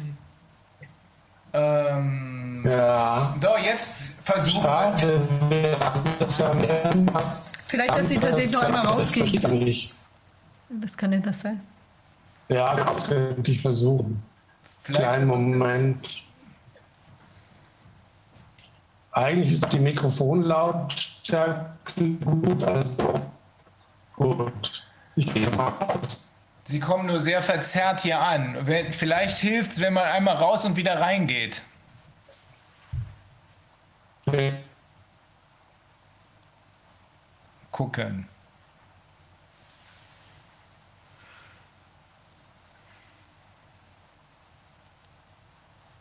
Das war ja komisch. Alle anderen hatten gar keine Probleme. Und als wir ihn heute Morgen kurz angesprochen haben, gar kein Problem. Ja, komisch. Very strange. Bestimmt ein Zufall. Mann, oh Mann, ey. Gucken wir mal, wie die zweite Runde jetzt läuft. Aber wir können ja schon mal sagen, äh, wer Herr Wisniewski ist. Er ist Buch- und Filmautor, Autor des regelmäßig medienkritischen Jahrbuches Verheimlicht, Vertuscht, Vergessen. Und er wird uns hier was erzählen. Ähm, er wird das Gesamtgeschehen auf dem Globus aus der Vogelperspektive betrachten. Ähm, er wird uns berichten über die Zentralisierung wirtschaftlicher und politischer Macht, über den Meltdown und Versagen aller demokratischen Sicherungen sowie das wirtschaftliche und politische Versagen äh, dabei, dies abzuwenden. Ähm, die Proble Problematik des Korpokratismus, also Corporationskratismus, ähm, mit an Beispielen wird er uns beibringen. Ähm, Prinzip Mythos und Co-Mythos am Beispiel des Laborunfalls in Wuhan. Da bin ich gespannt. Ah, da ist er. Jetzt können wir Sie, glaube ich, wesentlich besser hören, Herr Wissner. Tatsächlich? Ja, perfekt. Jetzt ist gut. Na super. Okay. Sie haben es eben Ja. gehört, wie ich Sie versucht habe einzuführen. Ja, ja, ja. Ich habe jetzt gerade das mitgekriegt. Ähm, das waren jetzt nur so ein paar Stichworte. Ja. Äh, unsere Leitfrage sollte eigentlich sein, das habe ich gestern mit Herrn äh, Rabenstein besprochen oder vorgestern, ich weiß nicht Ja. genau. Was passiert jetzt hier eigentlich auf dem Globus, wenn man mal die ganz große Lampe anmacht, also das ganz große Licht, politisch? Ja. Also wir haben jetzt ja wahnsinnig, wir sind unglaublich ins Detail gegangen in allen Fragen. Gibt es das Virus, gibt es das nicht? Was ist das für ein Virus? Kommt es aus dem Labor oder nicht? Und äh, aber was passiert eigentlich politisch mit dem Globus? Ich bin ja auch studierter Politikwissenschaftler. Und deswegen habe ich mich darum gekümmert, dass mit dem Co-Mythos könnte man auch noch erwähnen. Ja, also das habe ich in dem Zusammenhang gesagt, äh, äh, weil ich eben nicht so ein Befürworter dieser Laborthese bin, äh, sondern weil es gibt ja immer einen Hauptmythos, nehmen wir zum Beispiel auch den 11.9., ja, oder hier in diesem Fall das schreckliche Coronavirus. Und dann gibt es verschiedene Co-Mythen, die helfen, den Hauptvirus, zu, äh, den Hauptmythos zu verkaufen. Und das ist zum Beispiel für mich, also so verstehe ich es bisher, vielleicht werde ich mich noch, werde ich meine Meinung noch ändern, aber bisher verstehe ich das so, diese Laborfrage, die eignet sich wunderbar als Co-Mythos, ja. Weil wenn man jetzt nämlich, und das machen ja die Mainstream-Medien erstaunlicherweise jetzt mit, also wenn man sich jetzt die Köpfe heiß diskutiert, äh, kommt das Ding aus einem Labor in Wuhan und so, oh Gott, und die schrecklichen Chinesen, was haben die da zusammengekocht? Äh, dann hat man den Hauptmythos schon gekauft, nämlich gibt es das Virus so überhaupt oder gibt es es nicht? Ja? Ja. Sie wissen ja, bestimmt haben Sie darüber auch gesprochen, äh, dass das Virus nicht isoliert und nicht aufgereinigt wurde bisher, nach meinem Kenntnisstand. Also das ist der Kenntnis es ist. Es ist höchst streitig, ob es äh, jemals in wissenschaftlich korrekter Form, Kochsche Postulate, wie auch Genau. immer, isoliert worden ist. Aber wo Sie diesen Mythos Genau. ansprechen, unser Standpunkt ist der, dass es äh, möglicherweise einen Unfall gegeben hat in Wuhan, in diesem Wuhan Institute of Virology, dass das aber schlussendlich, dafür spricht auch die panikartige Reaktion der Chinesen, die diese Leiterin sofort zurückbeordert haben. Dann haben sie Website runtergenommen. Ich glaube nicht, dass das Teil eines Verschwörungsplans ist. Aber äh, daraus ist ja nichts geworden, da hat sich nichts Gefährliches daraus entwickelt und wir glauben, das ist im Moment unsere These, wir glauben, dass diejenigen, die diesen Great Reset oder wie auch immer man ihn nennen will oder New World Order gepusht haben, das zum Anlass genommen haben, draufgesprungen sind, gesagt haben, das ist die Gelegenheit, Drosten bastel uns den Test und mit Hilfe dieses Tests, der auf gar nichts fußt, nach unseren Erkenntnissen, mit Hilfe dieses Tests wurden dann eben plötzlich Fälle generiert. So sehen wir das zurzeit. Okay, also ich habe da auch Fragen dazu, weil nach Improvisation sieht es für mich gar nicht aus, diese ganze Operation, äh, sondern nach jahrzehntelanger Planung sogar. Wir haben ja auch dann aber in jüngerer Zeit Planungsereignisse oder äh, Generalproben gehabt, wie dieses Event 201. Ne? Und ähm, dass man jetzt zufällig auf, auf, man wartet in solchen Kreisen, bei solchen Planungen normalerweise nicht, dass man irgendwo zufällig aufspringen kann. So.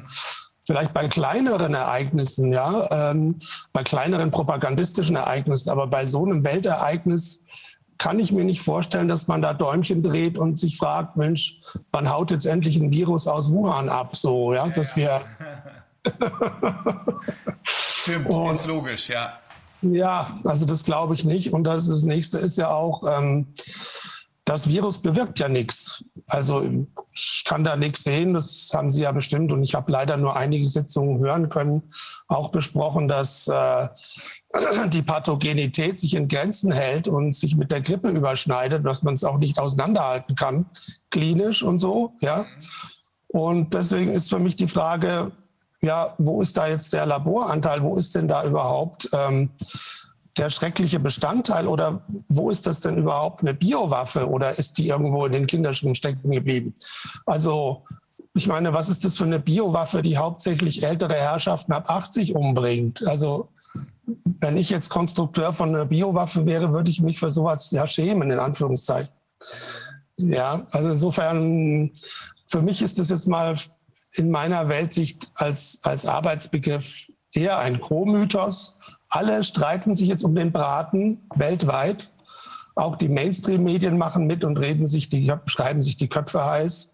Aber ich habe da eben noch, noch Zweifel, ob das irgendwas mit Labor zu tun hatte oder ob das nicht sozusagen nur ein Ablenkungsmanöver ist und eine Möglichkeit, die Realität des Virus zu verkaufen. Ne? Ja, genau, das denken wir auch. Also dieser, ich glaube, Sie haben recht, das ist logisch, so wie Sie es darstellen, äh, aber wir denken, dass dieser Laborunfall, weil da waren ja Gain-of-Function-Experimente, also Experimente, um das Virus, irgendein Virus gefährlich zu machen, dass das benutzt wird, damit die Gefährlichkeit dieses Virus spätestens im Herbst, äh, wenn wir ja erwarten müssen, dass es aus Gründen, die wir noch nicht ganz vorhersehen können, aber halb äh, zu schweren Zwischenfällen kommt, damit man dann im Herbst spätestens sagen kann, ey, wir brauchen noch mehr Impfstoffe, wir brauchen noch mehr und andere Impfstoffe, weil ihr seht ja, was dieser gefährliche Unfall in Wuhan angerichtet hat.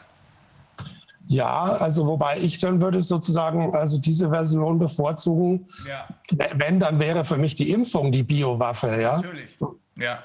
genau. Also das heißt, und de facto, die Impfung stammt ja nun ja, bekanntermaßen aus dem Labor. Das wird ja auch nicht verheimlicht. Also die stammt wirklich. Das ist mal Fakt. Die Impfung kommt aus dem Labor. Ja. ja. Nur ob das Virus aus dem Labor kommt, das sogenannte, sage ich mal, das ist noch nicht erwiesen aus meiner Sicht. Ja, oder ob es vielleicht doch eine umetikettierte Grippe gewesen ist. Genau. Ja, so sieht es nämlich aus. Auch wenn Sie dann Sequenzen von diesem angeblich oder tatsächlich manipulierten Virus wieder in der Impfung drin haben, dann hätte man ja da auch noch mal ein gesteigertes Risiko, auch noch mit einem manipulierten Virus sozusagen und keinem natürlichen, äh, die Leute zu beglücken auf äh, unerforschter Langzeitstudienbasis, ja. Ja. Also das macht es ja Aber dann gucken wir mal auf die noch Vogelperspektive. gefährlicher. Ja, ich versuche mal diese Vogelperspektive äh, zu geben. Also ich wurde ja gebeten, mich kurz vorzustellen. Ist das, ist das nötig? Ähm, keine ja, Ahnung. Sie sind ein berühmter Verschwörungstheoretiker, habe ich gelesen. Aber inzwischen wissen wir, dass das der Adelstitel für all diejenigen äh, ist, der, die noch denken. Das ist gut, dass Sie das sagen, sonst hätte ich mich gleich mit der Gegenfrage gerecht. Was ist denn ein Verschwörungstheoretiker? Genau, da kommen die meisten schon ins Schwimmen. Ja, okay, also soll ich das kurz machen, gerne, oder? Gerne, gerne, ja. Okay, also ich schaue mal, ob ich das jetzt hier finde. Ja. Ich denke mal, das kann ich hier teilen. Ja, also ich bin geboren 1959. Ähm, seit 78 arbeite ich journalistisch, habe Politikwissenschaften studiert in München und ähm, ja, dann immer als freier Journalist gearbeitet für viele namhafte Mainstream-Medien und ARD, ZDF, WDR. Und ab 92 bin ich dann eigentlich hauptsächlich als Schreiber und äh, Autor tätig gewesen und habe einige Bestseller geschrieben, das Raff-Phantom oder aber auch Bücher über die Bilderberger, den Untergang der Titanic. Und ab 2008, was eigentlich am bekanntesten inzwischen ist, ist die Buchreihe Verheimlicht, Vertuscht, Vergessen. Ähm, das wollte ich jetzt eigentlich gar nicht einblenden, sondern ich wollte nur, damit es auch einen optischen Eindruck gibt, nur mal so diese Buch, äh, die ein paar Werke hier zeigen aus der Vergangenheit, den letzten 18 oder 20 Jahren. Und ja, ähm, was auch sehr bekannt war oder wo, wo, womit ich eigentlich eingestiegen bin bei dem Thema Corona. Kommen wir mal dazu. Das war am 14.03.2020 in einem Interview bei Steinzeit TV. Ist vielleicht bekannt, äh, der Robert Stein ja. macht da ja eine ganz tolle Sendung. Ja. Und ähm, da wurde ich auch gefragt, was ich jetzt von dieser Sache eigentlich halte. Und da habe ich gesagt, ich zitiere es mal, ähm, am 14.03.2020, was wir hier erleben, das ist 1933 auf globaler Ebene, also die totale Machtergreifung. Denn wir haben ja nichts anderes vor uns als den globalen Ausnahmezustand oder jedenfalls den Ausnahmezustand in großen Teilen des Globus, gemischt mit einem Kriegsszenario und mit, zwar mit einer psychologischen Kriegsführung und mit einer wirtschaftlichen Kriegsführung. Das kann sich jeder leicht vorstellen. Die meisten erleben das ja auch schon, wenn ihre Betriebe dicht machen, weil es Kurzarbeit gibt oder wenn man gar nicht mehr hinkommen muss. Aber um das nochmal zu betonen, das ist 1933 auf globaler Ebene die Machtergreifung der WHO-Strukturen zusammen mit chinesischen Strukturen, denn da kommt ja die ganze Inszenierung her, wie wir wissen.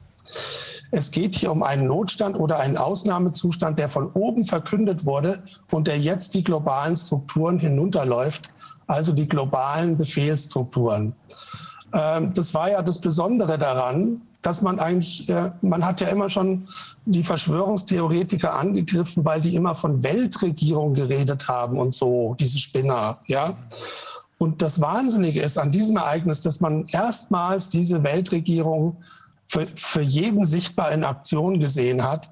Das heißt also, man hat äh, die ganzen Befehlsstrukturen gesehen, wie die funktionieren und dass es möglich ist, fast 200 Staaten global gleichzuschalten. Ja?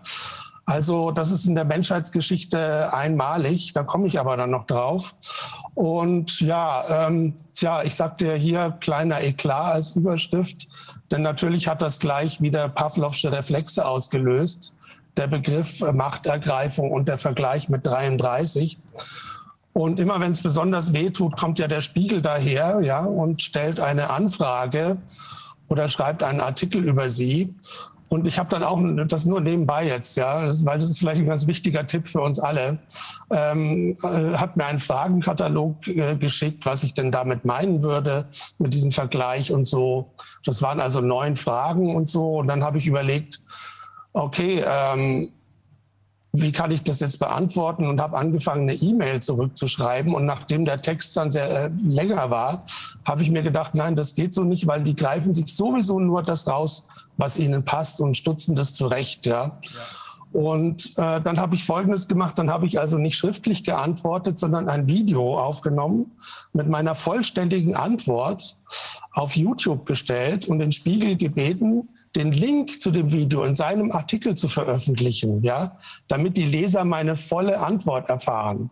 Das kann man ja heute machen. Man muss nicht mehr äh, da einen ellenlangen Text schicken und dann äh, würfelt der Spiegel welche oder ein anderes Mainstream-Medium äh, mit welcher mit welcher Zeile oder welchem Zitat sie sie am besten in die Pfanne hauen können. Ja, heute kann man ja sagen, Mensch, veröffentlicht doch einfach den Link.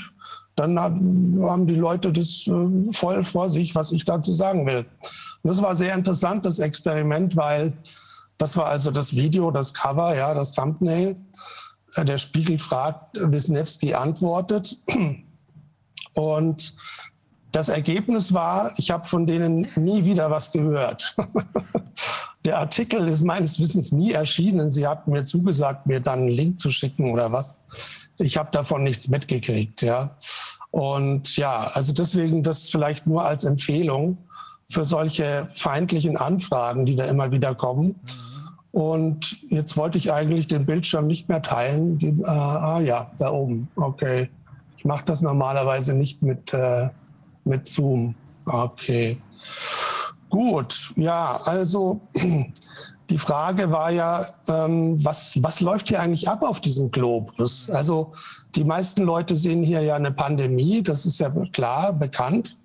Und es wird ausführlich das Für und Wider besprochen, Virus oder nicht, Pandemie oder nicht, Impfung oder nicht, isoliert oder nicht, aufgereinigt oder nicht. Und all diese Fachfragen, Inzidenzen ist ein weiteres Stichwort. Aber ich habe von Anfang an gesagt, dieses Coronavirus ist kein biologisches Virus, sondern ein politisches Virus.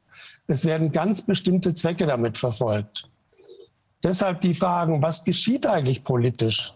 Wie verändert sich das politische System und wie verändert sich das internationale System? naja, naturgemäß kann das nur jetzt hier ein grobes Bild werden. Äh, eigentlich wäre das was für eine Doktorarbeit. Ja, das kann ich natürlich jetzt nicht leisten. Ja, die erste Antwort auf diese Frage. Ich habe hier einen Auszug. Also ich finde es klasse, dass wir das jetzt mit Ihnen persönlich erörtern können. Aber ich habe diese 15 Seiten oder so, die Sie, glaube ich, Corvin geschickt haben, äh, habe ich mir durchgelesen. Das ist perfekt. Das werden wir online stellen, ne? Ja, das können Sie gerne machen. Ähm, ich beziehe mich darauf. Ich habe daraus auch einiges jetzt genommen. Ja. Ähm, ich konnte natürlich jetzt nicht im Ganzen vorlesen oder so. Ja. Nee, nee, ist ja auch so viel lebendiger. ja, also was passiert hier eigentlich? Erste Antwort, wir haben einen Notstand, einen Ausnahmezustand. Die Corona-Maßnahmen tragen alle Merkmale eines Ausnahmezustandes. Also Einschränkung zahlreicher Grundrechte, Ausgehverbote, Kontaktbeschränkungen, Verbote, dass sich mehr als so und so viele Personen treffen, Reiseverbote, Registrierungen, Demonstrationsverbote oder Schikanen. Also wer sich ein bisschen in der Geschichte auskannte, äh, der konnte eigentlich schon phänomenologisch erkennen, was da vor sich geht, dass es nicht um Pandemiebekämpfung geht, sondern letztlich um einen getarnten Ausnahmezustand. Ja, und was, was braucht man für so einen Ausnahmezustand, also um den äh, ins Leben zu rufen? Jetzt mal von Seiten der Politik gedacht. Und zwar am besten natürlich einen richtigen Schock, eine Angst, Unsicherheit in der Bevölkerung.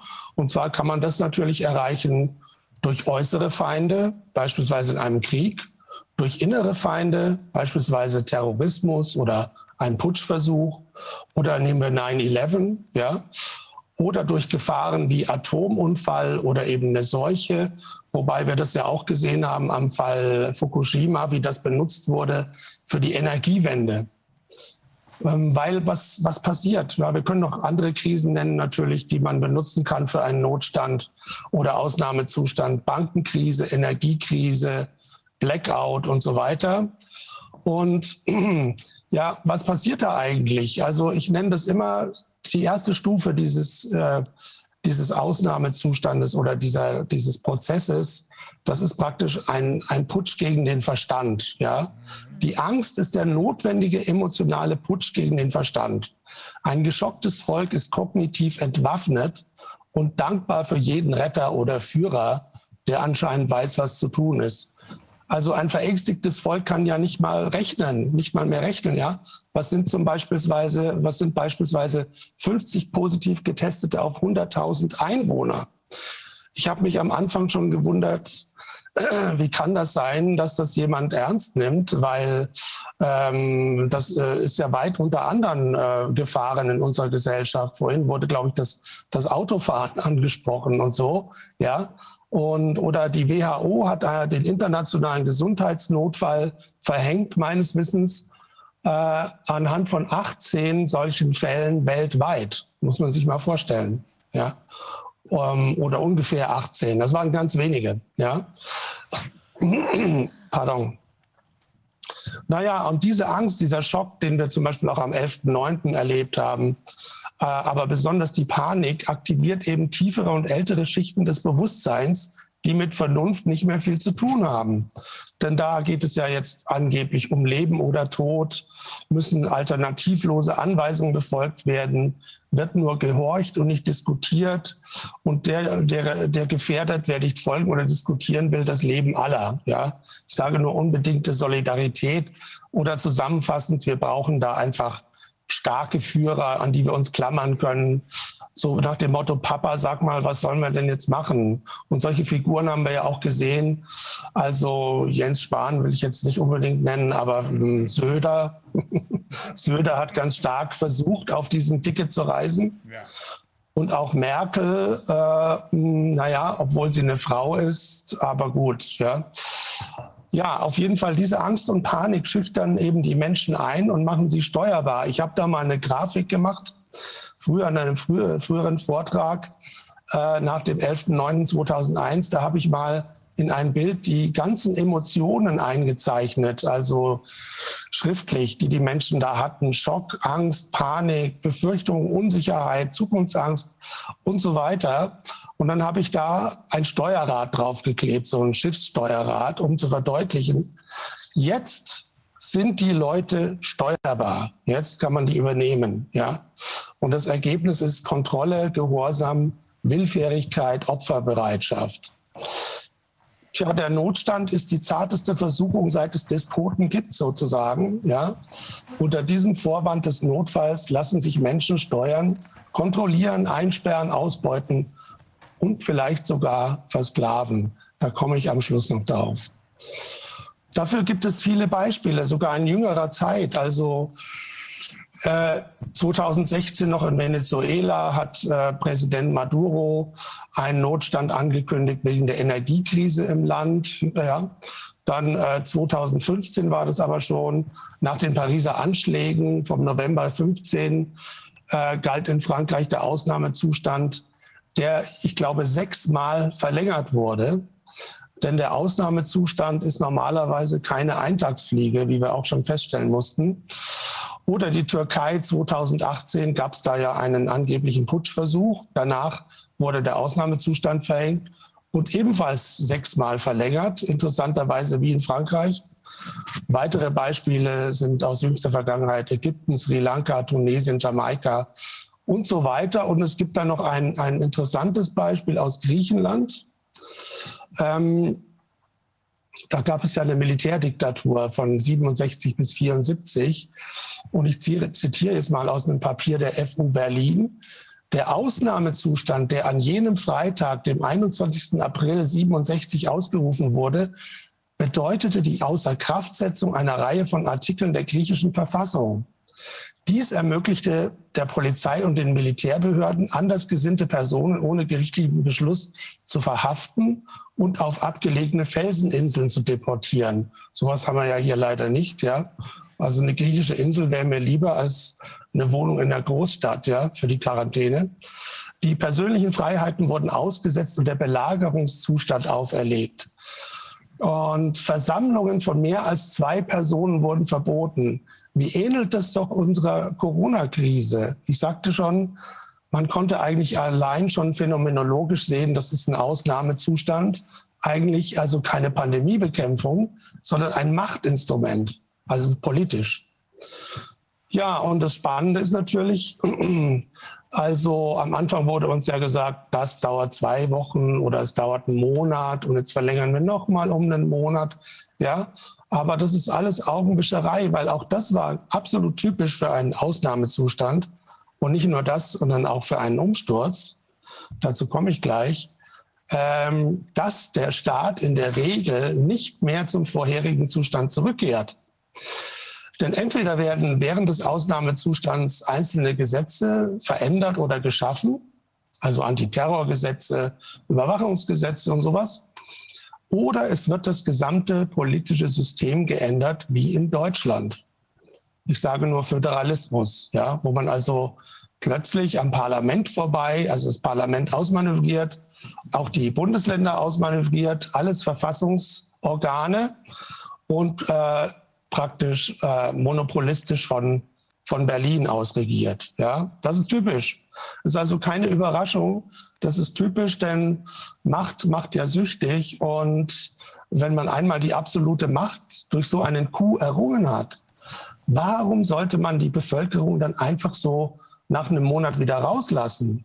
Ehrlich gesagt, das wäre ja blöd, oder? Also, äh, wenn man diese Gelegenheit nicht beim Schopf ergreifen würde. Und dieser, dieser, ja, dieser fortgesetzte Ausnahmezustand, das ist dann in anderen Zusammenhängen oder in anderen Ausdrucksformen die neue Normalität. Also das Alte ist weg und jetzt bekommen wir eine neue Normalität. Das heißt, die Ausnahme, die wird normal. Ja, jetzt soll normal werden. Und hier hat ja der WEF-Chef Klaus Schwab, das werden Sie auch kennen, äh, folgendes Zitat von sich gegeben. Viele von uns fragen sich, wann die Dinge wieder normal, sich wieder normalisieren werden. Die kurze Antwort lautet niemals. Nichts wird jemals wieder so sein wie zuvor. Und das ist typisch für einen Ausnahmezustand, der in einen Putsch übergeht oder in einen Umsturz, sage ich mal. Moment, hier ist es ein bisschen warm heute. Ja, das teile ich vielleicht noch mal kurz, wenn das schnell geht. Dabei ähm, haben Sie in dem, ähm, das sind ja das Auszüge aus Ihrem Buch, glaube ich, was wir haben, äh, haben Sie noch mal darauf hingewiesen, was wir immer wieder für wichtig halten. Dieser WEF, ist ja eine rein private Erfindung äh, mit, mit rein privaten Leuten, die durch absolut gar nichts legitimiert sind, schon mal gar nicht durch demokratische Vorgänge. Genau, das ist eine private, reine private Stiftung. Mhm. Ich komme später auch nochmal auf den WEF äh, zu sprechen. Und äh, die mit, durch gar nichts legitimiert ist, außer durch ihr, ihre, ja, ihre Fantastilliarden, die sich da ja. versammeln. Ja. Geld regiert die Welt. Ja. Und jetzt wollte ich nur noch mal zu diesen vier Phasen des Umsturzes kommen, den man uns verkauft als Pandemiebekämpfung. Äh, Bekämpfung. Also Phase 1, sagte ich schon, Krise, Schock. Phase 2, Not, Ausnahmezustand. Phase 3, Dauerzustand. Das haben wir jetzt. Und Umsturz. Und das haben wir auch. Wir haben ja gesehen, wie in Deutschland, wie gesagt, die föderalen Strukturen beispielsweise ausmanövriert wurden. Und Phase 4 wird dann die Tyrannei sein, also die neue Normalität. Und das Neue an uns, an diesem Fall ist eben, dass das global stattfindet, dass es stattfinden soll. Ja. Ähm, denn wie gesagt, äh, wir sehen hier zum ersten Mal in der Geschichte der Menschheit so deutlich eine globale Befehlsstruktur an der Arbeit. Alle Länder des Planeten fast alle gleichgeschaltet, setzen die Menschenrechte außer Kraft, verhängen und kontrollieren dieselben Maßnahmen, verlassen einen, veranlassen eine Impfkampagne und so weiter. Man kann das auch einfacher formulieren. Der Spruch hat auch schon mal die Runde gemacht auf dem Internet, den finde ich ganz gut, warum das eine Diktatur ist. Denn wenn man Kranke, also Quarantäne ist, wenn man Kranke isoliert und ihre Grundrechte suspendiert, Tyrannei ist, wenn man Gesunde isoliert und ihre Grundrechte suspendiert. Das ist eigentlich ganz einfach. Und auch im Infektionsschutzgesetz war noch nie davon die Rede, Gesunde zu isolieren. Da ging es immer um kranke, krankheitsverdächtige Ausscheider und solche Menschen, also wo entweder Symptome vorlagen oder aber zumindest ein ganz begründeter Verdacht vorlag, dass die krank sein könnten. Aber noch nie in der Geschichte wurden Infektionsschutzmaßnahmen über ganze Bevölkerungen verhängt, schon gar nicht über einen ganzen Planeten. Also wenn wir uns mal die Geschichte anschauen, äh, Ägypter, Römer, Griechen, Alexander der Große, Sowjetunion, Hitler, Deutschland. Niemand war bisher in der Lage, eine globale Diktatur zu errichten. Deswegen sind das so historische Zeiten. Ja, möglich wurde das erst durch eine schleichende und zweigleisige Monopolisierung, die ja schon jahrzehntelang stattgefunden hat, und zwar politisch und privatwirtschaftlich. Also politisch durch immer mächtigere überstaatliche Strukturen, wie zum Beispiel die UNO, die WHO, die EU und andere Organisationen oder durch Riesenstaaten wie China, und privatwirtschaftlich fand diese Monopolisierung auch statt durch immer mächtigere äh, private Monopole, wie zum Beispiel WEF, Gates Stiftung, Microsoft und so weiter. Also die Riesenkonzerne, Amazon. So, und diese beiden Strömungen, die ergänzen sich jetzt. Das ist das Neue und werden sich zusammenschließen. Hier habe ich eine Information zu dem Weltwirtschaftsforum. Das haben wir ja schon kürzlich angesprochen. Also dieses fasst sich zusammen aus ähm, den etwa 1000 mächtig oder, oder schwersten Mitgliedsunternehmen, Konzernen des Planeten, also die oberste Schicht. Und das durchschnittliche WEF-Mitgliedsunternehmen ist ein globaler Konzern mit 5 Milliarden Dollar Jahresumsatz. Also das ist nicht gerade eine Mittelstandsvereinigung oder eine KMU-Vereinigung. Das ist brutalste Wirtschaftsmacht, wie schon angesprochen, durch nichts legitimiert, ja, außer durch die finanzielle Macht. Ja, dann haben wir diese beiden Monopolströmungen, politisch und privat, wie gesagt. Und jetzt findet zwischen denen noch eine Vereinigung, eine Vernetzung statt. Also zum Beispiel zwischen der privaten Gates Stiftung, dem privaten WEF, mit Staaten wie China, monopolistischen Staaten oder totalitären Staaten und überstaatlichen Organisationen wie der WHO und der UNO. Ähm, und man darf auch nicht vergessen, dass das sogenannte Coronavirus als auch die entsprechenden antidemokratischen Maßnahmen aus dem totalitären China kamen und von dort weltweit übernommen wurden. Da komme ich noch drauf. Ja, und dann gibt es auch offizielle Vernetzungen zwischen diesen privaten und staatlichen Monopolen. Und jetzt sind wir bei einem ganz wichtigen Punkt, nämlich der Public-Private Partnership, ja, PPP. Also das ist eine Partnerschaft zwischen privaten Unternehmen und dem Staat oder den Staaten. Und Partnerschaft klingt natürlich erstmal super. Wer will das nicht Partnerschaft, ja? Also das klingt sehr friedlich und einvernehmlich, ja. Und äh, mit friedlich habe ich jetzt nicht so ein Problem in dem Fall, aber mit dem Einvernehmlichen, ja. Und was, was bewirkt das eigentlich? Also die, die unterhalten sich jetzt plötzlich auf Augenhöhe sozusagen. Also der Staat ist nicht mehr ausschließlich Auftraggeber und Kunde, also praktisch im Sinne von der Kunde ist König und hat das Sagen. Also der zum Beispiel Projekte bestellt äh, und abnimmt, Autobahnen, Flughäfen, was auch immer, sondern der Staat ist jetzt auf gleicher Ebene mit den Unternehmen, auf Augenhöhe hat also nicht mehr das Sagen. Es gibt also in diesem Fall keine Hierarchie mehr. Dafür gibt es ja ein berühmtes Beispiel, die Impfallianz Gavi, die Global Alliance for Vaccines and Immunization. Und das ist so eine Schnittstellenorganisation, äh, wovon ich gesprochen habe, ist ja die, die Annäherung, die Vereinigung dieser monopolistischen Strömungen, äh, den privaten und wirtschaftlichen Monopolen und den staatlichen. Und das hier ist zum Beispiel so ein Treffpunkt, diese Global Alliance for Vaccines and Immunization. Und ja, da sind Mitglieder, sowohl äh, Mitglieder Regierungen von, von Industrie- und Entwicklungsländern, aber auch überstaatliche Organisationen wie Weltgesundheitsorganisation, UNICEF, dann finanzielle überstaatliche Organisationen wie die Weltbank und dann private Organisationen wie die Bill und Melinda Gates Foundation und natürlich auch Impfstoffhersteller aus Industrie- und Entwicklungsländern. Da setzen die sich an einen Tisch. Ja. Und der Sinn und Zweck ist es, die Staaten und Konzerne kurz zu schließen und die Steuergelder direkt aus den Staatshaushalten in die Konzerne zu leiten. Also man geht praktisch nicht mehr so der ursprüngliche Weg war ja der von öffentlichen Aufträgen. jemand bewirbt sich um einen öffentlichen Auftrag und liefert ein Produkt oder baut eine Autobahn und darüber fließen an diesen Unternehmer die Steuergelder. Und das ist äh, der traditionelle Weg, aber der neue Weg besteht darin, dass die Steuergelder viel direkter über die Public-Private Partnerships, hier in diesem Fall die Impfallianz Gavi, viel direkter in die Konzerne geleitet werden und natürlich im viel größeren Stil. Vielleicht kann ich das auch noch mal teilen hier. So stelle ich mir das nämlich vor.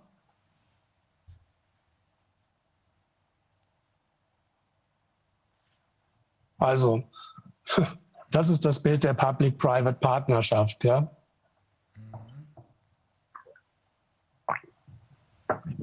In unserem Fall die Impfallianz Gavi, aber es gibt noch andere, COVAX zum Beispiel.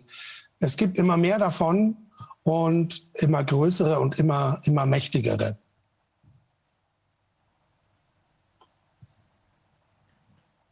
So, dann diese Gavi. Wir haben ja gerade diesen Kurzschluss gesehen und diese, diese tolle Geldpipeline. Und diese Geldpipeline, das sind eigentlich bei der Gavi diese Geberkonferenzen. Das heißt, man ruft da ein paar Dutzend Staaten zusammen und bittet sozusagen in Anführungszeichen diese Staaten Geld zu geben für ähm, in diesem Fall Impfstoffforschung und Impfstoffherstellung.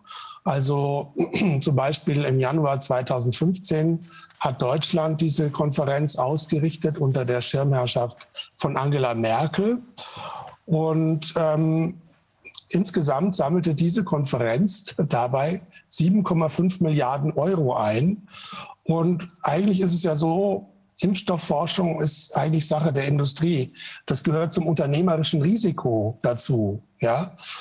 Und das wird jetzt hier auf diese Art und Weise zum Beispiel staatlich finanziert. Das heißt, man, man ähm, entbindet diese Unternehmen weitgehend der größten Risiken.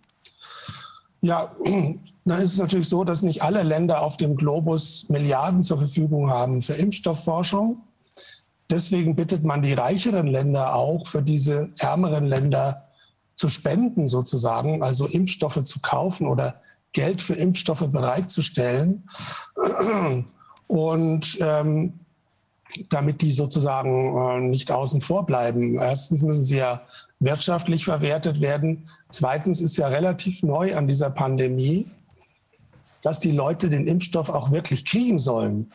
Ähm, früher hat man sich mehr damit begnügt, also dass der Impfstoff nur gekauft wird von den Staaten. Ja, ich nehme mal ein, erinnere an die, an die Schweinegrippe. Also da blieb sehr viel Impfstoff übrig und sehr viele Leute wurden nicht geimpft. Es wurde sogar irgendwann eingestellt und es wurden allein in Deutschland ähm, für einige zig Millionen, wenn ich mich recht erinnere, Impfstoffe einfach vernichtet, nachdem das äh, Haltbarkeitsdatum abgelaufen war. Was jetzt sehr interessant ist, dass das diesmal anscheinend nicht mehr genügt. Also man will auch, dass die Leute dieses Zeug kriegen, dieses Gift. Man äh, hatte also oder will jetzt sehr, sehr viele repressive Maßnahmen installieren, Kontrollmaßnahmen, Impfausweise, äh, Smartphone-Apps und alles, damit die Leute das Zeugs nur kriegen. Und allein das hat mich oder würde mich auch schon allein das misstrauisch machen was besteht denn jetzt hier für ein Interesse, dass wir uns dieses Zeug auch wirklich impfen? Denn um Schutz kann es ja nicht gehen. Ja, ja also diese Einschleusung von zig Milliarden Euro in die Pharmakonglomerate, das wird natürlich von den Politikern nicht so dargestellt, sondern ähm, demnach ist das eher die vornehmste Aufgabe sozusagen. Also hier habe ich ein Zitat von Angela Merkel. Ähm, Zitat, die Erforschung, Produktion und gerechte Verteilung von Impfstoffen gegen Covid-19 für die ganze Welt werden nun zu den vornehmsten Aufgaben gehören. Aber Forschung und Produktion, wie gesagt, heißt Gewinn für die Pharmaindustrie. Und die Verpulverung von öffentlichen Geldern für solche nicht ausreichend erprobten Impfstoffe an die Pharma-Riesen nennt man auch nicht beim Wort im Klartext, sondern das heißt jetzt weltweit Verantwortung übernehmen. Ne? Es geht doch nichts über die Ausdrucksweise. Ein weiteres gutes Beispiel für diese Public-Private Partnership oder diesen Mechanismus ist die Haftungsübernahme. Also die Haftungsübernahme bei Impfstoffen. Und wir wissen ja, dass die Impfstoffhersteller weitgehend äh, von Schäden befreit werden, die durch ihre Impfstoffe entstehen. Das ist bestimmt auch schon mal Thema gewesen ja. oder entstehen könnten. Und ähm, ja, das heißt, im Ergebnis werden die Gewinne an die Konzerne gegeben, die Haftung an die Staaten, also die Bürger und Steuerzahler. Und das wiederum hat natürlich auch wieder eine Rückwirkung auf die Produktqualität. Das ist ja klar. Wenn ich nicht mehr befürchten muss, dass mein Produkt Schäden anrichtet, wenn ich beispielsweise ein Autohersteller wäre und mein, mein Auto würde ein Rad verlieren und ich müsste nicht befürchten, dass ich dann die Schaden bezahlen muss oder Schmerzensgeld, dann würde ich vielleicht die Räder auch gar nicht mehr so genau prüfen, ob die auch wirklich halten. Und ich habe hier noch mal was Lustiges von der Tagesschau wie die das ausgedrückt hat oder den Leuten verkauft hat, das will ich nochmal versuchen zu teilen.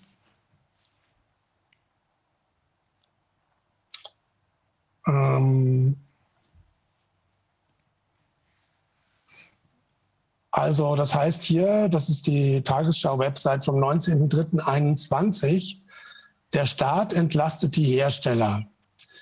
Also nach dem Arzt, ja, den könnte man beispielsweise in Haftung nehmen, ähm, wenn die Impfung Schäden anrichtet, ist der zweite Ansprechpartner der Hersteller des Impfstoffes oder kann der Hersteller des Impfstoffes sein, also beispielsweise AstraZeneca.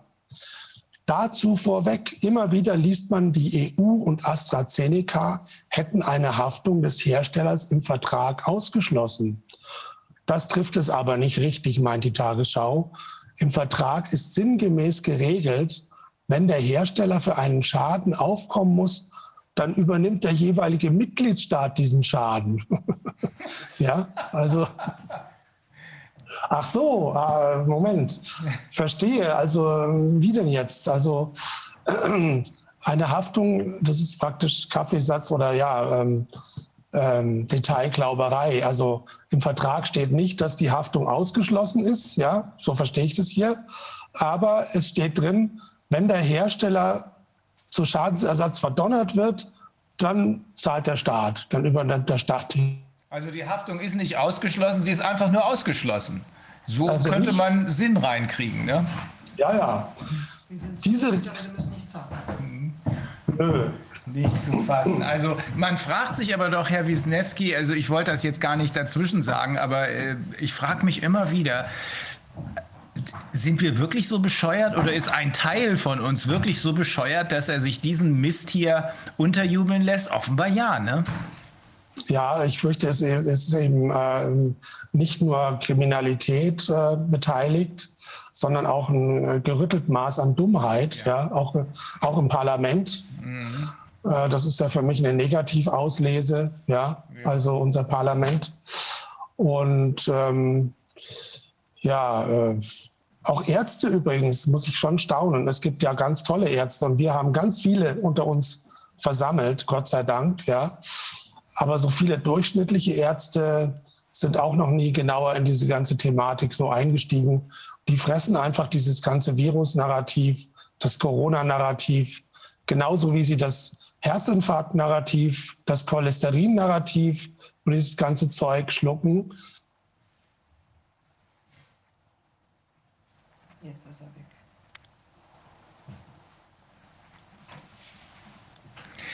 Vielleicht deshalb, weil könnte wichtig sein, was er sagt. Ne?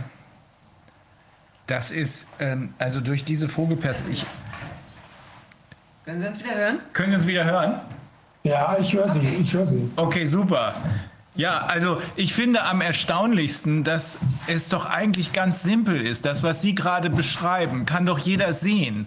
Äh, wir haben eine Aufstellung, das kommt noch über, über ein Whistleblower-Interview, darüber, wie hier seit zumindest den letzten fünf oder zehn Jahren der Merkel-Regierung, weiß man gar nicht mehr, ob das eine Regierung ist, ähm, aus äh, versteckten Stellen des Bundeshaushalts Milliarden in diese Gavi-Truppe geflossen sind. Also mit anderen Worten, was Sie gerade sagen, kann man doch so zusammenfassen. Die ganzen Produktionskosten, die Forschungskosten und die Produktionskosten für die Pharmaindustrie, die Impfstoffhersteller, werden vom Steuerzahler übernommen.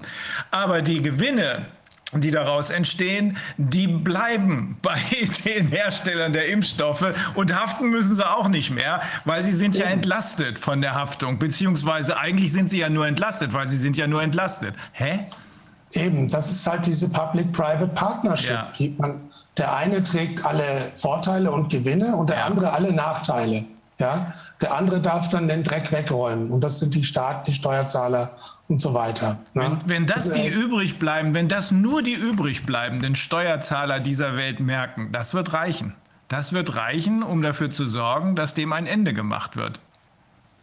Ja, das hoffe ich, äh, Herr Füllmich, aber ich äh, bin da auch etwas pessimistisch. Sie sehen ja, wie sich die Massen steuern lassen. Ja.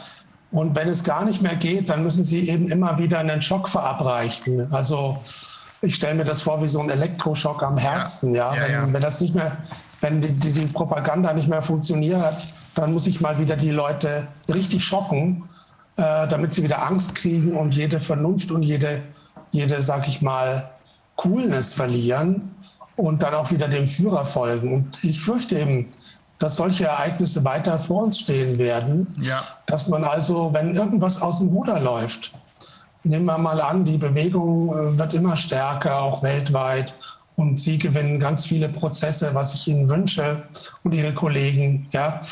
Ähm, und es ist, wird dann langsam kurz vor knapp werden äh, für diese Eliten dann wird irgendwas passieren. Es wird ein Kernkraftwerk durchbrennen. Es werden Aliens landen. Man lässt sich da, man lässt sich da schon was einfallen. Ja. ja. Ich beobachte das ja schon seit 30 Jahren jetzt. Entschuldigung, also seit meinem Buch Das RAF-Phantom, wie das funktioniert mit Staatsterrorismus. Und im weitesten Sinne haben wir hier auch Staatsterrorismus Natürlich. vorliegen. Ja? Und ähm, wie man damit Gesellschaften steuert. Ich habe das immer so verglichen mit, also mit einem Schäfer, der an einer Schafherde, die er lenken möchte, immer mal wieder einen Schuss abgibt aus seiner Pistole in die Luft, damit die Schafe zusammenschrecken und in, in die richtige Richtung laufen. Ja? Und das Problem ist, dass sich äh, Massen eigentlich gegen sowas nicht wehren können. Äh, man braucht da schon auch mentale Kraft, nicht die Panik, nicht in diese Panik zu fallen, sondern zu sagen, okay, also um mich herum tobt alles, alle haben Todesangst, aber jetzt setze ich mich mal eine Viertelstunde hin und trinke einen Tee und überlege mir das Ganze, ob das überhaupt Sinn macht. Ja, mhm. auch nach dem 11.09.2001 diese Geschichte von ähm, äh, Mohammed Atta und den 19 Räubern, die das World Trade Center eingerissen haben. Das war ja auch nur unter diesem Schock verkäuflich. Wenn man sowas vielleicht ohne Schock versucht hätte zu publizieren von Seiten der Regierung, hätte es sehr, sehr viel mehr Kritik gegeben, glaube ich, ja, auch von den Medien. Ja. Deswegen ist, bin ich da eben skeptisch, aber es hilft ja nichts. Wir müssen ja weitermachen, das ist klar. Ja. Und wie sehen Sie denn jetzt im Unterschied vielleicht zu 9-11 oder anderen Vorkommnissen ähm, die, die Situation, dass es ja jetzt den Leuten viel stärker auf den Körper rückt und sie ja auch im Alltag extrem beeinträchtigt und eben auch so groß, also so, so, so viele Dinge so deutlich, also ich meine, jetzt habe ich gerade am Wochenende mich jemand mit, mich mit jemandem unterhalten, der hat sich impfen lassen und so, aber sehr, und ist auch da sehr überzeugt, ja, auch mit Maske unterwegs und ein, obwohl es auch an der Stelle, wo man es jetzt gar nicht mehr musste, aber hat dann doch gesehen, ja, es ist alles so irrational, es ist so komisch, so inkonsistent, also all diese Sachen machen. Wie sehen Sie das? Weil bei 9-11, da kann ich ja vielleicht auch sagen, ach, spielt sich da irgendwo ab und der Terroranschlag, der jetzt bei mir hier ist, der ist eben hier und da ist gar kein, und was sich dann vielleicht daraus ein Krieg ergibt in dem arabischen Land XY ist jetzt eben irgendwie, kann, weiß ich nicht, das, da mache ich keinen Zusammenhang auf oder will den nicht sehen oder wie auch immer. Aber jetzt ist es doch so näher an einem dran, plus sehr, sehr großkalibrig, dass irgendwas nicht so ganz richtig sein kann, für sehr viele ja erkennbar. Genau, es gibt da einen wesentlichen Unterschied äh, zwischen 9-11 und heute. Das ist ganz richtig, wie Sie sagten, das war ja erstmal schon sehr weit weg und so. Und deswegen hat es bei uns nicht der Boden gebebt und ist auch niemand umgefallen oder so. Es waren ja auch keine angeblich vollen Krankenhäuser. Ein weiteres Beispiel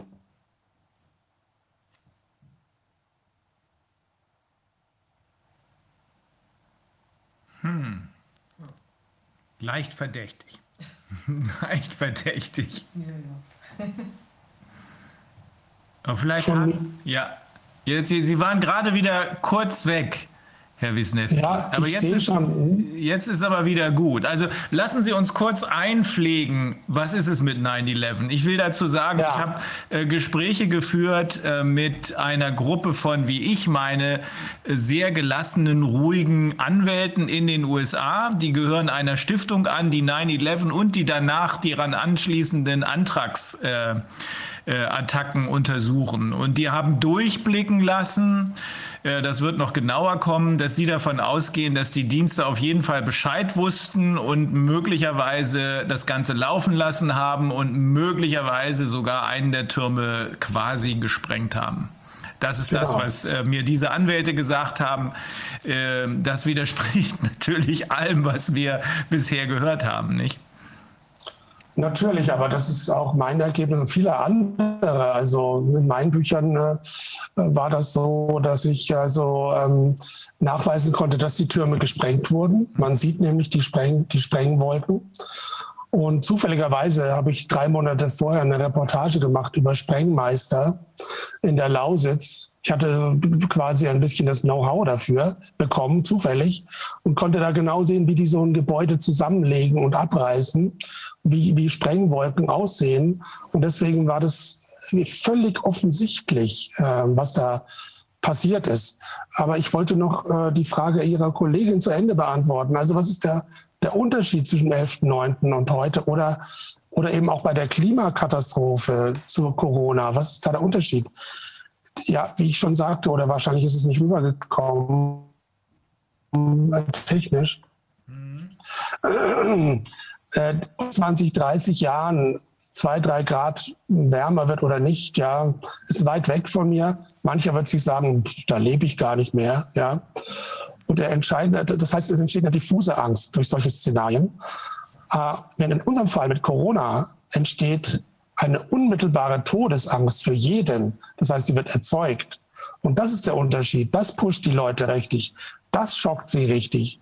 Also ich brauchte da eine Steigerung in diesem Angstszenario. Wobei es bei 9-11 gibt es eine Mischung, die ist sehr interessant. Da gibt es für die Bevölkerung, auch global, eben dieses diffusere Angstgefühl. Die meisten waren weit, weit weg und so. Aber die Antragsoperation, die sich ja gegen den Kongress richtete, ja, die hat bei denen Todesangst erzeugt, unmittelbar. Ne?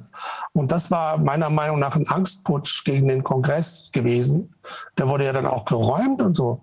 Und wenn wir solche, solche Maßnahmen sehen und der, der, das Fernsehen zeigt uns das so, ja, ganz selbstverständlich, ja, der, der Kongress musste von Sicherheitskräften geräumt werden, dann klingelt es bei mir.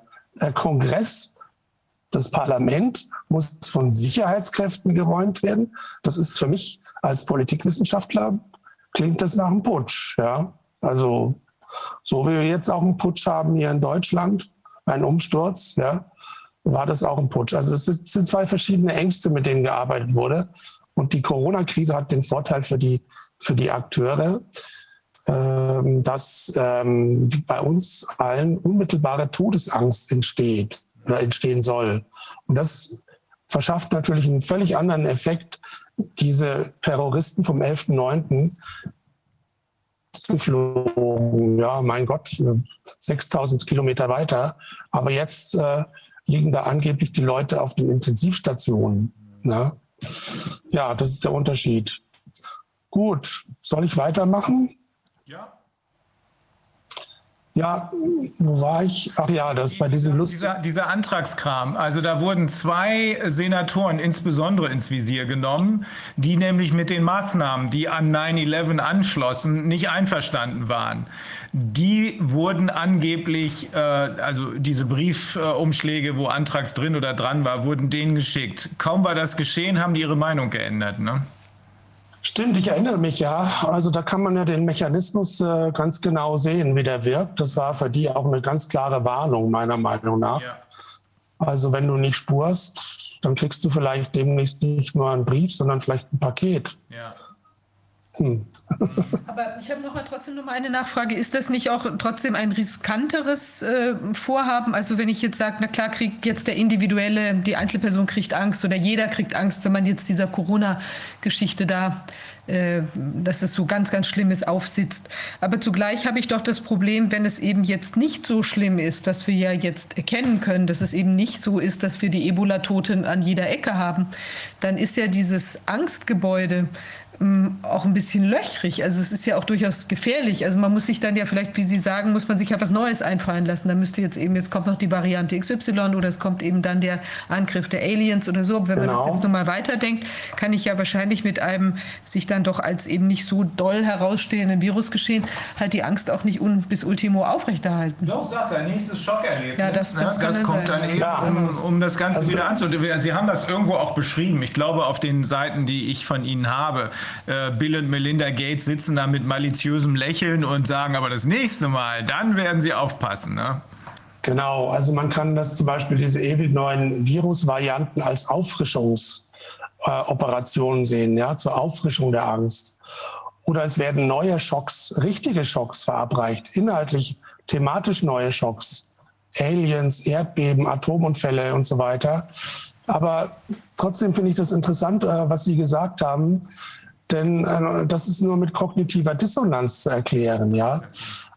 Also ähm, wenn ich in meine Umwelt schaue oder anders formuliert, ähm, die Medien, die Drostens, die Bielers und andere, die haben so getan, als würden also massenhaft Menschen sterben, als würden sich auf den Straßen die Leichen stapeln. Aber wenn ich auf die Straße gegangen bin, lagen da gar keine Leichen.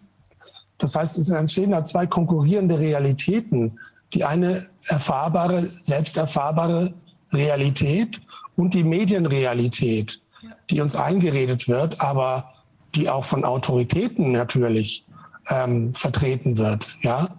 Und das ist eine komplette Scheinwelt, die uns da präsentiert wird. Und die Leute sind tatsächlich in der Lage, ganz normal rumzulaufen draußen, ohne dass irgendwas passiert und auf der anderen Seite an die Apokalypse zu glauben. Ja? Und deswegen weiß ich nicht, ob das was hilft, wenn, wenn die sehen, äh, ja, wieso, es passiert doch gar nicht viel oder es lässt alles nach und so. Ich kenne Leute, die sind vollkommen immer noch total ängstlich, ja, und, und freuen sich auf die Impfung und solche Sachen und ähm, haben Angst, furchtbare Angst, wenn man nur äh, mit der, ohne Maske in ihre Nähe kommt und solche Sachen. Das ist ja alles nicht mehr rational. Das entsteht es entsteht oder nicht mehr empirisch sozusagen, es entsteht einfach aus dieser, aus dieser Medienscheinwelt und der Scheinwelt der Autoritäten, die uns das erzählt. Es gibt da eine tödliche Gefahr. Eigentlich wäre es ja andersrum gewesen. Ähm, bei einer Pandemie, bei einer Grippe würde sich jeder Mensch ganz natürlich verhalten. Wenn ich Leichen auf der Straße sehe, gehe ich nicht mehr raus. Dafür brauche ich keine Ausgangssperre. ja, oder ich würde mich schützen oder ich würde durch den Hintereingang gehen, was weiß ich. Also ähm, das ist ja alles Blödsinn. Ne? Ja, ja. Hier, hier, hier, gibt es sowas, äh, vielleicht auch sowas wie eine äh, Massenpsychose, hat das mal jemand genannt, oder eben auch eine self-fulfilling prophecy. Also das Gespenst wird an die Wand gemalt und die Leute, die unter dieser kognitiven Dissonanz leiden, das sind ja sehr viele offenbar, die sehen zwar, da ist das Gespenst und hier ist die Realität, aber die werden vom Gespenst übermannt und glauben dem Gespenst. Ja, genau. Das ist, glaube ich, der richtige Ausdruck. Die werden wirklich übermannt von dieser Bilderflut von dieser Aussagenflut äh, und auch von den Autoritäten. Also die sehen halt Leute wie Söder, Merkel als Autorität. Man kann es kaum glauben, aber so. Hm. Die werden dann, die sagen eben, ja, bei mir ist es nicht so schlimm oder so, aber wahrscheinlich ist es da schlimm. Ja, genau.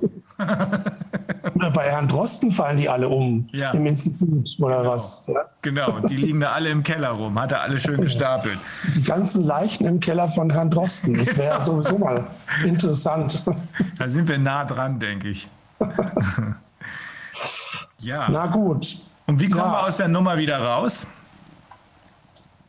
Ja, äh, schwierig, weil ich denke eben, ähm, um das mal vielleicht kürzer zusammenzufassen, das Ganze, was wir hier haben, nochmal um das so auf den Punkt zu bringen, das ist ja eine Kernschmelze der Macht. Das ist wie ein schwerer Atomunfall. Das heißt, äh, wir erleben jetzt eigentlich mit, wie alle demokratischen Bremsen versagt haben, wie die demokratischen Institutionen versagt haben, wie die berühmten Checks and Balances versagt haben und wie einfach dieser, wie einfach eine Kettenreaktion stattfindet zwischen den staatlichen und den privaten Monopolen und die einfach jetzt ähm, das große Fressen veranstalten. Und wenn keine demokratischen Bremsen mehr da sind, wenn kein demokratischer Ausgleich mehr da ist, ähm, dann führt es dazu, dass die Macht absolut wird. Und auf diesem Weg sind wir gerade. Und wir spüren das eigentlich auch schon, wie absolut die Macht ist. Und wenn die Macht absolut ist, dann heißt es auch, dass die Unterwerfung absolut wird. Ja? Und das bedeutet für mich, das ist der Sklavenplanet, der uns da vor der Tür steht. Ja? Also absolute Macht bedeutet absolute Unterwerfung. Und das ist nichts weiter als Sklaventum. Man sieht ja auch schon die Tendenzen mit totaler Überwachung, Chipverchippung, was man eigentlich nur bei Tieren tut und so. Ja? Das sind ja schon alles so sklavische Accessoires, die man uns da nahebringen will. Ja? Und wie man da rauskommt, äh, ich weiß nicht, ob man da rauskommt, weil erstmal äh, sind wir mit einer gewaltigen Macht konfrontiert, die es auf dem Planeten so noch nie gegeben hat. Aber ich weiß nur, wir müssen das probieren, wir müssen es versuchen, weil die Alternative, eine Alternative gibt es nicht. Ja? Ich meine, es gibt ja auch eine ganz einfache Gleichung. Wenn man nichts tut, ist die Wirkung auf jeden Fall null. Das kann man ja mal feststellen. Spricht einiges dafür. Rein logisch gesehen. Und wenn man was tut, dann muss die Wirkung ja 0 plus x sein. Also versuche ich dieses x so groß wie möglich zu machen. Mhm. Und daran arbeiten wir ja, glaube ich, auch alle. Ne? Und das muss man mit allen Mitteln versuchen natürlich. Jeder kann das. Jeder hat Möglichkeiten, ganz egal was. Niemand muss dafür Rechtsanwalt oder Journalist sein oder Politiker. Überall kann man Sand ins Getriebe streuen ja? ja. und kann sich wehren. Und die Maschine muss einfach langsam ins Stocken kommen. Mhm. Das ist wichtig. Ja. ja. Und das, ja, ich, da gibt es größere und kleinere Erfolge. Also das ist klar. Es gibt vielleicht ganz tolle Prozesse, die man gewinnen kann. Aber es gibt vielleicht auch äh, den Einzelnen, der sich im Supermarkt durchsetzt und seine Max Maske abnimmt. Ja? Das ist also nicht so, dass das ist auch ein Effekt, den wir unbedingt vermeiden müssen, dass wir den Eindruck erwecken, ja, da gibt es doch den Herrn Füllmilch, der macht das schon. Ja? Oder da gibt es, keine Ahnung, Ärzte für Aufklärung, die machen das schon. Ja, ich, ich, äh, lehn dich zurück und genieß die Show. Ja? Nee, nee, nee, das geht gar nicht. Ich weiß, das ist, nee. äh, das ist eine ganz schlimme Sache. Ähm, der Corona-Ausschuss oder äh, Viviane, Antonia oder ich, wir können gar nichts machen, sondern wir können unseren Teil dazu beitragen. Es ist nur die Vernetzung. Es ist aus meiner Sicht, was die, äh, was die rechtliche Seite angeht, nur die internationale Vernetzung, weil unser Rechtsstaat ist absolut tot. Ich will, um das nicht äh, zu, zu, zu pauschal pauschal darzustellen, will ich die Gelegenheit wahrnehmen, äh, auf die Ausnahmen hinzuweisen, die diese Regel bestätigen. Unser Rechtsstaat ist nicht erst seit Corona tot, der ist schon seit vielen, vielen Jahren tot. Aber äh, es gibt Ausnahmen und das ist das Netzwerk kritischer Richter und Staatsanwälte. Die haben eine eigene Website. Äh, ich habe hier gerade noch die Nachricht gekriegt, das sollen wir ruhig mal öffentlich machen. Christa heißt das, also kritische Richter und Staatsanwälte. Da sind auch Aufsätze veröffentlicht. Da sind wirklich gute Leute. Da ist das Herz der Justiz. Der Rest ist äh, abgestorben, wie äh, Martin Schwab sagen würde. Das sind nur noch Fragmente, tote Fragmente. Äh, äh das hier ist der PCR-Test für die Justiz und da sieht man nur noch, das, was positiv testet, sind nur noch tote Fragmente. Die sind aber die Ausnahme. Nur das reicht nicht. Es muss die internationale Kooperation sein, die wird es auch sein. Da wird sich in Kürze einiges tun, aber auch das reicht nicht. Die Justiz alleine reicht nicht. Wir brauchen die Öffentlichkeit, weil darauf weisen insbesondere sehr kluge amerikanische Kollegen hin. Die Justiz in keinem Land dieser Welt ist diejenige, die der Gesellschaft vorauseilt. Nein, die Gesellschaft selbst muss sagen, da wollen wir hin und dann wird die Justiz folgen. Also das, was Sie machen, Herr Wisniewski, wir werden uns bestimmt noch öfter unterhalten müssen. Das, was äh, James Corbett und andere machen, das ist und was jeder von uns machen kann, wie Sie gerade gesagt haben, nämlich die Information weitergeben, spread the news. Das ist entscheidend am Ende. Und dann kommt da eben noch, was ich äh, früher eben nie für möglich gehalten habe, auch noch eine Ebene dazu, eine spirituelle Ebene, die äh, möglicherweise entscheidend sein wird. Ja, da bin ich jetzt der ganz falsche Experte. Ja, ja. Ich habe noch eine Frage. Denken Sie denn, also, dass das auch eine NATO-Angelegenheit ist, weil man ja doch sieht, dass das so, ich meine, diese ganze wie will man sagen, es wirkt ja schon sehr, auch nicht unbedingt jetzt, also wenn ich jetzt ein Unternehmen bin und ich möchte möglichst viele Kunden ansprechen, dann verhalte ich mich ja normalerweise eigentlich anders. Ich versuche mein Produkt schmackhaft zu machen. Jetzt habe ich, kann ich hier vielleicht mit ein bisschen so monopolhaft da irgendwie das so reindrücken. Aber es wirkt ja doch sehr, ähm, naja, eigentlich ist es eher ein bisschen so wie eine Militärdenke. Also man so auch ohne Rücksicht auf Verluste so ein bisschen, so hat man das Gefühl. Ja, also zum Beispiel, was mich immer wieder neu befremdet, ist eben diese ganze, was wir da jetzt bei der Impfung lernen. Es wird doch immer offenbarer, dass das so viele Probleme macht. Man müsste doch uns unter normalen äh, Umständen annehmen, sofort stoppen, erstmal untersuchen, gucken, was tut sich, wie ist es überhaupt mit der Inzidenz, dieses ganze Verschleierte da und so weiter. Also es hat so eine, so eine, so eine Brutalität auch. Ja, also und auch jetzt genau. nicht Vorsorge zu treffen für zum Beispiel bevölkerungsschutzmäßig. Wie gehen wir mit eventuellen großen Mengen an Impfopfern um? Ja, müsste man sich doch Gedanken machen. Und sehen Sie da, ist das, könnte das irgendwie auch eine richtig, also dicke Militäroperation sein? Ich habe ja, ich da eigentlich keinen Zweifel, dass dies, all diese Gremien und Organisationen da involviert sind und das auch beobachten. Also das ist ja eine, eine Sache, eine strategische Sache von weltweiter Bedeutung, dieser Ausnahmezustand. Und der Ausnahmezustand selber ist ja auch äh, praktisch eine militärische Operation. Das kommt ja eigentlich aus dem, aus dem Militärbereich. Im Krieg hat man Ausnahme- oder Notstand verhängt, ja, Ausgangssperren verhängt und so. Das ist eigentlich ein militärisches Mittel, dieser Ausnahmezustand und diese Ausgangssperren und all das. Und ganz sicher beobachten die das zumindest sehr, sehr genau und überwachen das. Und wir haben ja auch ähm, Anforderungen der Bundesregierung an die Bundeswehr gehabt, wenn ich mich recht erinnere. Ja.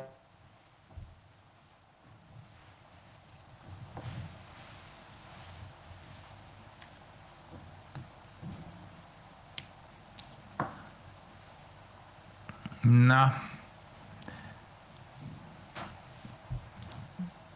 Die sind, jetzt sind Sie gerade mal komplett eingefroren. Ich hoffe, Sie können uns wenigstens noch hören.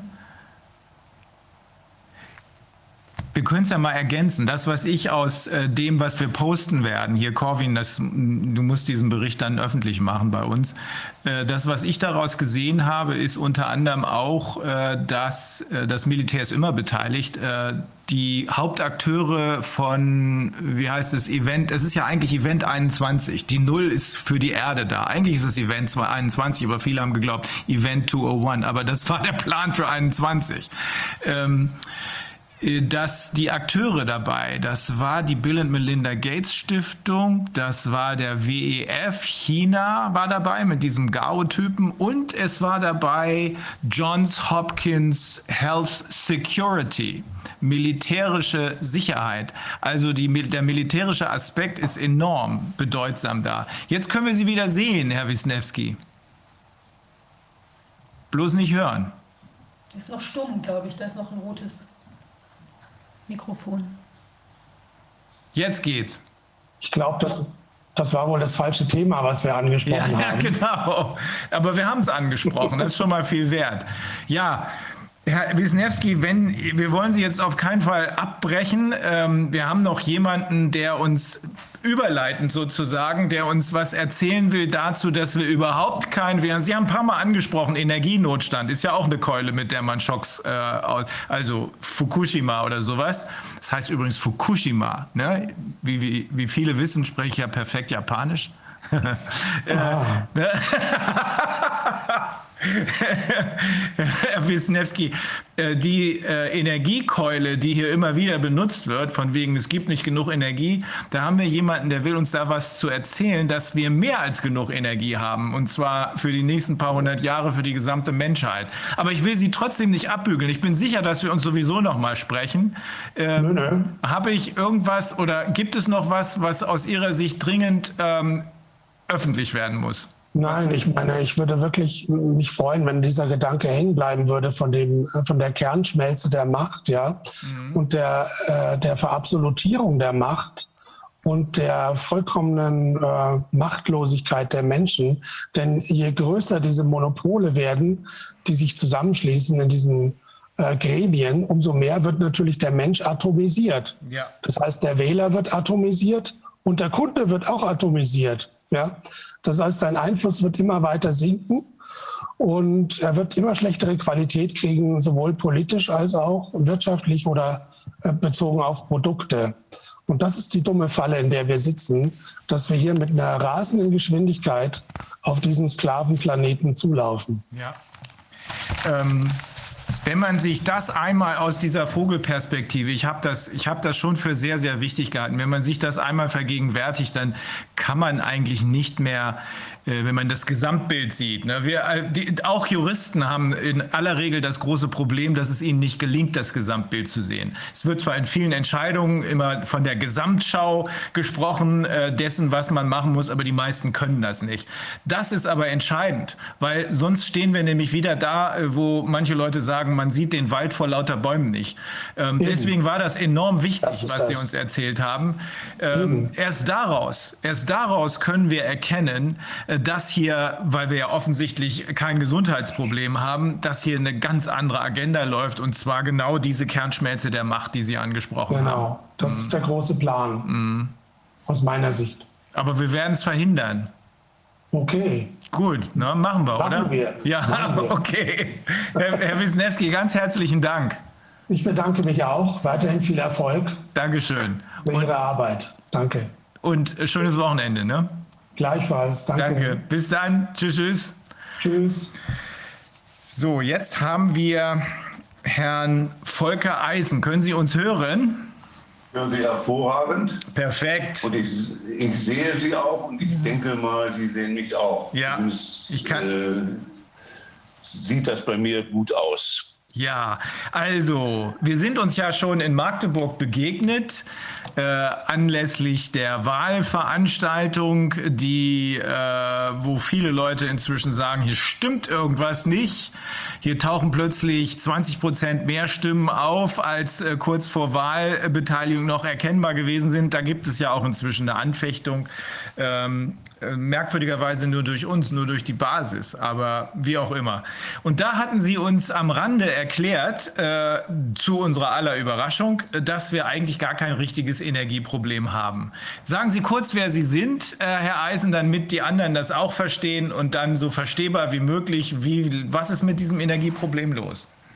So, äh, also Volker Eisen, äh, ich wohne und arbeite in Salzgitter ich habe Bergbau studiert in Klausthal äh, als Grundvoraussetzung vielleicht, um dann relativ früh in jungen Jahren ähm, bei der damaligen DBE mich um Endlagerplanung und Konzipierung zu kümmern. Bin da sehr schnell auch in Führungsposition, sprich zweiter äh, äh stellvertretender Projektleiter und stellvertretender Werksleiter in Doppelfunktion gekommen bin dann Anfang der 90er ausgestiegen, weil es mir zu blöd war, kritisiere das Ganze seit rund 1995, weil da erhebliche Fehler gemacht worden sind, die sind erschreckend.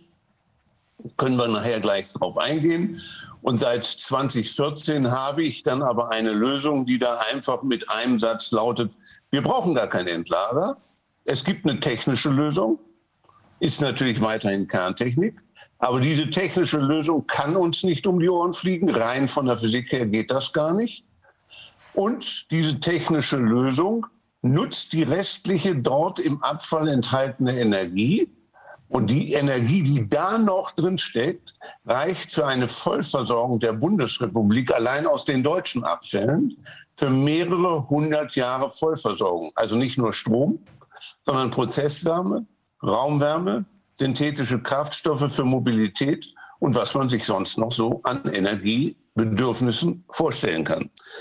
Äh, manchmal spielt ja dem Fleiß auch noch das Glück in die Hände und besseres Timing hätte ich mir nicht vorstellen können. Äh, ich habe das Corvin auch äh, gestern Abend beziehungsweise heute Morgen, weil er es nicht gefunden hat, nochmal zugeschickt. Die Welt ist auf unserer Seite und zwar in diesem Falle die Springerpresse. Mhm. Äh, ein Artikel, oh, Corvin äh, ist eingeblendet, beziehungsweise der Artikel ist eingeblendet, ja. titelt Atomenergie ist eine vom Verfassungsgericht übersehene Freiheitsressource.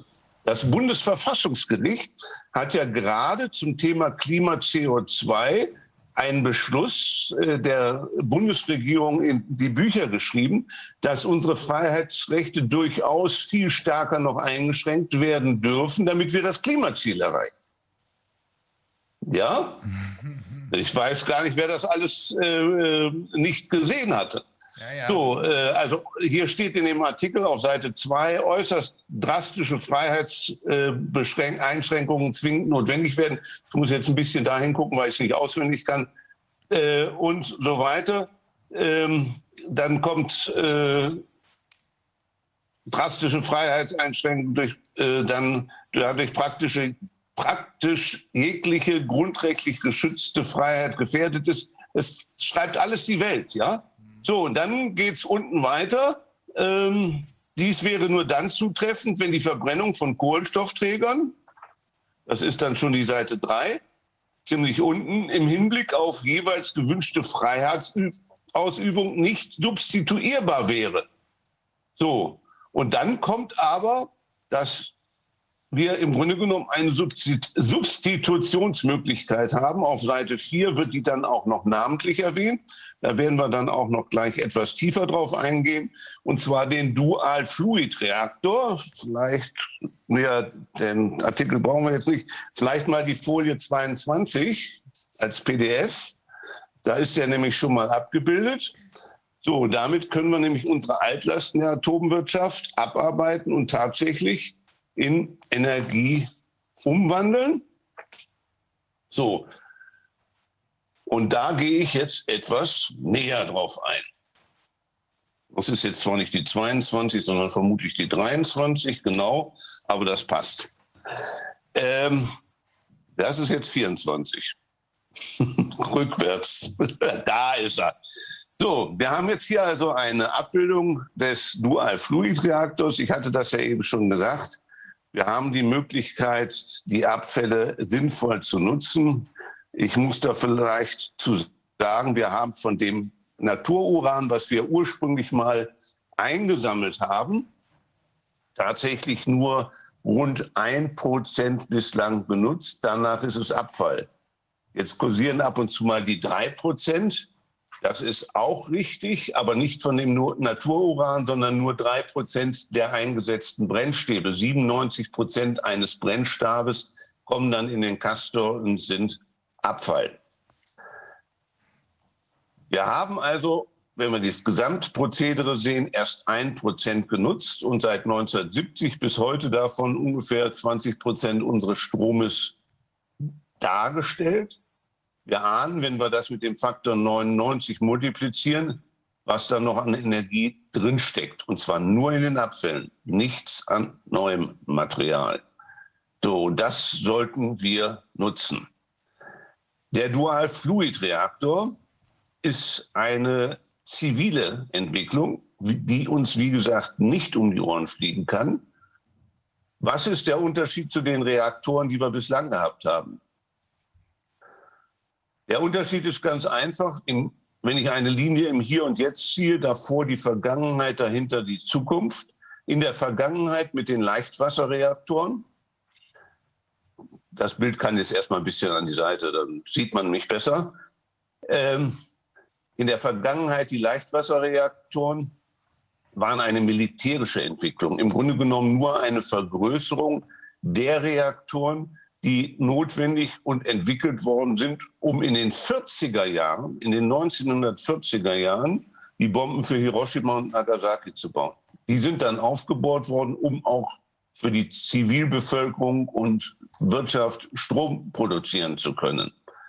Das ist erstmal die Vergangenheit. Diese Reaktoren können uns tatsächlich um die Ohren fliegen und sie produzieren Abfall. Allerdings muss man dazu sagen, es war in keinem Fall eine kerntechnische Explosion, die dort stattgefunden hat. Es war eine Überhitzung, die das System zerstört hat und dadurch ist, wie wenn man einen Kessel oder einen Schnellkochtopf mit Wasser füllt, auf der Herdplatte Platte überhitzt und kein Sicherheitsventil da ist, zerreißt es den Topf. Und wenn der Topf zerrissen ist, dann wird immer mehr und mehr und mehr zerstört. Und äh, Wasserdampf ist eine ganz, ganz kräftige Größe, um alles kaputt zu machen. Und in Tschernobyl war es auch eine Überhitzung, die dann das Graphit zum Brennen gebracht hat. Und dieser Wasserdampf, beziehungsweise in Tschernobyl das Graphit, dann äh, löst natürlich aus dem System Kernbrennstoffe, die dann in die Atmosphäre nach oben getragen werden. Es war aber keine Kernexplosion. Die zivile Optimierung sieht ganz anders aus. Da muss ich ja keine militärischen Hintergründe haben, sondern da kann ich hingehen und sagen, so die Gefahr auf das maximale Minimum, nämlich null, runterzudrücken, sodass das Ding uns nicht um die Ohren fliegen kann. Das ist ein ganz, ganz entscheidender Punkt. Den können wir uns übrigens in der Natur angucken. Wenn man mal googelt, natürliche Kernreaktoren, dann wird man finden, dass die Natur natürlich nicht in einem Gebäude, sondern quasi auf einem Haufen durchaus natürliche Reaktoren schon zusammengeworfen hat, ohne jede Sicherheitstechnik, ohne jede Ingenieurleistung. Und die haben über Tausende von Jahren störungsfrei gearbeitet sind schön heiß geworden. Es hat sich nur keiner gefunden, der damit sein Gewächshaus beheizen wollte oder sonst wie nutzen wollte. Das im Grunde genommen übertragen auf eine zivile Nutzung zeigt uns, dass es hier solche Wege gibt, um, ja, ich drücke es einfach mal aus, inhärent sichere Kernkraftwerke zu bauen. Inhärent sicher, ganz kurz, damit man sich das besser vorstellen kann, bei der Wasserversorgung gibt es zwei grundsätzliche Methoden. Ich kann eine Talsperre bauen mit einem aufwendigen Sicherheitssystem, nämlich der Staumauer, die dann auch noch überwacht werden muss mit verschiedenen Messinstrumenten. Und wenn es brüchig wird, dann hat das die Gemeinde, die da unterhalb wohnt, ein gigantisches Problem. Sie könnte nämlich überflutet werden. Die andere Form der Wasserversorgung ist Tiefbrunnen. Der kann zwar auch ausfallen, indem die Pumpe ausfällt, dann haben wir kein Wasser mehr, aber es sind keine Folgen. Das heißt, inhärent sicher bedeutet keine Auswirkungen außerhalb des Kernkraftwerkes. Also ein, ein Unfall, ein Schaden wird begrenzt auf das Gebäude des Kernkraftwerkes.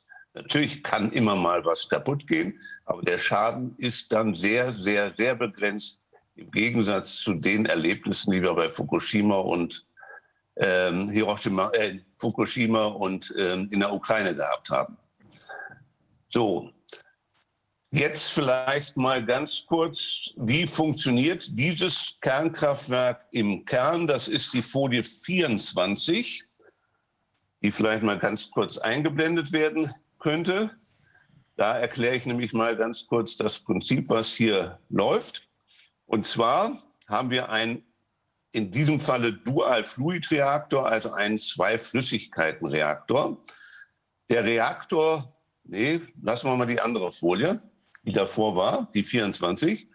Der Reaktor selber ist auf die Temperaturen, die dort extrem vorkommen können, ausgelegt. Die ganzen Bauteile sind darauf ausgelegt. In dem Röhrensystem in der Mitte zirkuliert ein flüssiger Kernbrennstoff bei 800 bis 1000 Grad.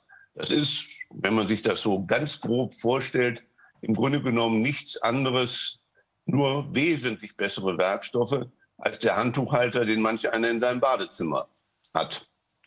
So, diese Röhren, da soll dann dieser flüssige Kernbrennstoff drin zirkulieren, wird wie gesagt 800 bis 1000 Grad heiß. Und jetzt muss ja diese Wärme zur sinnvollen Nutzung irgendwo nach außen abgeführt werden. Beim Handtuchhalter ist es die Luft, die die Wärme dann ins Badezimmer bringt. Und hier ist, man sieht das, unten und oben äh, leicht orange, ein dickes Rohr. Und da zirkuliert jetzt die zweite Flüssigkeit drin, und zwar eine, die uns nicht um die Ohren fliegen kann, wie zum Beispiel Wasser, der dann zu Wasserdampf wird. Bei 800 bis 1000 Grad wäre das auch zu befürchten, sondern da drin zirkuliert dann tatsächlich Blei. Bei 800 bis 1000 Grad ist Blei flüssig. So, und damit wird die Wärme dann abgeführt. Und jetzt nehmen wir mal die Folie 23, dann sieht man das System nämlich mal komplett, also die Folie da Nee, das ist falsche Richtung. So, da sieht man diesen Kern da wieder unten. Dieser Kern ist übrigens bei der kleinen Anlage mit 300 Megawatt elektrisch und 600 thermisch ist der ungefähr 1,20 Meter mal 1,20 Meter und in der Tiefe auch 1,20 Meter, also relativ übersichtlich. Und bei dieser Variante, die jetzt hier angezeigt ist, ist er etwas größer. Da ersetzen wir die 1,20 Meter durch 3 Meter, also 3 mal 3 mal 3 Meter. So, und das Graue ist der Kreislauf des Kühlmittels, in diesem Falle Blei. Und in dem lila Teil wird dann das abgegeben. Da sind wir aber auch schon außerhalb des kerntechnischen Teils. Der kerntechnische Teil ist im Grunde genommen da, wo das L von Fluid ist, in einer senkrechten Linie quasi nach unten angeordnet. Wir sind dann schon außerhalb des kerntechnischen Teils und da wird dann die Wärme abgenommen, um damit Wasser warm zu machen oder äh, synthetische Prozesse für synthetische Kraftstoffe oder, oder, oder äh, nutzen zu können. Das Blei zirkuliert also in dem dunkelgrau-hellgrauen Bereich und gibt in dem lila Bereich äh, die Wärme an ein anderes drittes Medium dann ab sodass in dem kerntechnischen Teil im Grunde genommen keine gefährlichen Flüssigkeiten existieren. Die ganz links angeordnete Anlage holt dann ab und zu bei der größeren Anlage, aber wirklich ganz ab und zu die Asche raus, die dann wieder durch neuen Brennstoff ersetzt wird. Die Anlage die ganz links angeordnet ist, kann ich allerdings zunächst einmal weglassen, insbesondere bei der kleineren Variante. Wenn ich die einmal mit Brennstoff gefüllt habe, 1,20 Meter mal 1,20 Meter mal 1,20 Meter, dann läuft die 30 Jahre quasi wartungsfrei und kann dann als Komplettteil rausgenommen, also der Reaktor mit Inhalt rausgenommen werden und durch ein entsprechend neues Bauteil ersetzt werden. Und das rausgenommene Bauteil wird dann zu solch einer etwas größeren Anlage gefahren und dann wird einmal die Asche rausgeholt. Das ist ganz kurz der Dual-Fluid-Reaktor erklärt. Ich denke mal mit relativ simplen Worten, so dass es jeder versteht. So, jetzt nehmen wir mal die Folie 26. Diese Folie 26 macht eine Aussage dazu, wie effizient ist ein Energiebereitstellungssystem. Die Bereitstellungssysteme, die wir bislang gehabt haben, das sind Systeme zum Beispiel rund um Kohle, Erdgas und Kernkraft. Die haben einen Erntefaktor, kurz Erntefaktor erklärt, zum Bau und Betrieb und letztendlich auch zur Entsorgung eines Energieerzeugungssystems muss ich Energie aufwenden. Beton muss bereitgestellt werden, Stahl muss bereitgestellt werden und ähnliches. So, diese Energie im Verhältnis gesetzt zu der Energie, die dieses System über seine gesamte Lebensdauer erzeugt. Das ist der Erntefaktor. Vergleichbar, ich packe ein Maiskorn in den Boden kriege zwei Kolben oben in der Maispflanze im Laufe eines Jahres raus und muss jetzt aber von den Kolben die Energie abziehen, die ich für Biosprit, Düngerherstellung, Treckerherstellung benötigt habe. Das heißt also, ich habe nicht zwei Kolben mit schätzungsweise jeweils 200 Körnern, sondern ein Kolben geht drauf für, für die anderen Tätigkeiten. So, dann ist eben der Erntefaktor etwas reduziert. Also bislang hatten wir Erntefaktoren bei um die 30 im fossilen Bereich und 75 im Bereich der Leichtwasserreaktoren. Jetzt gehen wir mal in die EEG-Sachen, also Windkraft, Biomasse, Photovoltaik. Und man merkt ganz schnell, das geht um den Faktor 10 und mehr runter. Beim Faktor 1 stecke ich genauso viel Energie rein, wie ich hinten rausbekomme über die gesamte Lebensdauer, bitteschön. Ja, und Power to Gas ist eher schon eine Vernichtung, Energievernichtungsmaschine mit einem einzigen Vorteil, ich habe die Energie dann zur Verfügung, wenn ich sie brauche. Gerate dann aber sehr schnell in den Bereich, wo ich tatsächlich unter eins liege. Machen wir heute auch schon. So eine Taschenlampenbatterie äh, äh, enthält weniger Energie, als sie zur Herstellung erforderlich ist. So, und jetzt kommt der Dual-Fluid-Reaktor. Und der hat einen Erntefaktor Jetzt je nachdem, welchen Brennstoff ich im Moment einsetze, aber bei dem, was am Anfang eingesetzt worden äh, werden wird, also alte Brennstäbe aus den Castor-Behältern, gehen wir mal sicher von dem Faktor 2000 aus. Der kann auch bis auf 5000 hochgehen, im Extremfall bis auf 7000. Mit dem Dual-Fluid-Reaktor kann ich nämlich nicht nur unsere alten deutschen Abfälle vernichten, sondern ich könnte auch amerikanische und sowjetische, ich nehme jetzt bewusst sowjetische, viele Sachen sind da etwas älter, die noch aus Sowjetzeiten stammen, Kernwaffen vernichten. Geht mit diesem Reaktor grundsätzlich auch. Darf ich zwar nicht eins zu eins dort einsetzen, aber wenn ich das sukzessive reinfülle, dass also keine kritische Masse im Sinne einer Kernwaffe entsteht, dann kann ich die auch damit verbrennen. Wir haben also einen irre hohen Erntefaktor.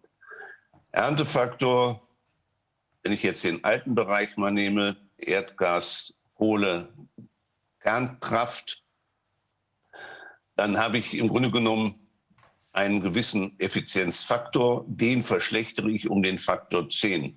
Wenn ich in einem Betrieb, in dem man tätig ist, plötzlich anfange, zehnmal so schlecht zu arbeiten oder nur noch ein Zehntel der Leistung zu erbringen, da würde ich von heute aus betrachtet, wir haben jetzt Juni, vermutlich das nächste Weihnachtsgeld nicht mehr bekommen. Steigere ich mich allerdings hier um den Faktor auf 2000, dann ist das ein Faktor, der bedeutet, dass richtig viel Wohlstand entsteht. Äh, etwas Besseres gibt es kaum. Vor allen Dingen, wenn wir an Kreislaufwirtschaft denken, das ist ja das nächste Problem. Wenn ich Kreislaufwirtschaft, also Dinge zurückgewinnen möchte aus einem zu verschrottenden Abfallprodukt, dann bedeutet das Energieaufwand. Wenn die Energie aufgrund von Photovoltaik und Wind sehr, sehr teuer wird, dann lohnt das Recycling nicht wenn die Energie reichlich zur Verfügung steht, dann lohnt Recycling. Dann kann ich wirklich eine Kreislaufwirtschaft. Denn die Atome der nicht radioaktiven Stoffe, die verschwinden ja nicht im Abfall. Ich muss sie nur mit Energieaufwand wieder schön auseinander kramen und zu neuen Produkten, geeigneten Produkten zusammensetzen. Sonst bleibt mir hinten nur das Verbrennen, was dann wieder CO2 und ähnliches produziert. Der Dual-Fluid-Reaktor, wie die Welt gestern das auch schrieb, erzeugt im Grunde genommen kein CO2.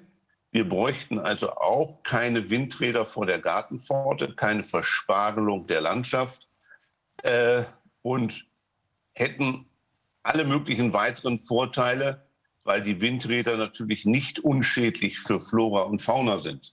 Und da hatte ich auch ein Bild beigelegt. Das ist, glaube ich, das Bild 14. Vielleicht das mal ganz kurz reinbringen. Ich gucke jetzt bloß bei mir. Ja, das ist Bild 15. Entschuldigung, eins weiter. Ähm, Das zeigt nämlich aufgrund einer bestimmten Wettersituation sehr, sehr deutlich, was Windräder produzieren. Wenn schon mal jemand von Ihnen ein Flieger, eine Cessna geflogen ist und in eine Wirbelschleppe eines Jumbos kommt, dann weiß der, dass das für die Cessna nicht gerade gut ausgeht. wenn ich mir jetzt aufgrund dieser Bodennebelsituation die Windwirbelschleppen eines Windparks angucke, ich möchte da nicht Insekt oder Vogel sein und reingeraten. Es werden also nicht nur die Vögel ganz vorne da, wo die Striche der Windräder sind, geschreddert, sondern die haben erhebliche Probleme, vernünftige Flugeigenschaften in dieser Wirbelschleppe zu gewinnen. In dieser Wirbelschleppe, also hinter den Windrädern, verändert sich übrigens massiv das Klima. Es kommt zu erheblicher Trockenheit. Es ist also nicht so, dass wir hier kostenlos Energie ohne Auswirkungen auf die Natur haben, auf Flora und Fauna, sondern die Auswirkungen, die sind tatsächlich deutlich messbar. Ich glaube, ich lasse das jetzt erstmal so.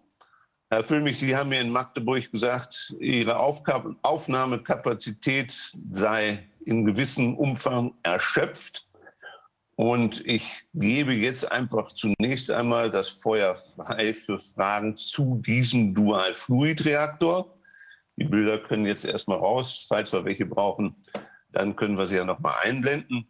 Ich habe jetzt ganz bewusst meine Vergangenheit vor 2014 mal außen vor gelassen, wo erhebliche Schweinereien von mir aufgezeigt werden können, was das Bundesamt für Strahlenschutz und damit das, die ganze Endlagersituation betrifft. Ähm, wir sollten jetzt erstmal den Dual-Fluid-Reaktor lösungsorientiert durchackern und nicht, wie die Politik das gerne macht, ideologieorientiert, sondern ich gehöre zu den Leuten, die lösungsorientiert arbeiten. Das werden Sie auch merken, wenn wir nachher noch das Problem der Entlagerung angehen sollten. Ja, Herr Eisen. Erstmal da, erst dazu, dazu fragen, sonst, sonst wird es auf einem Haufen zu viel. Ja, ähm, das hier ist ein zentrales Thema in der gesamten Weltwirtschaft immer schon gewesen, Energie.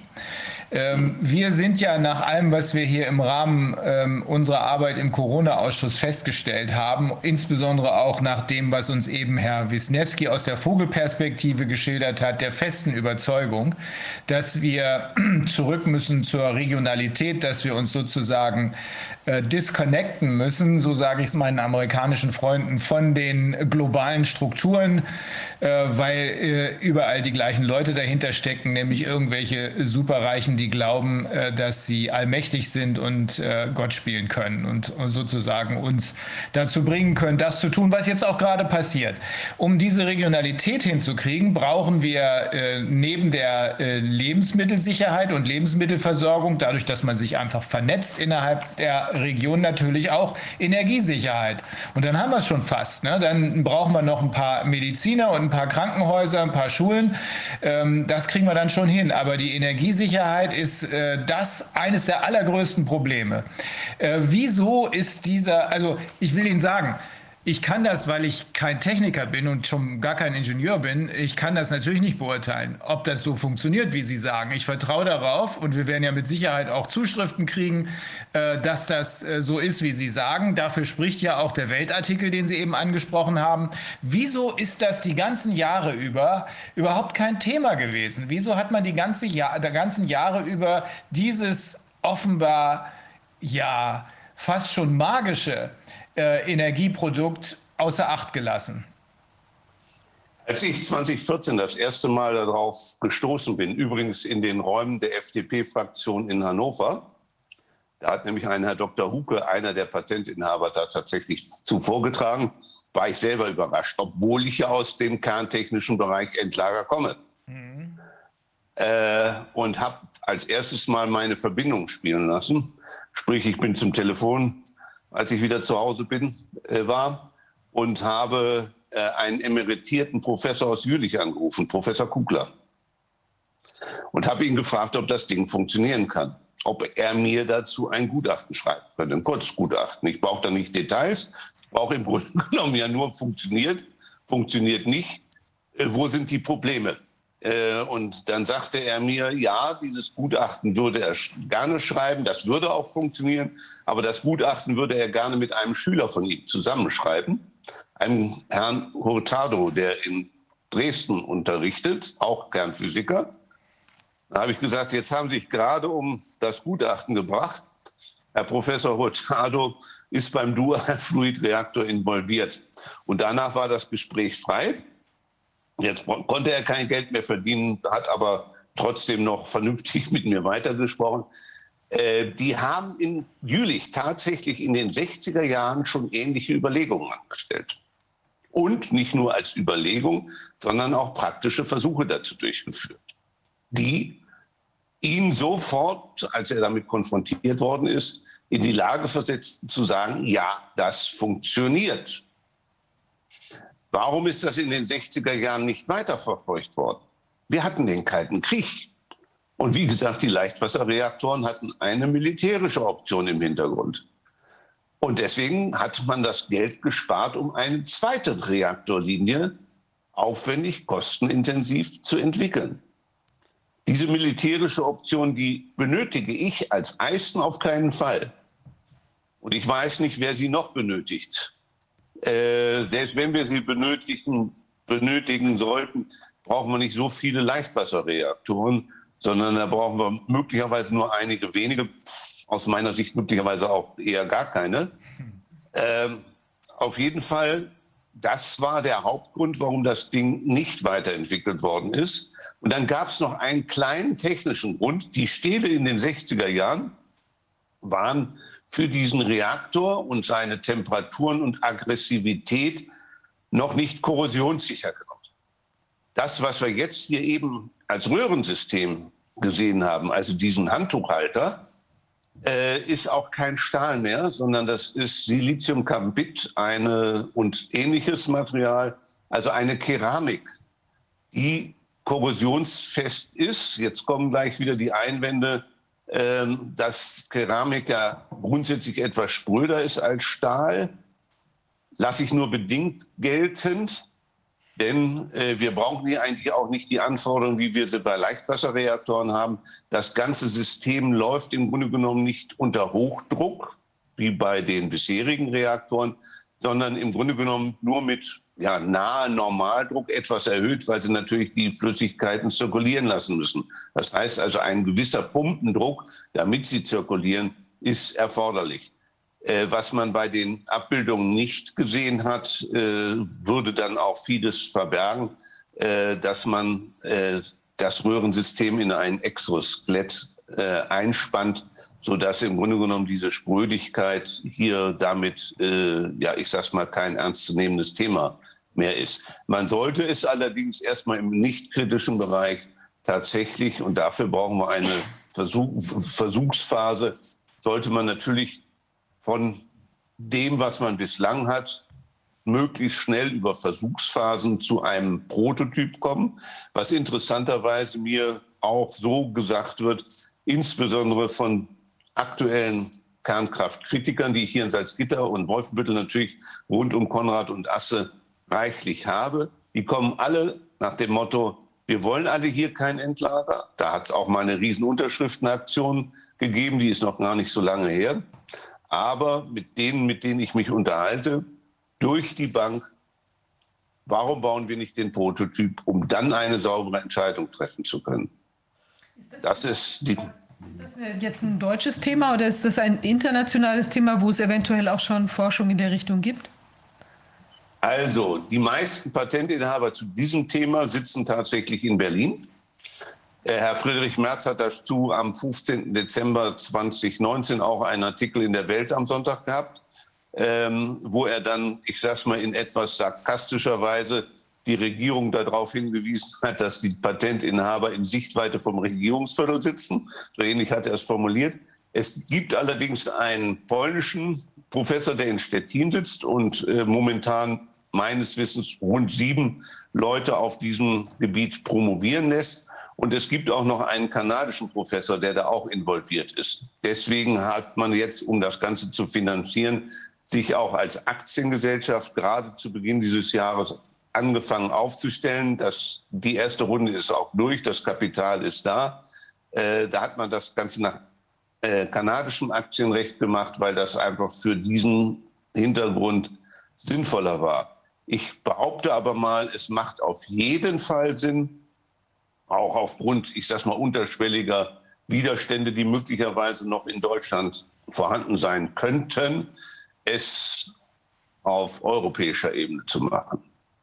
Äh, der Standort dafür könnte dann südlich von Stettin sein. Das ist auch durchaus schon mal genau so angedacht im Bereich Polen. Die haben nämlich ein zusätzliches Problem vom CO2-Thema, dass die bislang nur mit Kohle ihre Energie darstellen und dringend, viel dringender als wir, davon wegkommen müssen. Und die haben, soweit ich weiß, jetzt gerade äh, Gespräche, um drei neue Kernkraftwerke in Polen zu bauen. Mhm. Ja, also wir werden die Kernkraft definitiv nicht los. Wir verlagern das Problem bloß möglichst weit weg, genauso wie wir das Problem, äh, ja, ich sag's mal, des Ausbruchs vom Auto in den Kongo verlagern, wo dann Kobalt in Kinderarbeit, äh, mit Kinderarbeit gewonnen wird. Da gibt es auch einen Fachbegriff für, äh, kennt jeder, ich nenne den Doppelmoral. Ja. Wie, ist, wie lang ist denn die, die Time to Market quasi, also bis dieses Ding wirklich funktioniert? Ist das, gucken wir da auf 20 also Jahre? Wenn, oder wenn, wenn wir jetzt heute anfangen würden und es würde genug Geld bereitgestellt, nicht gleich heute, aber es würde zugesichert, wir haben das Geld, dann ist im Grunde genommen, äh, lässt sich die Zeit jetzt nicht beliebig verkürzen, aber je größer die Summe Geldes ist, umso schneller kann ich dann parallel arbeiten. Parallel arbeiten bedeutet aber auch, dass das eine oder andere Ergebnis dann mal verworfen wird. Wenn ich jetzt einen normalen Ablauf mache, also keinen hastigen Ablauf, dann wäre das ungefähr 2030, dass der Prototyp stehen würde und funktionieren würde. Damit ist zu rechnen. So, der Bau eines solchen Reaktors nur des Reaktors, ohne Turbinen. Das ist konvention äh, nicht konventionell, wir sind temperaturmäßig etwas höher, aber das ist, ich sage es mal, keine Kerntechnik. Der Bau solch eines Reaktorkerns wird im 3D-Druckverfahren erfolgen, also auf einem entsprechenden 3D-Drucker. Und gehen Sie bitte davon aus, dass dieser 3D-Drucker dann pro Woche einen Reaktor ausdrucken kann. Das geht dann sehr schnell. Wir müssen den Prototypen bauen. Okay, also neun bis zehn Jahre. Und die Leute, die jetzt dahinter stehen, also ich meine, ähm, äh, also es ist ja so, ich denke, wir bewegen uns ja wahrscheinlich ähm, auf eine andere, eine, eine andere Form der, des Wirtschaftens äh, zu. Und auch die ist, also aus meiner Sicht, kann nur sinnhaft sein. Da würde mich jetzt interessieren, wenn das jetzt so eine kleine Gruppe ist von Menschen, also was man ja eigentlich ungern möchte, ist, dass da eine, eine wie auch immer geartete Monopolstruktur in sowas äh, entstehen würde. Eigentlich ist das ja sowas, also Atom, also eigentlich gehören die ganzen Sachen denke ich, müssten ja eigentlich irgendwie in Bürgerhand sein, sodass das eben jetzt nicht eine, eine andersartige Erpressbarkeit sozusagen der Menschen durch jetzt eben Abhängigkeit vom Öl, dann Abhängigkeit von Atomstrukturen oder sowas ist. Das, ist da sowas auch mit angedacht, dass das eigentlich was ist, was eigentlich den Menschen dann auch zur Verfügung gestellt würde? Also der erste Schritt und der angedachte Schritt ist, dass die, die Kraftwerke, die sie zwar entwickeln und sicherlich dann auch liefern können, definitiv nicht von ihnen dann auch betrieben werden. Ja, so. Es gibt ähnliche Überlegungen, interessanterweise auch von Bill Gates, aber das System, was er da entwickelt, ähm, äh, haben die Fachleute, mit denen ich natürlich in sehr, sehr engen Gesprächen stehe, ähm, ist definitiv nicht so gut. Ich glaube auch, äh, dass die Leute, die da in den USA den Bill Gates Mini-Reaktor entwickeln, tatsächlich äh, schon äh, dabei sind zu prüfen, ob sie nicht doch auf den Dual-Fluid-Reaktor äh, ausweichen sollten. Der ist einfach besser, weil ich die alten Abfälle verwenden kann. Ich schlage also zwei Fliegen dort mit einer Klappe. Wobei Forschung ist für den Dual-Fluid-Reaktor eigentlich gar nicht mehr erforderlich. Das, was noch erforderlich ist, Entwicklungsarbeit. Es gibt ja immer dieses Doppelwort Forschung und Entwicklung. Forschung ist, ich erlebe Überraschungen, mit denen ich nicht gerechnet habe. Ich weiß nicht, wo ich lande. Entwicklung ist, ich weiß eigentlich, wo ich lande. Ich muss nur noch ein bisschen verbessern, rumfeilen, ausprobieren, äh, optimieren. Das ist Entwicklung. Hier ist eigentlich im Kern nur noch Entwicklungs-, keine Forschungsarbeit mehr erforderlich. Was hinten dann in dem Reaktor abläuft, das kann ich aufgrund der physikalischen Gesetzgebung quasi auf dem Rechner sehr, sehr gut simulieren. Halbwertszeiten, Kettenreaktionen, äh, ausgehend von den verschiedenen Stoffen, die ich reintue, kann alles sehr, sehr gut simuliert werden. Das ist also nicht das ernst, wirklich ernste Problem. Es ist also wirklich nur eine Entwicklungsarbeit, aber eben auch keine ganz so Kleinigkeit. Aber wir könnten uns vorstellen, dass wir da doch wesentlich schneller sind als der Berliner Flughafen. Wobei ich immer spaßeshalber, gerade vor Ihrem Fragehintergrund, äh, mir die Frage erlaube, wie lange dauert es in Berlin, einen Flughafen zu bauen von Hand hoch im Parlament bis zur ersten Landung? Wer ist mutig? Ja, wir haben es ja jetzt gesehen. Wir haben nee, ja jetzt gesehen. Das ist falsch. Na? Das ist völlig falsch. Drei Monate. Das kommt auf die Rahmenbedingungen an. Wenn, ich den Flug, wenn ich den Flughafen dringend brauche, weil ich eine Luftbrücke unterhalten muss, dann dauert das nur drei Monate. Es geht. Ja, das ist wohl wahr. Es kommt auf die Rahmenbedingungen ja. an. So, so, viel zu der Frage, wie lange dauert das? Ja. Wenn ich das ernsthaft will, auf europäischer Ebene, ja, und das Geld bereithalte und sage, das ist jetzt ein Muss, wir müssen mit CO2, da können wir diskutieren, ob das sinnvoll ist, mit, die Frage mit CO2 oder nicht. Äh, ich muss, muss und möchte darunter. Ja, äh, dann ist es wirklich eine Frage, wie viel Geld stelle ich bereit, wie viele Leute kann ich dran mit beschäftigen. Es sind ja nicht nur Leute aus der Kernphysik, die da arbeiten, sondern das ist ja ganz normal. Der meiste Kram ist ja ganz normaler Maschinenbau. Die Turbine muss angepasst werden. Der Drucker hat mit Kerntechnik nichts zu tun. Die Keramik herzustellen hat zunächst einmal nichts mit Kerntechnik zu tun. Es muss kerntechnischen Anforderungen genügen. Das ist richtig.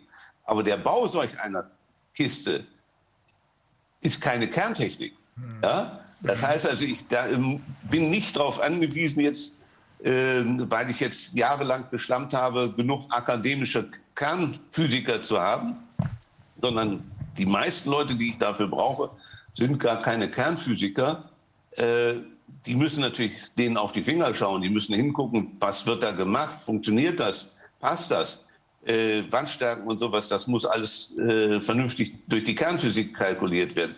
Aber die eigentlichen Arbeiten, um so eine Kiste hinzustellen, ja, das sind ganz das ist Maschinenbau, das ist Keramik, das ist letztendlich das Gebäude, äh, was drumherum ist. Das sind äh, Turbinen, äh, die Siemens baut und liefert. Gut, die müssen jetzt ein bisschen auf höhere Temperaturen eingepegelt werden. Da kann man auch noch, äh, ja, ich sage mal, besonders leistungsfähige, überkritisches CO2 äh, als, als Turbinenantrieb nehmen, äh, um da noch leistungsfähiger, um da noch effektiver zu werden.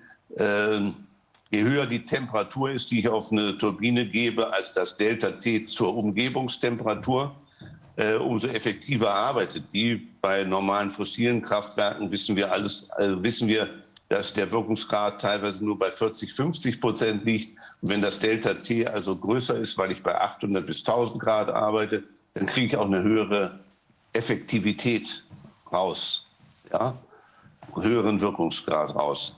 Äh, da muss natürlich die Turbine entsprechend angepasst werden. Wenn die jetzt bei um, um die 500 Grad arbeitet, es gibt Turbinen, die durchaus eben mit diesen Temperaturen arbeiten können, aber das ist nicht der Standard aktuell weil die meisten Kraftwerke fossil betrieben diese Temperaturen gar nicht benötigen. Also, Herr Eisen, das ist jedenfalls äh, nochmal, für mich jedenfalls nochmal ein Stück mehr Wissen jetzt. Meine Aufnahmefähigkeit ist trotzdem schon wieder äh, erschöpft. Aber nicht nur deshalb, sondern wir wissen, dass Sie noch die Endlagerproblematik besprechen wollen. Wir werden da noch einen anderen Termin machen. Ich bin nämlich sehr sicher, dass wir hier jetzt eine Menge Zuschaueranfragen äh, bekommen werden. Da werden wir sowieso wieder äh, Sie äh, gebrauchen. Aber das Problem ist, dass sowohl Viviane als auch ich, als auch Antonia in nicht allzu ferner Zukunft noch einen ganz, ganz wichtigen Termin haben. Da müssen wir ein bisschen in der Gegend rumfahren, äh, damit wir den schaffen. Aber ähm, äh, ich gebe vielleicht ein Stichwort ja, dazu, ja. weil das eigentlich so der, äh, der Hammer dabei ist, wobei mir jetzt ein Mitarbeiter aus dem Amtsbereich rundherum gesagt hat, dass meine insbesondere drei Gründe tatsächlich der oder der Grund ist, warum Gorleben jetzt von der Bühne gezogen worden ist. Und jetzt nenne ich mal den wichtig, allerwichtigsten Grund. Um eine Genehmigung, Gorleben ist ja noch nicht genehmigt, zu bekommen, sind die wichtigsten Unterlagen geologische Unterlagen. Die geologischen Untersuchungen zu Gorleben, aber auch zu Konrad sind in den 80er Jahren von einer Firma Prackner Seismus gemacht worden, die es heute nicht mehr gibt.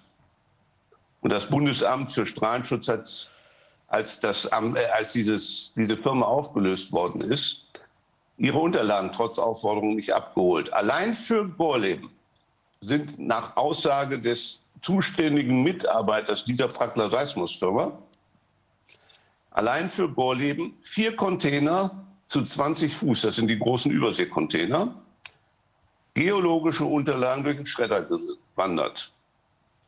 Zwei Umzugskartons konnten wir noch finden. Mit diesem Datenverlust ist eine Genehmigung ausgeschlossen. Absolut ausgeschlossen. So, diese Unterlagen sind, und jetzt kann sich das jeder selber ausmalen, um 1995 geschreddert worden. Und da kennen wir jemanden, der dafür verantwortlich ist. War da nicht eine Frau Merkel Umweltministerin? Genau. Ja, genau das ist es. Interessant. Und als das die Industrie mitbekommen hat, ein gewisser Herr Dr. Lennings, mit dem ich mich dazu als erstes unterhalten habe, ich weiß nicht, kennt jemand in der Runde Herrn Dr. Lennings? Nein. Beziehungsweise der ist inzwischen verstorben. Der war äh, kerntechnisch unterwegs im Bereich Gute Hoffnungshütte Stärkrade und hat für nahezu sämtliche deutschen Kernkraftwerke in dieser Firma Gute Hoffnungshütte Stärkrade die Druckbehälter zusammengeschweißt als Vorstandsvorsitzender. Der war dann in, in späteren Jahren Verwaltungsratsvorsitzender der Treuhand, also Aufsichtsratsvorsitzender. Ja?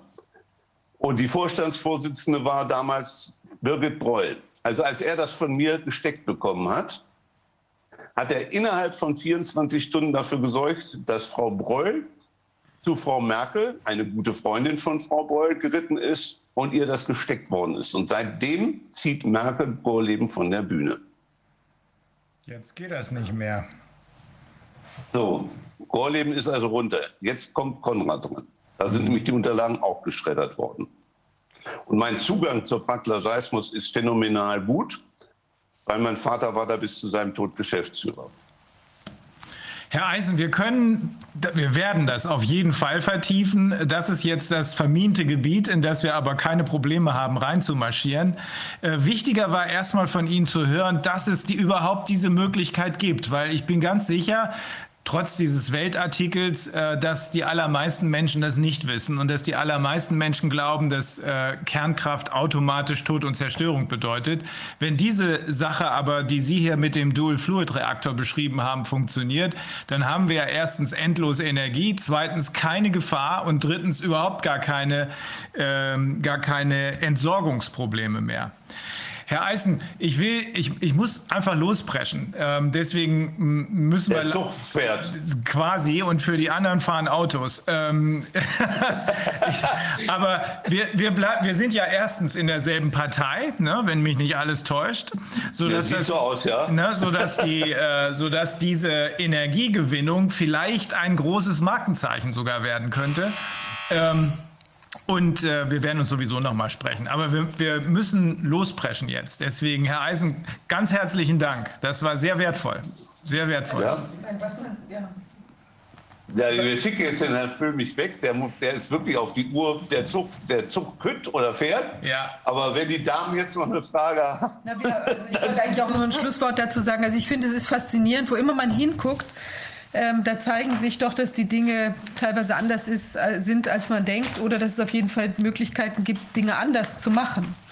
Und das Äh, vielleicht ist ja jetzt vielleicht, vielleicht, ein Schlusswort, was, Ja. was Sie quasi nur ahnen von mir, weil ich es inzwischen weiß. Äh, die Welt ist nicht das erste Mal in Dual-Fluid-Reaktor unterwegs, sondern war mehrfach, aber insbesondere kurz nach Ostern 2019 mit dem perfekten Kernreaktor von Herrn Lossau geschrieben unterwegs. Und dazu gab es dann unter den Lesern auch eine Abstimmung.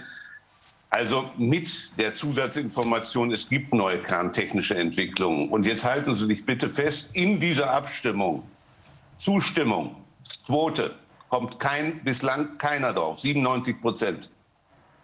Zustimmungsquote. Jetzt, kurz nach Fukushima, ein linksgrünes Blatt in Berlin konnte es sich nicht verkneifen, zum Zehnjährigen was zu schreiben, ohne neue Kerntechnik. Auch da eine Umfrage, drei, Frage, äh, drei Antworten, drei Fragen. Ähm, erste Antwortmöglichkeit, ja, der Ausstieg nach Fukushima war richtig. Zweite, ich weiß es nicht, mir egal. Dritte, nein, wir müssen mit Kerntechnik weitermachen. So, überraschendes Ergebnis. Ich, wir haben einen Screenshot davon gemacht. Ja, der Ausstieg aus Fukushima als erste Antwortmöglichkeit 16 Prozent. Nein, weiß nicht 12 Prozent, 72 Prozent aus dem linksgrünen Laserspektrum. Wir müssen mit Kernkraft weitermachen.